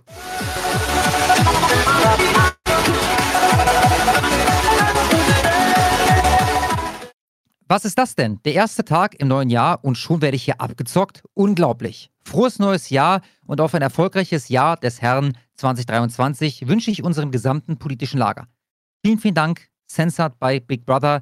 Die ebenfalls. Ich hoffe, du ähm, verspürst auch so ein bisschen Glück, dass du heute hier an diesem ersten ersten abgezockt wurdest. Vielen, vielen Dank. Ja, apropos abgezockt. Äh, lustigerweise, Alex hat sich jetzt auf Irfan eingeschossen und auf generell auch diese Evo-Leute. Also er bricht langsam mit denen und mit Stürzenberger. Der labert jetzt halt so Sachen wie, also erstmal ist natürlich äh, Irfan ein Superchat-Spendenabzocker, ne? Äh, das sowieso, aber da muss ja noch irgendein Gimmick oben drauf kommen. Ne? Bei uns halt, oh, wir nehmen Mainstream-Quellen. Wir reden über Mainstream-Quellen, deswegen sind wir scheiße. Ähm, bei Irfan ist das, dass der sich da auf solchen Demos mit Muslimen unterhält. Und was soll denn das bringen? Will der selber zum Islam konvertieren? Wieso interessiert der sich so sehr für den Islam? Der, der dümmstmögliche Take überhaupt, ne? Und also das kam halt mehrfach. Man merkte halt, der hatte sich das vorher so zurechtgelegt, dass er mit dem Ding kommen würde. Und, äh, und außerdem, ähm, äh, was war noch? Genau, genau. Ähm, äh, das wird doch nicht funktionieren, da den Moslem zu bekehren. Das bringt doch alles nichts, diese Veranstaltungen da von Stürzenberger. also, äh, so langsam hat er, also mit, mit wen hat er dann noch? Also sogar mit äh, Stürzi will er jetzt irgendwie auf Kriegsfuß gehen. Dann ist er jetzt halt mit der gesamten patriotischen Szene auf Kriegsfuß. Ja, keine Ahnung. Wahrscheinlich deswegen gibt es sowas wie Gehaltsklassen beim VS, ne? Ja, ja, ja gut möglich. Tja, äh, dann kommen wir zu den Klimaklebern. Hier haben wir nochmal den guten Herrn Raul. Ah, wie ist der? Da, ähm, Raul Ding, äh, Raul, Raul schieß mich tot, ne? Dieser Krauthausen, Schauspieler. ihn einfach Raul Krauthausen. Raul Krauthausen, genau. Raul Krauthausen hatten wir neulich schon drüber geredet, ne? Der sich. Äh, gibt eine Anzeige. Raul Krauthausen äh, hatte sich ja an der Straße festgeklebt und äh, das hat er so festgemacht, irgendwie mit Sand und so weiter, dass er da weggefräst werden musste mit dem Stück äh, Stra äh, Straße noch an der Hand. Da war dann sogar kurz die Sorge da, ob er seine Hand verliert, weil ich davon nie wieder was gehört habe, nehme ich an, dass es nicht passiert. Und ähm, ja, dann kam halt auch heraus, erst einer der fleißigsten und bekanntesten Aktivisten in Anführungszeichen der äh, letzten Generation und äh, erst gleichzeitig auch ein Schauspieler. Raul in, Semmler erfahre ich gerade. Raul Semmler, okay. Und hat in äh, Autowerbung mitgespielt, unter anderem für einen Jeep, der in Deutschland zunächst verboten wurde, weil er zu viele Schadstoffe produziert. Und dann musste er irgendwie als eine andere, unter einer anderen Kategorie irgendwie Offroad. Nutzfahrzeug. Als Nutzfahrzeug. Nutzfahrzeug neu zugelassen. Äh, der Jimny äh, ist das Modell von, ich habe den Hersteller vergessen. Suzuki, Genau. keine Ahnung. Der zweite Spot war auch geil. Da ging es darum, dass man so einen Fahrassistenten hatte für alle, die jeden Tag im Stau stehen. Kannst du ja nicht mehr Das kannst du dir aber auch nicht auslegen, dass es immer so ist. Also auch bei diesen, bei den ganzen Leuten, die jetzt in Amerika irgendwie von der Polizei weg, weggemeldet werden. Es ist nie wirklich einer dabei, von dem man jetzt wirklich sagen kann, oh, guck mal hier, ein Musterschüler, äh, der wurde jetzt einfach erschossen. Es ist immer irgend so eine George, George Floyd-Sache, wo man dann einen Zentimeter tiefer graben muss und findet dann direkt irgendwas, was nicht so toll aussieht. Also Ja, ja, die haben immer irgendwie Glück, ne? Also, ich weiß auch nicht, die haben da so ein Radar für, ne? Bei den Leuten, die sie Ja. da einfach exekutieren, wahllos auf der Straße. Irgendwie sind das dann immer Leute, die in der Vergangenheit, äh, na, im Mindesten irgendwie, keine Ahnung, so Crack-süchtige. genau. Auch bei dem. Verwieser, äh, Kyle Rittenhouse, ja. Wie hoch ist die Chance, dass man dann zwei irgendwie wegen Sexualstraftaten Ja. verurteilten Ja. findet? Warum können das nicht einfach irgendwelche Normis sein ohne ein Strafregister? Also, Ich mein- das kann so schwer sein. Ich meine, Rosenbaum dann auch noch an diesem Tag aus der Klapse entlassen, ne? wollte sich offenkundig umbringen. Ne? Das war auch die Verteidigung, die vor Gericht teilweise benutzt wurde und damit sind sie durchgekommen. Also man ging davon aus, der wollte Suicide by Kyle machen. Ne? Und äh, ja, dem ist das dann offenbar gelungen und der Rest ist dann halt wie eine Zombie-Horde auf den losgegangen und äh, ist eigentlich ein Wunder, dass nicht noch mehr Leute umgekommen sind. Ne? Also wie gesagt, was für Disziplin Kyle da hatte, äh, war ja schon fast übermenschlich. Wie er, also, wie wie gesagt, der Typ da, der eine Knarre auf ihn gerichtet hat, ne, irgendwie einen Meter entfernt auf seinen Kopf, wenn ich das wäre, dann wäre der Typ voll mit Blei gewesen und nicht nur mit dem kaputten, äh, kaputten Bizeps. Ja, äh, man kann sich fragen bei den Klimaklebern, wir haben gerade drüber geredet, äh, auch er wieder höchstwahrscheinlich bezahlt, ne? also es liegt auf jeden Fall nahe, er ist ein Schauspieler. Ähm, das geht vielen von denen so, äh, wie die Berliner Zeitung auch neulich aufgedeckt hat, eine Menge von denen werden Vollzeit bezahlt dafür, plus natürlich ihre ähm, Strafen, die werden sowieso gedeckt. Tja, von wem ist da die Frage? Vom Bundeswirtschaftsministerium mit insgesamt 156.420 Euro auf ein Elinor-Konto und der Climate Emergency Fund von Millionären, von reichen Leuten, äh, von äh, Firmen teilweise, die haben 4,5 Millionen an diese Organisation, also äh, eine Menge weltweit, ne? auch Just Stop Oil, dasselbe in der UK und so weiter, äh, diverse solche Organisationen mit Millionen unterstützt. Die wollen halt im Endeffekt vorgaukeln, es gäbe eine Graswurzelbewegung unter den jungen Leuten, die dafür sind, dass hier alles dicht gemacht wird fürs Klima. Die gibt es nicht. Es gibt ein paar junge Leute, die finden das lustig, wenn sie irgendwie sozial akzeptiert die Schule schwänzen können und das war's. Und äh, deswegen muss man das halt mit Schauspielern imitieren. Ja, auch dieser ganze Paniknarrativ, als wenn die, wie gesagt, wenn die wirklich glauben. Also einige von denen mögen das glauben, aber wenn das so ein breit anerkanntes Wissen ist, dass die Welt wirklich untergeht. Wir würden hier Kernkraftwerke bauen wie noch und nöcher. Und Klar. nicht, weil das vielleicht erst in 20 Jahren wirksam wird und dann nicht mehr, nicht, nicht, nicht mehr reicht. Wir würden es einfach tun, um auf Nummer sicher zu gehen, ja. Also, wenn ich hier habe, äh, den, den konkreten Fall, okay, auf meinem Teleskop taucht ein Asteroid auf, der kommt auf die Erde zu. Dann würden wir alles schicken. Auch wenn uns unsere Prognosen sagen, okay, Atomschläge gegen den Asteroiden bringen nichts, wir würden es trotzdem versuchen. Einfach, um, um alles versucht zu haben, wenn es hier um wirklich sowas gehen würde. Ja, wenn die das wirklich alle in de- der Intensität glauben äh, würden. Aber es ist ja immer, das Klima ist definitiv gefährdet, okay. Massiven Einsatz von Kernkraftwerken würde die CO2-Bilanz sicherlich verbessern, äh, wenn auch vielleicht zu einem Datum, das ihnen nicht, nicht, nicht mehr recht wäre. Aber es würde zumindest mal langfristig eine Auswirkung haben. Aber auch das wird ja schon stark bekämpft. Es ist alles sehr genehm auf den gesamten politischen Narrativ äh, getragen. Ja? Und also auch, auch schuld sind ja die weißen Männer. Äh, Ja, ja, genau, etc. genau. etc. Ich meine, das hatten wir auch wieder bei dem äh, Co-Gründer ne, von der äh, Vorgängerorganisation äh, von der letzten Generation von Extinction Rebellion. Ne. Der Typ hat ein Pamphlet verfasst mit dem Titel äh, Extinction Rebellion isn't about the climate, wo dann gesagt wurde, es geht auch um die Heteronormativität, die ist in Wirklichkeit das Wurzel vom Problem und um die, äh, den Rassismus und alles, ne? Halt, wir landen immer wieder bei Feld-, Wald- und Wiesen-Linksextremismus einfach. Sie wissen halt nur, dass dieser Klimaframe stark ist und dass der halt funktioniert bei Leuten. Ja. Ja. Herr Thunberg hat ja auch dieses Jahr verkündet, dass es, ich weiß nicht, ob sie sagt, dass es nicht ums Klima geht, aber im Grunde genommen hat sie den Sozialismus ausgerufen. Ja, soziale Gerechtigkeit will sie halt irgendwie da und äh, auch die, die, die Weißen sind doof und so, ne? Also die Triggerworte dafür irgendwie, Kommt ihr nicht auch aus einer ziemlich wohlhabenden Familie? die kommt aus Ja. einer Schauspielerfamilie. Kommt sie. Also aus einer, aus einer wirklich wohlhabenden Familie. Die Mutter ist fucking irre. Die, die, die Neuberg doch auch. Das ist doch Remsmar Zigarettenindustrie. Ja. die Arbeit, Neubauer? Ne? Ja. Ja. Zigaretten. Ah, interessant. Und damals auch übrigens äh, äh, unter dem Nazi-Regime haben die ähm, irgendwelche Arbeiter ausgebeutet. Ich, ich glaube, bei denen mussten Juden in der Fabrik schuften, ohne dafür bezahlt zu werden. Also so, die haben auch eine, eine schöne dunkle Vergangenheit, aber vor allem, was sie alle gemeinsam haben, ist, dass ähm, sie sehr, sehr wohlhabend sind. Also ich meine, Ist aber auch die Thunberg ist so ne? wohlhabend. Von der gibt es, glaube ich, dieses Bild, ich glaube, sie war es, oder das war die Mutter, bin ich ganz sicher. Die haben diesen ähm, Vitro Lounge Chair, ähm, au- auf dem sie da Ja. dann fotografiert werden bei sich zu Hause. Äh, der Stuhl kostet mit Hocker äh, 10.000 Euro. Find, Ja, könnt- könnt ihr euch noch der ist Karl- schön, ja, aber das ist halt ein 10.000 Euro Sessel. könnt ihr euch noch an Carlos Maza erinnern, der versucht Ja. hat, äh, äh, Ja. hier, wie, äh, wie hieß er noch, äh, zu canceln? Steven Ähm, Crowder. Steven Crowder, genau. Carlos hat- ist, habe ich in einem Video, also als nach, also jetzt im Verlaufe der Jahre rausgekommen, kommt aus einer Familie von Tech-Milliardären. Der. Typ ist de facto Milliardärserbe, ja. Äh, auch diese, diese hier Taylor Lorenz kommt aus einer Familie von unglaublich einflussreichen äh, äh, Leuten. Ich glaube, ihr Großonkel oder sowas, dem gehört die Internet Wayback Maschine. Also die ist da auch nicht drin zu finden, weil, weil dem Mhm, fuck- fucking mhm, Onkel das gehört mhm. und er Einträge von ihr löschen lässt.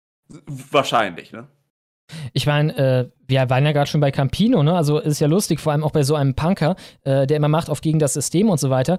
Äh, er ist ein Sohn aus der Frege-Familie und das ist eine unfassbar reiche Familie. Die wird mit den Fuggers in einem Zusammenhang genannt auf ihrer Wikipedia-Seite. Ne? Also auch er ein sehr, sehr, sehr reicher Typ. Äh, So können das nicht einmal organische Leute sein. Und da, das Also- Lustige ist daran auch noch, also man Ja. könnte ja denken, okay, er ist das schwarze Schaf, ne? Er hat dagegen dann rebelliert oder so. Nee, nee, nee, nee. Er hat äh, ver- verteidigt, dass sein Bruder wie viel Millionen, 30 Millionen Euro, irgendwie sowas für einen Deal bekommen hat, was dann irgendwie in der Kritik war, als irgendein so ein Banker oder so, ne? Also ja, ja, wenn es seine eigene Familie äh, ist, dann ist Kapitalismus geil. Ja. Ach ja, und ich meine, beim A22-Netzwerk, bei Climate Emergency Fund, kann man ja auch wieder sagen, da, da haben wir wieder Leute wie die Kennedy-Familie dahinter. Ne? Die Rory Kennedy finanziert das massiv. Äh, wir haben die Ölmagnaten von, wie, wie heißen sie, Getty, ne? die Getty-Familie ist dahinter und so weiter und so fort. Halb Hollywood. George ne? Soros ist dahinter. Der Typ, der Don't Look Up gemacht hat, diesen Film zum Beispiel, ne? der, der ist dahinter, der ist auf, in deren Board drin. Ne? Ist halt so, wie, wie kommen die Leute nur auf den Gedanken, wie kommen nur irgendwelche Verschwörungstheoretiker auf den Gedanken, dass, naja, es geheime Strukturen im Hintergrund gibt und im Endeffekt dieselben Leute, keine Ahnung, kontinuierlich die Welt lenken in eine Richtung, die sie sich so wünschen.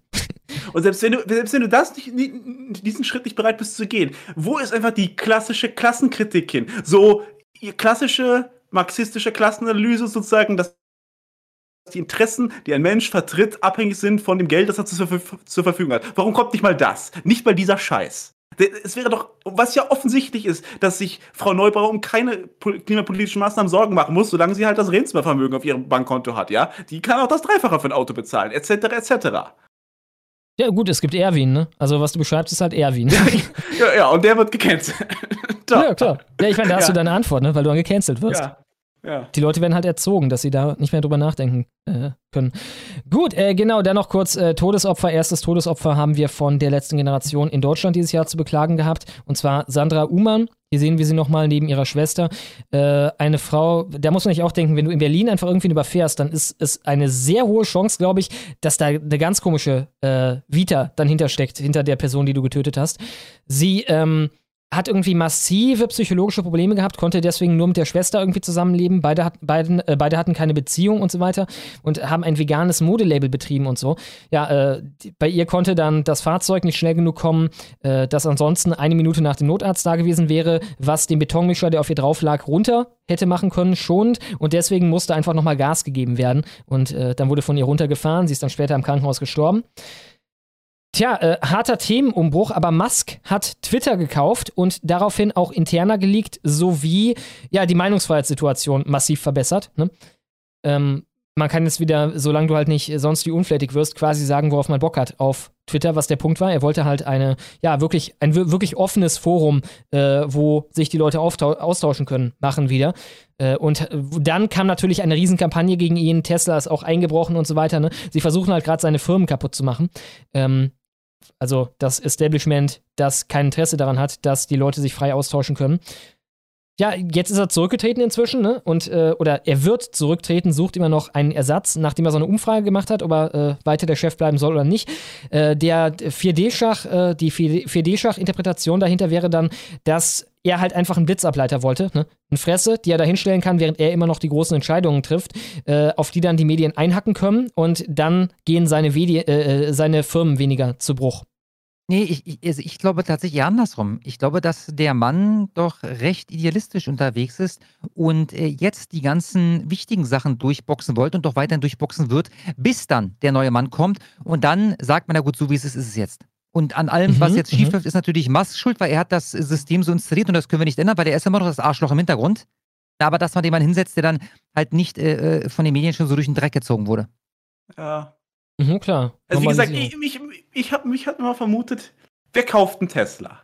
Also Tesla-Käufer waren doch bisher eher Grünwähler. Wohlhabend, glauben an den Klimawandel. So, wenn der jetzt natürlich äh, so eine Scheiße aus deren Sicht mit Twitter baut, dann hat doch schon die Ethik-Kommissionspräsidentin in Deutschland gesagt, man kann sich jetzt kein Tesla mehr kaufen, sozusagen irgendwie in einem Privatkommentar oder sowas. Aber dass dieses Gefühl, das mag jetzt nicht Tesla in den Ruin treibt, aber dass dieses Gefühl um sich gegriffen hat, dass jetzt einige Grünenwähler oder sowas, die sich das hätten leisten können, die das geplant haben, kein Tesla mehr kaufen. Tesla mehr kaufen. Und wie gesagt, diese Firma ist ja noch klein. Die ist auf jeden verkauften Wagen angewiesen. Die hat noch keinen sehr großen absoluten Marktanteil. Wenn auch einen sehr großen Marktanteil auf dem Elektrofahrzeugmarkt. Äh, dass man das im Aktienkurs spürt. Werden auch andere Gründe sein. Wie gesagt, wir haben sowieso eine, eine bisschen eine Tech-Krise gerade. Die Aktien performen alle nicht so stark. Aber dass das zumindest eine Auswirkung hat, kann ich mir schon vorstellen. Dass er sich halt mit seinem Stammklientel durch die eine Firma angelegt hat, was er in der anderen Firma braucht. Klar. Ich meine, ich hätte halt die Sorge, dass irgendwann er im Endeffekt vor der Wahl steht, okay, was ist es? Dein Baby oder Meinungsfreiheit auf Twitter? Ne? Gibst Ja. du uns Twitter zurück oder äh, machen wir dein Zeug kaputt? Oder dass er sich aus Twitter zurückzieht oder sonst irgendwas. Ich, wie gesagt, wäre einfach der, wär, wäre eher Besitzer einer Ölfirma, würde ich mir da weniger Sorgen machen, ne? Klar, klar. Ja, äh, im ZDF und vor allem auch von Böhmermann, der äh, postet, glaube ich, immer noch obligatorisch dreimal am Tag irgendwas mit Mastodon, wurde dann für Mastodon massiv Werbung gemacht. Äh, wir sehen hier einen ZDF-Beitrag. Tröts statt Tweets, Eigenregie statt Algorithmus, Spenden statt Werbung. Äh, klingt jetzt für mich erstmal nach drei positiven Sachen. Also gut, die Tröts äh, oder Tweets. Äh, was Ja, man da na, die wieder- wollen dir das ja auch verkaufen. Ne? Genau, genau. Und äh, da hat mir heute Kasper etwas sehr Interessantes geschickt. Und zwar soll über die Hälfte oder sollen über die Hälfte der Posts auf Mastodon aus Kinderpornografie bestehen. Ja, was so witzig ist, wenn ihr das bei weltwoche.ch lest, dann äh, steht da, was steht da, Stummo? Fast zur Hälfte. Und dann. Fast zur Hälfte. Wenn ihr dann auf die Quelle geht, die Quelle ist SecJuice, ein ziemlich langer Artikel. Da will jemand recherchiert haben, was da so los ist auf Mastodon. Dann heißt es dort wiederum ähm, äh, äh, Dominated. Bei, kurz, aber wir hatten ja auch irgendwie vorhin More Than Half oder so. Ja, ja, ich kann mich auch daran erinnern. War das nicht der Witz? Ja gut, auf jeden Fall, äh, ich meine, das erste reicht ja auch. Ne? Sagen wir, um ganz sicher zu sein, fast die Hälfte. Fast die Hälfte der Posts Ja. mindestens bestehen Ja, aus Kindern. ja, ja, Und ja. Wie, zum, wie zum Teufel passiert das? Also stell dir mal vor, auf Gegenstimme wäre jetzt, also das wäre mal ein Punkt gewesen von der Tagesschau. Die hat ja neulich äh, die Gegenstimme runtergemacht. Ne? Wenn sie sagen würden, hey, auf Gegenstimme besteht die Hälfte der Beiträge aus Kinderpornografie. ist halt, die Frage ist dann, wie zum Teufel ist das passiert? Das wäre eine sehr berechtigte Frage. Und die habe ich jetzt natürlich auch im Fall von Mastodon. Ne? Wie kann das sein? Ja, ich meine, wir Ja. haben neulich schon ja quasi so ein bisschen zurückgenommen, wie äh, wir uns geäußert hatten über Mastodon. Äh, ist halt nur sehr lustig, ne? Im Fall von ZDF. Also das hier wäre eine bessere Schlagzeile gegen alles Dezentrale, was sie haben auf der rechten Seite, als alles, was sie bisher gebracht haben gegen uns. Ja. Ja, äh, dann, das ist der letzte Punkt in Ja, aber meinem... ich, ich, genau, ich, ich hatte auch einen mit, mit Musk. Der kam nämlich in diesem ZDF-Jahresrückblick auch vor. Und es wurde wieder klassisch der Frame gefahren. Also wirklich, man hat ihn versucht, als Verrückten darzustellen. Also als Mann, der den Verstand verloren hat. Die haben zum Beispiel diese Szene, der hat ja, als er Twitter gekauft hat, das, den Spülstein mit an, äh, reingebracht, weil das im Englischen ja Sink heißt. Also der Spül, das Spülbecken heißt Sink und Genau. let that thing, let That, that sink in, ja. Sink in. So, äh, also lasst das einsinken, äh, seht euch das mal an. Bedeutung oder natürlich wortlich gesprochen, lasst diesen Spülstein rein. So, das war der, der Scherz daran. Und die haben das natürlich benutzt in diesem Jahresrückblick. Er hat, äh, haben gesagt, er hat einen Spülstein reingetragen, weil er das wohl für lustig fand. Also haben sie ihn als geisteskrank dargestellt, als würde der Mann mit Fäkalien um Ah, sich ja. werfen. Achso, also, sie, haben, sie haben quasi diese, diese, diese Doppeldeutigkeit quasi überhaupt nicht erwähnt. Genau, Sie haben wollten, die dass die Boomer denken, verschwiegen. Genau, die haben einfach nur ihn gezeigt auf einem Video, wie er da irgendeinen Spülstein reinträgt. Und der Frame war natürlich klar, okay, der Mann hat den Verstand verloren, der muss in eine Gummizelle. Die wollten, dass die Boomer, dass das für die so klingt wie, ja, er kam an mit, äh, keine Ahnung, einem Amboss in der Hand oder irgendwas. Ne? Genau, oder so, oder hätte irgendwas gemacht, was für keinen normalen Menschen irgendeinen Sinn macht. Die haben halt den Scher- Scherz dahinter nicht im Ansatz erklärt. Und hätte ich das nicht gewusst, hätte ich das auch nicht deuten können, was das heißt, ja. Also wie verfälscht diese Berichterstattung gegenüber dem war, was sie dann für den Wissenden tatsächlich ist, der diesen Tweet gesehen hat, das kann man sich nicht vorstellen. Es ist auch interessant, was für eine Taktik sie bei Musk äh, zur Diskreditierung fahren. Ich habe nämlich schon häufiger gesehen, dass sie da auf die ja, Geisteskrankheit im Endeffekt gehen. Ne? Der wirre Ja. Milliardär oder irgendwie sowas. Ne? Ja, So genau. kündigen sie ihn Genau. dann an. Äh, ich glaube, er hat zu viel soziales Ka Kapital und wirkt auch zu sympathisch, als dass man ihn wirklich zum Satan machen kann. Und deswegen sagt man sich, okay, stattdessen machen wir jetzt einfach, der ist irre. Ne? Weil das ist halt komisch, wenn unser netter Musk Tesla auf einmal, äh, Tesla Musk auf einmal hier, äh, äh, keine Ahnung, äh, Mr. Hitler ist. Ne? Kannst halt nicht machen. Ja, ja. Ja, letzter wie Punkt. gesagt, äh, harte, harte Sache. Wieder mit dem, also das nicht zu nennen, das ist. Es, es würde so wenig zur so journalistischen Sorg Sorgfaltspflicht in diesem Fall gehören und es ist so viel getan worden, um es nicht zu tun. Oder, ich oder um den auch- Frame in eine andere Richtung zu konstruieren. Ich denke mir auch, zerstörst du nicht mehr Vertrauen bei den Jüngeren, die das verstehen werden? Mit Let That Sink Ja, aber die Jüngeren gucken so das nicht. Das der durch, durchschnittliche Viewer sozusagen, der öffentlich-rechtlichen, ist mittlerweile 65 Jahre alt. Die haben kein Internet, die gucken nicht auf Twitter. Das ist, das ist Boomer-TV. Das Ding ist auch, wenn die Alten alle tot sind. Ne? Und also diese Demografie von, wir bearbeiten die einfach durch die Glotze, äh, ist nicht mehr da. Ne? Dann müssen die halt im Internet so richtig loslegen. Ne? Ja, dann wird's interessant. Wenn die Boomer weg sind, wenn das stabilisierende Element der Boomer weg ist, oder zumindest auch mal in Rente gegangen ist und auch ökonomisch nicht mehr zur Verfügung steht, uh, uh, uh. Äh, Das UUU war irgendwie schön. Okay, letzter Punkt. Das 9-Euro-Ticket und das darauf folgende Chaos, das überhaupt nicht vorprogrammiert war. Ähm, ja, äh, da hat man schöne grüne Symbolpolitik gemacht. Äh, wahrscheinlich war einem auch klar und äh, gleichermaßen egal, worauf das dann hinauslaufen würde am Ende. Und jetzt sucht man ja irgendwie nach so, äh, so einer Art Nachfolger von der Geschichte, ne? Ja, und dann, da wirft man, also die, die Rechten sind ja ständig Populisten sozusagen, die, die einfache und falsche Antworten auf komplexe Fragen finden, ja. Aber wenn irgendein Heini sagt, äh, das ist das äh, Glo- äh, also bundesweite Bus, äh, Bahnticket für den Preis von drei Bustickets verkaufen, ja, für den Pr- Preis von drei Straßen. Straßenbahn, die du in Berlin oder in Köln zahlen musst, äh, die kostet 3 Euro pro Ticket. Ja, dann ist es eine gute Idee. Und die Konsequenz ist, dass alle Züge völlig überlaufen sind, dass die Leute da wie Sardinen eingequetscht sind, dass die Konsequenzen, dass es auch langfristig nicht tragbar ist. Das ist alles wunderbar. Das ist kein Populismus. Das ist an die Leute gedacht haben und es äh, und eine gute Aktion gefahren haben. Aber wenn man sagt, dass man weniger Migration will, will dann ist das äh, einfache Antwort auf komplexe Fragen. Es ist alles dämlich. Auch es gibt keinen populistischen Frame. Es gibt, äh, das ist alles Quatsch. Das ist immer nur den Gegner negativ Frame. Die sind alle Populisten, die wollen alle irgendwas, äh, nur dass diese Aktion jetzt sonderdämlich war. Ich meine, fucking Vierer-Ticket, das heißt im Endeffekt zwei Fahrten hin und zurück. Ne? Im Endeffekt, du gehst einkaufen, gehst wieder zurück, zack, zwei weg. Das kostet was, sieben Euro oder so. Ne? Das heißt, das kostet fast genauso viel wie das Ticket, womit du dann alles, egal wie weit, gut, keine Dingens, äh, wie heißt das nochmal? Äh, ICEs. ICEs und so. Genau. Kannst halt nur Regios nehmen, ja. Genau, was Ja, dann zu lustigen Sachen führt. Wenn du halt so richtig durch Land, äh, durchs Land tingeln willst, dann hast du halt irgendwie 30 Umstiege oder so. Ne? Aber, ähm, äh, Du ja, fährst an drei Tagen von Berlin, was weiß ich, Mitte nach Prenzlauer Berg. So, kostet dich 9 Euro. Oder du fährst einmal von Flensburg nach München. Kostet dich 9 Euro. Ja, genau. Ja, ich frage mich, also, was war es nochmal mit dem, oh, I like that, I like that a lot. Worüber hat sie sich da gefreut? Die gute äh, Kati? Oh, ich weiß es nicht mehr, aber es war cringe. Das war auch wieder irgendwie sowas, ne? Das war, glaube ich, jetzt irgendwie die Idee von äh, irgendeinem Nachfolgeding, dass man das dauerhaft irgendwie billiger macht oder so. Ich glaube, in Berlin erstmal, keine Ahnung. Aber ja, da werden die nicht locker lassen. Das wird wahrscheinlich dann weiter äh, so kommen. Ja, die Kritik war da ja auch schon, dass in Berlin viele Services günstiger angeboten werden als im Bundesvergleich. Und der Grund ist natürlich, dass die das fremdfinanzieren. Äh, dass Berlin halt, ja, durch den Länderfinanzausgleich eine Menge Geld bekommt zum Beispiel und sich das dann leisten können. Also die Bayern haben sich auch schon beschwert, dass das nicht so sein sollte. Aber die Bayern sind natürlich auch Kacks. Die Bayern könnten morgen sagen, ja, wir zahlen nicht mehr. Zwingt uns doch. Wie gesagt, Mauer drum, dann Länderfinanzausgleich weg und dann nochmal reingucken in drei Jahren, da siehst du im Endeffekt Aleppo. Ja, wie gesagt, und da ist es auch, warum, warum Politiker reden, auch, auch warum auf das alles nichts geben kann, ja? Wie lange beschweren sich die Bayern schon über den Länderfinanzausgleich? Wie lange? Wie oft haben die ernst gemacht? Mit irgendwas? Gar nichts. Das sind alles Kacks. Die kann man reden lassen und dann befiehlt man ihnen was und sie folgen dem Befehl. Das sind die stolzen Bayern. Ja. Ja, das ist das große Problem da, ne? Halt am Ende immer noch, oh, wählen wir mal, äh, ich kenne doch den Wurzelhuber von der CDU, äh, mit dem gehe ich doch immer ein Maß Bier trinken, äh, dann wähle ich wieder die CSU, weil der sagt dann auch, dass er keinen Bock auf hat, ne? Genau, aber der Wurzelhuber will in seiner Pa- Partei Karriere machen, also wird er sich sehr vorsehen, was er am Ende wirklich tut.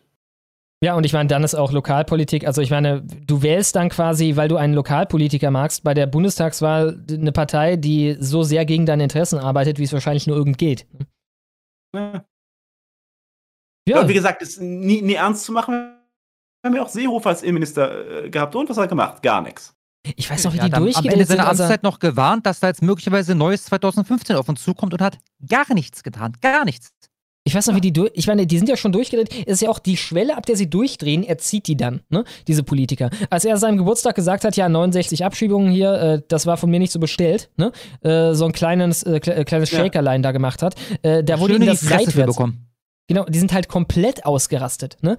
Ich meine, natürlich kannst du dich als konservativer Politiker über Abschiebungen freuen. Ja, wir wollen Leute abschieben, ja. Ja. Also, hey, was für Pietätslos. Meine ja? Antwort als, also als Großkanzler würde ich einfach, ja, fickt euch doch, äh, passt auf, dass ihr nicht abgeschoben werdet. Ja, und das wäre dann mein, mein Kommentar dazu gewesen. Ende. Aber äh, die sind ja alle, wie gesagt, die folgen alle dem Pressenarrativ. Die sind alle dem sozusagen der großen Macht, die noch hinter den Dingen steht. Dem Pressenarrativ, den Universitäten, ja, die Kathedrale, wie auch immer man es nennen will. Die sind dem ja immer noch hörig, weil sie, weil sie so gesch geschult wurden. Die wurden so erzogen, die haben in diesem Kontext Karriere gemacht und sie sind immer noch alle sehr brav. Viele bei der AfD sind ja noch sehr brav. Ja. Aus genau diesem Grund. Ja, und ich meine, das führt dann immer wieder zu diesen hässlichen Implosionen aller Meuten halt, ne? Dass halt Leute, die im Kern noch systemgläubig sind, in eine hohe Position kommen, dann irgendwie äh, halt den Druck zu spüren bekommen, oh, dich, distanzier dich von Hinz und Kunz, oh, der ist doch böse, guck dir an, der da hat Vogelschiss gesagt und so weiter und so weiter, ne? Und dann äh, setzt halt dieser Prozess ein von, oh, diese Autoritäten, die sagen mir aber, ist alles ganz böse hier und irgendwann gibt es dann den Aussteiger und äh, den Kronzeugen dafür, wie böse Nazi die AfD wirklich ist, ne? Als Ex-Parteichef. Ja. Äh, Ich bin, ich bin mittlerweile so weit, wenn die mich, also ich würde sowieso nicht auf so ein Interview eingehen wahrscheinlich, aber wenn die mich fragen würden, selbst wenn sie recht hat, ich würde denen sagen, selbst wenn ihr recht habt, würde ich euch nicht recht geben, weil die Intention, die hinter euren Fakten steht, selbst wenn sie stimmen, meine äh, Auslöschung ist, oder zumindest meine völlige politische äh, Vernichtung. Also im Sinne von, äh, wenn auch nicht die physische, dann doch zumindest die völlige Unschädlichmachung meiner privaten Ideologie und allem, von allem, was ich politisch will. Und deswegen, äh, ja, wird es diese Dis Distanzierung mit mir nicht geben. Wir haben ja schon mehrfach heute thematisiert, dass gewisse Kritiken äh, ein wenig verstummt sind in letzter Zeit. Darunter auch, gut, das schon eine Weile, aber fällt mir gerade wieder ein, dass, oh, ihr nehmt den Meuthen viel zu hart ran, äh, ihr solidarisiert euch dazu sehr mit dem Flügel und so weiter. Habe ich auch lange nicht mehr gehört. Wäre auch komisch, nachdem er so ziemlich so viel Schaden in der Partei dann verursacht hat, wie er irgendwie konnte und den Medien den perfekten Zeugen gegeben hat, auf den sie gewartet haben. Ja. Ja, das war im Endeffekt das Jahr. Keine Ahnung. Will noch jemand. Äh das war ein Ja, geiles viel, Jahr, viele, Alter. posi viele positive Nachrichten besprochen heute wieder. Äh, viele gute Dinge passiert. Wie war eure ja per- persönliche Einschätzung? Also wie habt ihr es empfunden? Mm, Schlagzahl wurde erhöht irgendwie. Also ich habe erstmal, ich, ich war überrascht. Ich dachte Ende letzten Jahres eigentlich, okay, das Corona-Ding wird jetzt das Ding. Und äh, deswegen sitze ich dann nächstes Jahr im Güterzug. ich werd, also vielleicht nicht genau so, aber so in die Richtung dachte ich, würde sich das entwickeln. Und dann sind sie da doch nochmal eingeknickt. Ich frage mich auch, ob das auch passiert wäre ohne das Russland-Ding, weil sie dachten, okay, das alles zusammen ist zu viel. Ja, ich glaube, die haben ein bisschen Schiss bekommen, auch von dem Winter jetzt mit dem Gas. Wenn das jetzt so richtig kacke läuft und wir hier die Corona-Maßnahmen haben und die Leute jetzt äh, auf Gasmangel sitzen, das könnte, das könnte eskalieren. Also, das könnte zu einem äh, politischen Geschehen eines Ausmaßes werden, das wir nicht mehr aufhalten können, mit fast egal, welchen Mitteln wir da vorgehen. Und die Mittel, die wir dann bräuchten, die trauen, an die trauen wir uns nicht ran. Ich denke, da hat schon ein Gefühl vorgeherrscht. Also, ich, ich glaube, die waren relativ froh, als die Gasspeicher gefüllt waren und die sind froh über jeden milden Tag, den wir haben, immer noch. Ja. Ja, ganz sicher. Ich sag, dieses Jahr wird die absolute Hölle. Ich sag, dieses Jahr wird, sagen wir so, wie aus der Sicht von 2019 dann 2021 gewesen wäre, äh, eine so krasse Verschlechterung wird es geben innerhalb von diesem Jahr. Ich glaube, dieses Jahr machen sie komplett ernst. Ich nehme an, dieses Jahr werden sie dann auch das Selbstbestimmungsgesetz endlich ähm, durchbringen und. Ja, was ist denn äh, eigentlich dann, da? Die wollten doch, die haben doch gesagt bis Ende des Jahres, ne? Also, Borg, Borg, Borg, Borg, ne? Ja, was ist da los? Aber vielleicht wollen sie dieses Jahr mit einem Hammer beginnen und äh, nächste Woche verkünden wir dann wieder hier ganz stolz, dass der äh, Superchat Tessa Gansacher ist dein Mann zukünftig äh, verboten ist. Äh, mal gucken. Es wird auf jeden Fall spannend. Ja. Ja, für mich war 2022 die Fortsetzung von 2021. Also, es ist weniger Corona-Maßnahmen, das fand ich auch nett. Äh, Aber ja, die, die Scheiße geht halt weiter, ne? Die, Kri die Krisen reihen sich in immer dichteren Abständen aneinander und die Leute, wie gesagt, copen immer noch damit, dass es 2005 ist. Also viele machen das. Ich vermeide es, mit Normis zu sprechen, wenn ich es nicht muss, aber wenn man es tut, dann, auch wenn der, was, wie, die, so, wie die sich so äußern über Amerika und sowas, das habe ich alles 2005 gehört. Das sind alles längst widerlegte Wahrheiten. Äh, aber die sind halt in dem Mindset gefangen. Gerade die Boomer sind in dem Mindset gefangen und es wird sich mit denen nichts mehr ändern. Also, äh, ich, wie gesagt, natürlich nicht jeder Einzelne, ne? Gibt sehr stabile Leute aus der Boomer-Generation, die es voll durchblickt haben, die seit Jahren drin sind, aber da als Generation sind die verloren. Wir haben dieses Jahr, das wird sehr interessant, in Berlin am 12.02., also ich hoffe halt, das wird richtig, richtig ekelhaft, ne? Und die Leute äh, werden dann nochmal drüber nachdenken, was sie da wählen. Äh, die Wiederholung der Abgeordnetenhauswahl, ob auch Bundestagswahl, ist, glaube ich, immer noch nicht ganz klar. Äh, ich glaube, sie sagen ja, aber nur bestimmte Bezirke, was keinen Sinn ergibt. Ähm, genau. Nee, nee, hat doch ein Gericht geurteilt, muss ganz Berlin äh, weit wiederholt werden. Auch die Bundestagswahl? Die Bundestagswahl nee, muss. eben nicht. Ich glaube nee, eben aber nicht. gut, die Land. War das nicht die? Also Abgeordnetenhaus, ja klar, das wird komplett wiederholt. Klar, klar. Okay, dann, das kann sein. Ja, das kann sein. Das ist der Unterschied. Das, die Bundestagswahl ist halt so wichtig, weil das könnte heißen, dass die Linken rausfliegen. Also ich denke es auch dann Ja. nicht, aber theoretisch. Weil die sind ja nur da wegen ihren Direktmandaten da. Äh, Und wir haben zwei wichtige Wahlen dieses Jahr. Wir haben am 8.10. die Landtagswahl in Bayern. Und wir haben, hier steht einfach nur Herbst, äh, die Landtagswahl in Hessen. Und in Schleswig-Holstein haben wir Kommunalwahl am 14.05. und in Bremen haben wir Bürgerschaftswahl, auch am 14.05. Äh, Also, wenn, wo wir gerade schon bei den, bei den Boomern sind, das ist mir auch tatsächlich 2022 jetzt zum ersten Mal recht präsent geworden. Ich, alle Generationen kann man gut kritisieren, einige mehr als andere.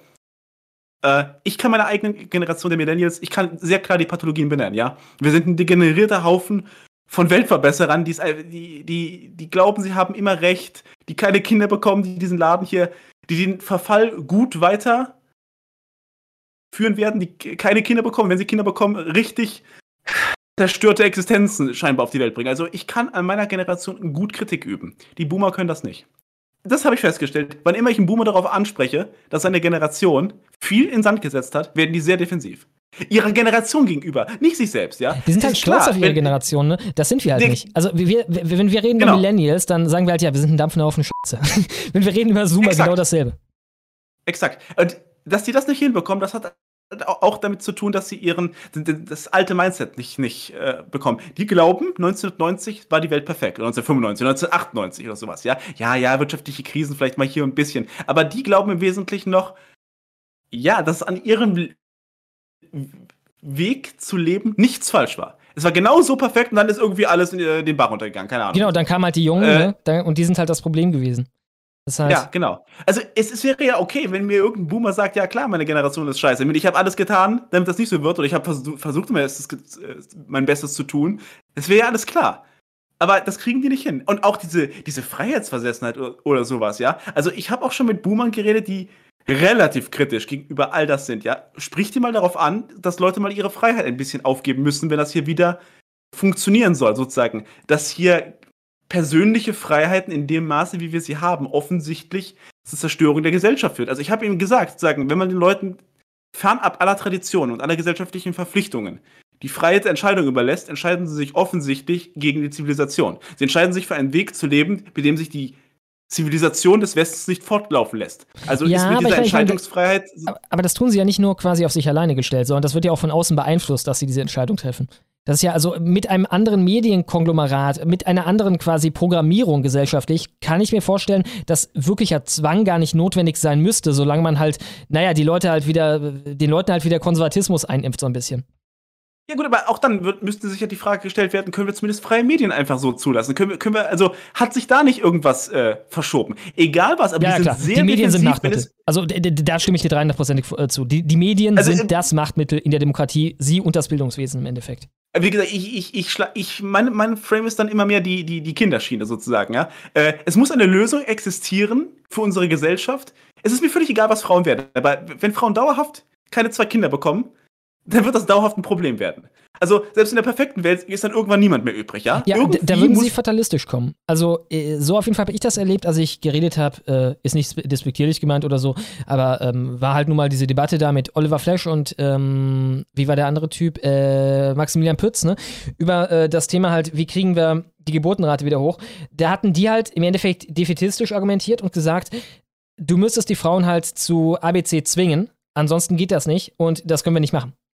Und ähm, okay, das also war meine das Ende Antwort, wäre, meine Antwort wäre, ich halte es für eine offene Frage, ob das notwendig ist. Aber wenn ich mich entscheiden muss zwischen Frauen können keine Karriere machen, wenn sie nicht zwei Kinder bekommen haben oder sonst irgendwas, oder man muss irgendeinen Regulations-, einen Zwangsmechanismus einfügen, oder unsere Zivilisation geht vor die Hunde, dann ist meine Entscheidung klar. Kannst du Also- Fairness halber von mir aus auch äh, für Männer einführen oder so, ne? Äh, ja, von Hauptsache mir die Kinder alles. kommen. Ja, irgendwann. Du könntest das an die halt Rente knüpfen. Keine Kinder, keine Rente. Boah, ja. Das, keine, das keine, du, wir, wir, wir- wir bauen hier Hochhäuser, da hast du schöne äh, 15 Quadratmeter Wohnungen, setzt du keine Kinder in die Welt oder sparst halt, geh die Scheiße vom Munde ab, dann wirst du im Rentenalter in genau so einem äh, Käfig landen.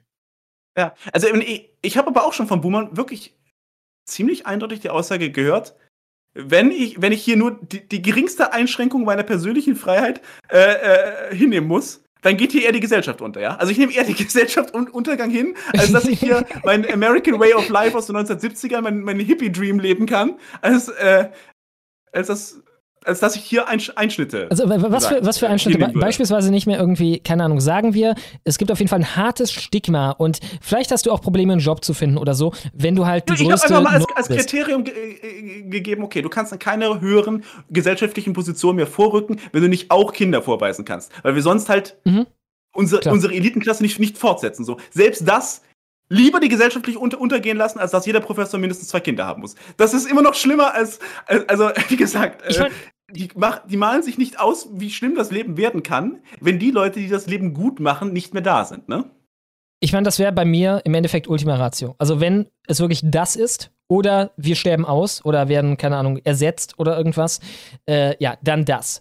Ich würde es halt vorher versuchen, einfach kulturell. Und ich denke, auch das hätte schon gute äh, Frucht. Ich Äh, bin jedem. Vorschlag offen. Klar, von mir aus auch so sanft wie möglich. Ich will ja jetzt hier nicht die, die Leute auf Gedeih und Verderb unglücklich machen oder sie mit Aufgaben belasten, die nicht nötig wären. Aber ja, Die Leute dieses werden Problem auch muss nicht unglücklich gelöst werden. werden. Das ist auch das Ding. Die Ja, Leute werden nicht unglücklich werden. Also, äh, wenn, wenn du das Glück, einfach das Lebensglück mal messen würdest, äh, äh, von, keine Ahnung, 3000 Frauen, die Karriere gemacht haben und rumgevögelt haben für 40 Jahre, bis der Ofen aus war, und dann den Frauen im selben Alter, die Kinder haben, die langsam groß werden und irgendwann Enkelkinder haben werden, äh, die die wären nicht die unglücklicheren von beiden. Ne?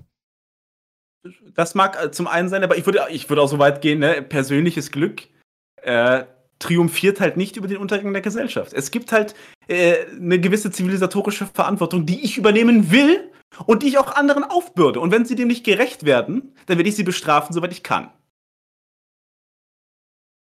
Ja, als Ultima Ratio sicherlich. Gut, dann haben wir eigentlich nur noch die Clown World offen. Ne? Äh, tut mir leid, dass die Folge heute so kurz wurde. Dreieinhalb Stunden. Naja, Alter. naja, wir sind noch lange nicht fertig. Mach dir keine Sorgen, Schlomo. Ja, absolut. Ja, Clown World 3. Äh, lustigerweise, ich hatte letzte Woche die Rekordfolge der Clown World. Die ging dann irgendwie, was, 14 Minuten oder so? So lang war ich auf jeden Fall noch nie. Äh, diesen Rekord habe ich diese Woche direkt wieder eingestellt. Direkt gebrochen. Genau, mit 16 Minuten. Viel Spaß und bis gleich. Die Clown World 3. Nicht die dritte Narrenwelt, sondern drei bescheuerte Kleinigkeiten aus der Medienmanege. Nummer 1. Das wird ein ziemlicher Ritt. Wir lernen heute nämlich Bappi kennen. Bappi ist nicht, wie es vielleicht klingt, der neueste Clown vom Zirkus Zaraziri, sondern ein Transmodel. Das war einmal eine Frau, wurde umgebaut im Sinne von hat Testo gespritzt bekommen, jedoch keine Bottom Surgery und auch keine Top Surgery, also ich glaube überhaupt keine Chirurgie. Und genau darüber, also genau gesagt über die fehlende Top Surgery, regt sich Bappi nach Kräften auf. Er sagt nämlich, ihm würde diese in Holland verwehrt, weil er zu fett sei und es als zu riskant gelten würde, so fette Leute wie Enz zu operieren. Neue Züricher Zeitung, wenn du fett und trans bist, hast du keine Chance auf eine vollständige Geschlechtsumwandlung. Äh, wenn du nicht mal einen scheiß Burger weglassen kannst, damit du endlich äußerlich angeglichen wirst an das, wie du dich innerlich fühlst, ist dir das dann wirklich so wichtig, wirklich ein Anliegen von Leben und Tod, wie es uns immer verkauft wird? Naja. Bappi Kortram sorgte in einer Unterwäschekampagne von Calvin Klein für Aufsehen. Weil er dick war, einen Vollbart trug, wie gesagt, mit Testo vollpumpen macht halt wirklich eine Menge und Brüste hatte. Doch hinter seiner Geschichte steckt mehr als nur die Werbewirksamkeit von Transsexuellen. Eine Begegnung. Ja, ich fürchte, hinter ihm steckte mal ein etwas zu aufdringlicher Onkel oder etwas ähnliches. Das ist ja bei Leuten mit so einem Knacks gefühlt häufiger der Fall als nicht. Aber lesen wir mal. Das Bild war eines der auffälligsten Werbemotive des Jahres. Es zeigte ein halbnacktes Pärchen in Calvin Klein Unterwäsche. Beide waren deutlich plus size, wie es im Modejargon heißt, mit Speckrollen und Fettpolstern an Armen, Bauch und Beinen. Der Mann hatte einen dunklen Vollbart. Meines Wissens ist das übrigens der erste Mann in Anführungszeichen, der auch unter den Regenschirm genommen wurde von Body Positivity und dann ganz toll empowered ist, weil er so eine fette Drecksau ist. Wir wissen jetzt, was du dafür machen musst und zwar in Wirklichkeit eine Frau sein. Und Brüste. Keinen dieser kleinen Männerbusen von Übergewichtigen, sondern eine richtige Oberweite. Körbchengröße 80J. Wie passt das zusammen? Die Anzeige war zum Pride Month im Juni erschienen, wenn der ganze Regenbogen der menschlichen Vielfalt gefeiert wird. Ja, die NZZ ist auch tief gefallen, dass man das in dieser positiven Art und Weise ausdrückt und allgemein scheinen die diesen Typen da oder besser gesagt diesem Ens sehr zugetan zu sein. Seit Jahren reiten Marken die Welle mit. Äh, nein, es ist eine Sache, die sich quasi nur im wirtschaftlichen und medialen Establishment abspielt. Reiten eine Welle mit würde ja implizieren, es gäbe da wirklich eine Bewegung aus der Bevölkerung. Die gibt es nicht. Um sich werbewirksam, weltoffen, tolerant und engagiert zu zeigen. So auch die Modefirma Calvin Klein, die nun nicht, wie bereits andere Modefirmen in den letzten Jahren, irgendein Transmodel buchte, sondern zum ersten Mal einen Mann mit noch nicht abgeschlossener Geschlechtsangleichung fotografierte. Die queere Gemeinde, also ein paar Genres, feierte das Motiv erwartungsgemäß. In der konservativen Twitter-Gemeinde.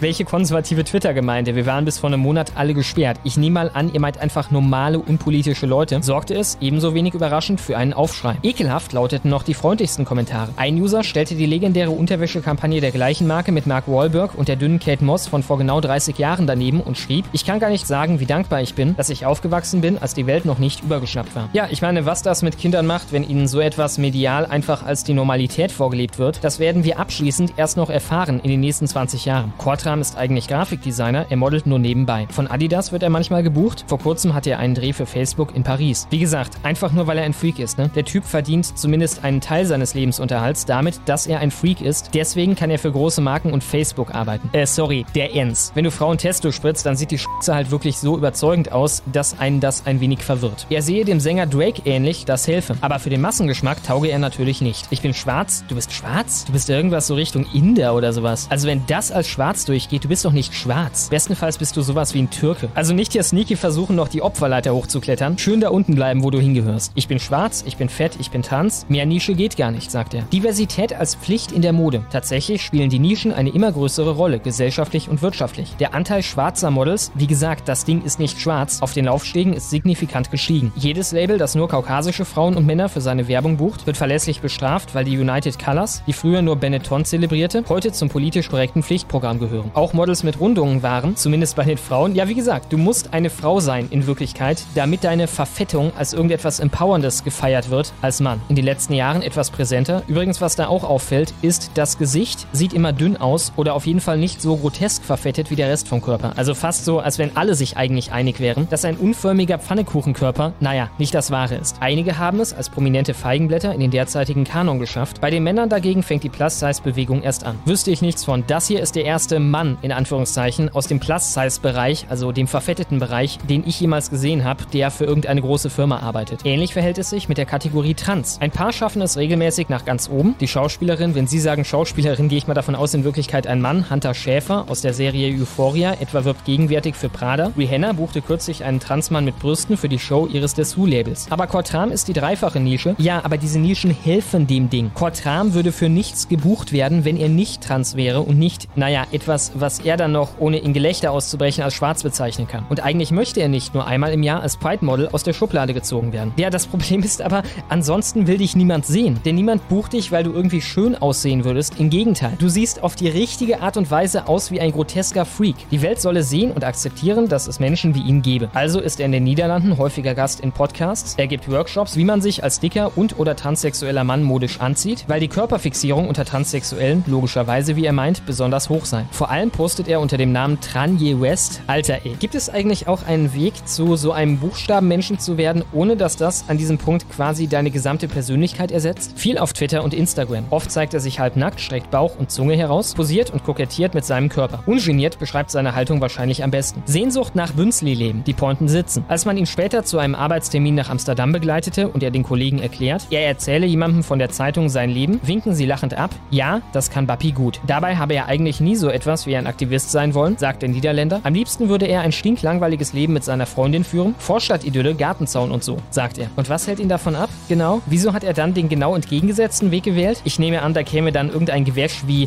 oh, ich kann hier nur akzeptiert leben, wenn ich erstmal mir das Recht erkämpfe oder so, damit Enz daraus noch so eine Art Märtyrernummer machen könnte. Aber es gäbe da ein Thema, das bisher kaum in der Öffentlichkeit stattgefunden habe. Ja, ich habe auch das erste Mal von Transen gehört heute. Und nicht nur ihn, sondern auch viele andere betreffe. Wenn du fett und trans bist, hast du in Ländern wie den Niederlanden oder Großbritannien keine Chance auf eine vollständige Geschlechtsumwandlung. Das ist diskriminierend. Ja, ich gehe stark davon aus, diese Regeln gibt es, weil das medizinisch zu riskant wäre bei Fettklopsen. Und ich gehe noch stärker davon aus, wenn du nicht mal auf ein paar Burger verzichten willst, damit du endlich deinen Seelenfrieden in deinem Körper findest oder was auch immer, dann spielst du in Wirklichkeit einfach nur ein kleines Spiel. Deshalb wolle er nun ein schwarzes, fettes Transvorbild für andere sein. Nochmal, du bist nicht schwarz. Wenn ich dich in irgendein afrikanisches Land werfe, dann stichst du da heraus wie ein bunter Hund. Kortram sagt nie dick, sondern immer fett. Das war ja auch schon das Ding von Magda Albrecht. Fett soll dann irgendwie empowernd werden. Das sei nun einmal das Adjektiv, das seinen Körper am besten beschreibe. Es heißt doch auch fette Qualle, fette Beute, fett gedruckt. Warum dürfen Körper nicht fett sein? Naja, weil krankhafte Fettsucht dich halt gegenüber allem Möglichen anfälliger macht. Beispielsweise gegenüber Komplikationen auf dem OP-Tisch. Bappi war schon als kleines Mädchen pummelig, so wie seine spanische Mutter, seine schwarze spanische Mutter nehme ich an, mhm, ebenfalls übergewichtig war. Seinen Vater, der aus Surinam stammt, hat er nie kennengelernt. Er und sein ein Jahr älterer Bruder wuchsen im Stadtteil Amsterdam Nord auf, heute größtenteils gentrifiziert, früher ein Ghetto, so Kortram. Die meisten Mütter dort waren alleinerziehend oder die Familien in irgendeiner Form dysfunktional. Ja, was dann eigenartige Blüten treiben kann, vor allem auch die Vaterlosigkeit, das sehen wir ja gerade. Wenn du keinen Vater hast, werde einfach der Vater. Trotzdem habe er für sein Empfinden eine ganz normale, glückliche Kindheit gehabt. Das nennt man auch Verdrängung. Die Mutter hielt sich und die Kinder mit Gelegenheitsjobs und Sozialhilfe über Wasser. Als er zehn war, bekam er noch eine kleine Schwester, aber auch deren Vater war bald wieder aus ihrem Leben verschwunden. Super Mutter übrigens auch, ne, wenn das so läuft. Als Teenager merkte Bappi, dass er sich nicht für Männer interessierte. Als Lesbe fühlte er sich allerdings auch nicht. Mit 20 sah er bei Oprah ein Interview mit einem Transmann. Mhm. Wie oft das dann die Geschichte ist, ne? Ich habe was im Fernsehen gesehen, was damals noch nicht so häufig im Fernsehen vorkam. Es waren düstere Zeiten und begriff plötzlich, okay, das ist es also, ich bin transsexuell. Zwei Tage später, er sieht etwas im Fernsehen und zwei Tage später meldete er sich bei einem Genderzentrum in Amsterdam. Erst nach zwei Jahren Psychotherapie plus Gruppensitzungen und langer Wartezeit für die Hormonbehandlung kam der große Dämpfer. Das holländische Gesundheitssystem setzt einen Body Mass Index BMI von höchstens 35 für eine Masektomie voraus, die Entfernung des Brustgewebes. Sonst sei das Risiko für eine gestörte Narbenbildung zu groß, heißt es. Kortrams BMI lag deutlich über 35. Und wie gesagt, mal einen Salat essen, das war nicht drin. Zwar fühlte er sich wohl mit seinem Körpergewicht, ich bin mir sicher, die Pumpe fühlt sich da auch wohl, vor allem wenn es dann langsam kritisch wird mit äh, 40 bis 60, aber eine vollständige Angleichung seines Körpers war ihm wichtiger. Also stimmte er einer Magenverkleinerung zu. Alter, wie sehr kann man um den Salat rumkommen wollen? Eine Magenverkleinerung. Direkt.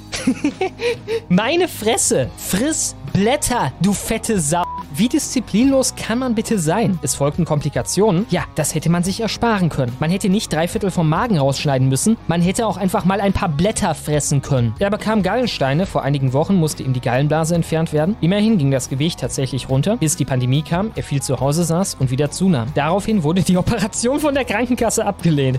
Warte, meint er, er wollte nochmal einen Schlauchmagen machen? Nee, ich glaube, er meint die Brustoperation. Ja, äh, das war doch vorprogrammiert. Wenn dein BMI darüber liegt, was die risikotechnisch vertreten können, dann kriegst du die scheiß OP nicht. Damals wurde mir klar, die interessieren sich nur für mein Gewicht, nicht für mein Glück. Die interessieren sich dafür, ob du bei der OP oder danach drauf gehst. Und weil du morbide übergewichtig bist, hast du dafür ein zu hohes Risiko. Es gäbe nach wie vor nur ein schlankes Schönheitsideal. Ja, und es gibt irgendwie ein lebendiges Schönheitsideal. Das finden die irgendwie schöner, als wenn du tot bist. Und alle, die davon abweichen, sollten bekehrt werden. Alter, was für eine kleine Wurst kann man bitte sein? Schon alleine, um es den Behörden heimzuzahlen, habe er ab diesem Moment mit allen Mitteln die Operation durchziehen ziehen wollen. Mit allen Mitteln, was heißt das, rostige Gartenschere? Für Brustamputation Geld gesammelt. Ach so, also er kann die scheiß OP sogar machen, muss es dann aber selbst bezahlen, weil der Staat nicht seinen Tod finanzieren will. Okay, also schaltet er auf der Plattform GoFundMe eine Anzeige. Helft Bappi eine Mastektomie in Spanien zu finanzieren. In Madrid hat er einen Chirurgen gefunden. Alter, zu welchen Längen gehst du denn? Zu welchen Längen gehst du, um nicht mal ein Steak wegzulassen oder eine Pizza? Diese Energie mal investiert in, ich weiß nicht, ein bisschen laufen gehen oder so und ratzfatz hättest du deine Titten ab, der auf Geschlechtsumwandlungen spezialisiert ist und den Eingriff auch bei übergewichtigen Menschen für bedenkenlos hält. Ja, wenn der Preis stimmt. Ne? In Spanien gibt es, wie auch in der Schweiz, keine Vorgabe zum BMI als Voraussetzung für eine Operation. Dank Kortrams Präsenz in den sozialen Netzwerken und seiner steigenden Bekanntheit in den Niederlanden verbreitete sich der Hilferuf in Rekordzeit. Innerhalb von nur zwei Tagen hatte er die nötige Summe von 6000 Euro zusammen. Das Shooting für Calvin Klein war ein letztes Souvenir seiner zwölf Jahre dauernden Reise zum männlichen Körper. Äh, nein, zum grotesk verunstalteten weiblichen Körper, aber nun gut. Eine Woche später flog er nach Madrid und kam ohne Brüste zurück. Zitat, oder sagen wir mit kleineren Brüsten. In Holland machen sie Transmänner komplett flachbrüstig, aber das sähe bei meiner Körperfülle ja komisch aus. Ja, das muss wieder die Fettenfeindlichkeit der transphoben Behörden dort sein. Der spanische Arzt habe ihm eine natürliche Form mit ausreichend überschüssigem Fett unter den Armen verpasst. Komplikationen bei der Heilung gab es keine. Trotzdem wird er es bei der Brustamputation belassen. Bis hierhin und erst einmal nicht weiter. Ja, erst einmal, ne? Es muss immer weitergehen. Das Ganze ist schließlich eine Sucht. Kinder wollen er und seine Freundin ohnehin keine. Tja, das war der versprochene wilde Ritt durch den Wahnsinn und wir kommen damit zu Nummer 2.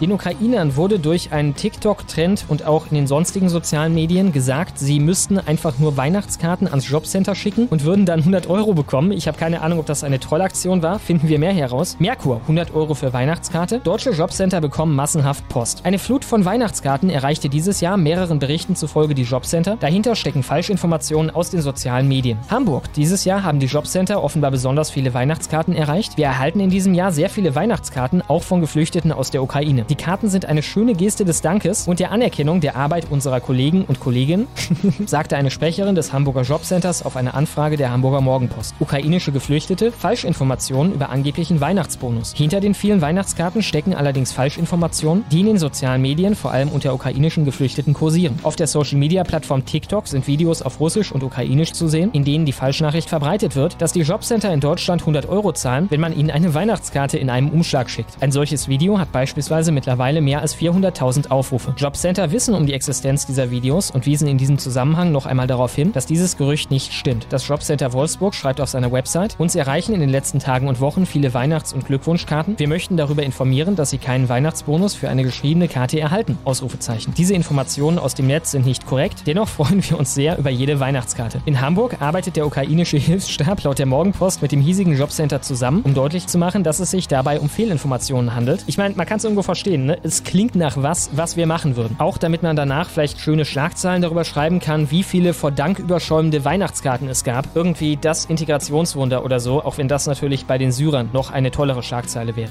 Und Nummer 3. Lauterbach für geschlechtsneutrale Arzneimittelhinweise. Tja, ich schätze mal, irgendein neues Hobby muss sich der Mann ja suchen, nach dem Projekt alle auf dem Boden festpinnen und gegen ihren Willen impfen und zu Hause einsperren so langsam zum Erliegen kommt. Nach der Forderung mehrerer Verbände, den Hinweis, fragen Sie Ihren Arzt oder Apotheker in der Arzneimittelwerbung geschlechtsneutral zu formulieren, spricht sich auch Gesundheitsminister Karl Lauterbach, SPD, für eine Änderung aus. Ich wäre sehr dafür, wenn Ärztinnen ausdrücklich genannt würden. Es entspricht der Realität der Versorgung, sagte Lauterbach der Bild-Zeitung. Zuvor hatte sich unter anderem Ärztepräsident Klaus Reinhardt für eine entsprechende Anpassung des Hinweises ausgesprochen. Die gesetzlich vorgesehene Formulierung passt nicht mehr in diese Zeit. Ich mag es auch, wie die Linken einfach, keine Ahnung, ein Patent auf die Zukunft haben. Also fortschrittlich in der modernen Zeit und so weiter ist einfach nur Shorthand für so wie die Linken wollen, sagte Reinhardt dem Redaktionsnetzwerk Deutschland, RND, übrigens ein Propaganda-Outlet der SPD. Er betonte, dass rund die Hälfte der Ärzteschaft weiblich sei. Unter den Beschäftigten öffentlicher Apotheken seien fast 90 Prozent Frauen. Müssen wir da eigentlich mal irgendwie Social Engineering-mäßig eingreifen? Das ist doch ein gut bezahlter Job, oder? Können wir da etwa nicht automatisch sagen, die Männer müssen in irgendeiner Art und Weise unterdrückt werden, wenn sie so wenig da vertreten sind? So wie bei, ich weiß nicht, jedem einzelnen lukrativen Job, in dem es mehr Männer gibt, sagte die Präsidentin der Bundesvereinigung Deutscher Apothekenverbände, Abda Gabriele Regina Over-Wiening. Ein rein männlicher Sprachgebrauch kann da keineswegs als eine faire Sprachpraxis bewertet werden, kritisiert sie. Der Pflichttext sollte durch eine neutrale und dennoch leicht verständliche Formulierung ersetzt werden, forderte Reinhardt. Die Präsidentin des Deutschen Ärztinnenbundes, Christiane Groß, schlug vor, den Hinweis anstelle der männlichen Berufsbezeichnung durch oder fragen Sie in Ihrer ärztlichen Praxis oder Apotheke nach zu ergänzen. Wie gesagt, ich komme ja gerne mit dem Fallbeil und der Schwertfallmaschine, die daraus gemacht wurde von den Kommis in der DDR. Kommunisten jeder Couleur neigen dazu, alles zu verkomplizieren. Ich weiß nicht warum, irgendwie sie kriegen eine Art perverse Befriedigung dadurch. Wenn man zehn Worte mehr braucht, um irgendeinen völlig alltäglichen Zusammenhang zu beschreiben, dann sind sie happy. Abda-Chefin Ova Wiening sprach sich für eine gesetzliche Lösung aus, bei der mehrere Varianten erlaubt sind. So könnten fragen Sie Ihre Ärztin oder Ihre Apothekerin, interessant, dann generisches Femininum. Fragen Sie Ihren Arzt oder Ihre Apothekerin, das impliziert, dass der eine männlich wäre und der andere weiblich. Oder fragen Sie Ihre Ärztin oder Ihren Apotheker erlaubt sein. Interessant, dass Ihnen hier selber das Gegendere, von dem, wie ich mir sicher bin, alle Beteiligten große Fans sind, zu lächerlich ist. Denn eigentlich wäre die Lösung ja vollkommen klar. Ne? Fragen Sie Ihre Ärztin oder Ihre Apothekerin. So viel damit zu dieswöchigen Clown World 3 und nun weiter im Text.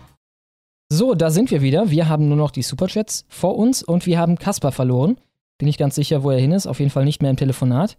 Ähm, vielleicht hat äh, Berlin Winke Winke gesagt oder so, wer weiß.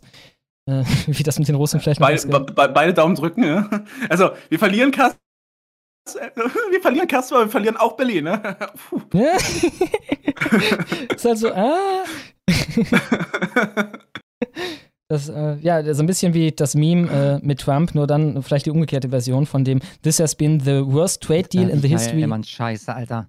So, ich habe hm? gerade die, die Clownworld-Szene geguckt und sie dann so und damit geht's mit dem, boah, scheiße, Alter. und äh, bin gerade reingekommen.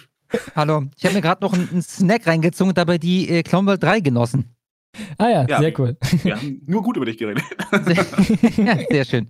Wir haben gerade überhaupt nicht besprochen, ob es das vielleicht wert wäre, wenn das hieße, dass äh, Berlin in einem nuklearen Holocaust äh, über die Wupper ist. Tja, äh, dicke Superchats würde ich sagen. Ne? Also das war's im Endeffekt. Ähm, wir sind alle Themen durch. Äh, Folge war auch lang genug. Wir kratzen jetzt an den vier Stunden Hauptsendung. Also das hatten wir auch lange nicht mehr. Ne? Ja, äh, ich hoffe. Ja, möglicherweise doch, nee, nee, nicht noch nie, aber das hatten wir schon lange nicht mehr. Also auf jeden also Fall. Normale Sendung, vier Stunden, äh, hatten wir lange Warte, nicht. Gunni, weißt du noch, das Ding, Gunni war ja damals ja, um die Bahn ja, ja, brechen. das war brutal. Ja, äh, geht so im Nachhinein. Das waren fünf Stunden mit Superchats. Echt jetzt? Echt ja. jetzt? Ja, das waren fünf Stunden. Das war halt für uns damals brutal. Inzwischen ist das halt so. Ich hätte oh. schwören können, das war eine sieben-Stunden-Folge. Wahnsinn. Also, das war so wie jetzt und noch eine gute Stunde. Mit Superchats, ne? Und wir stehen jetzt noch vor den Superchats. Wow. Ja, äh, mir hat sehr viel Spaß gemacht. Ich hoffe euch auch. Ich hoffe, ihr bleibt uns noch eine Weile treu, während wir uns den Superchats widmen. Äh, und wir sehen uns gleich nach dem kleinen Outro.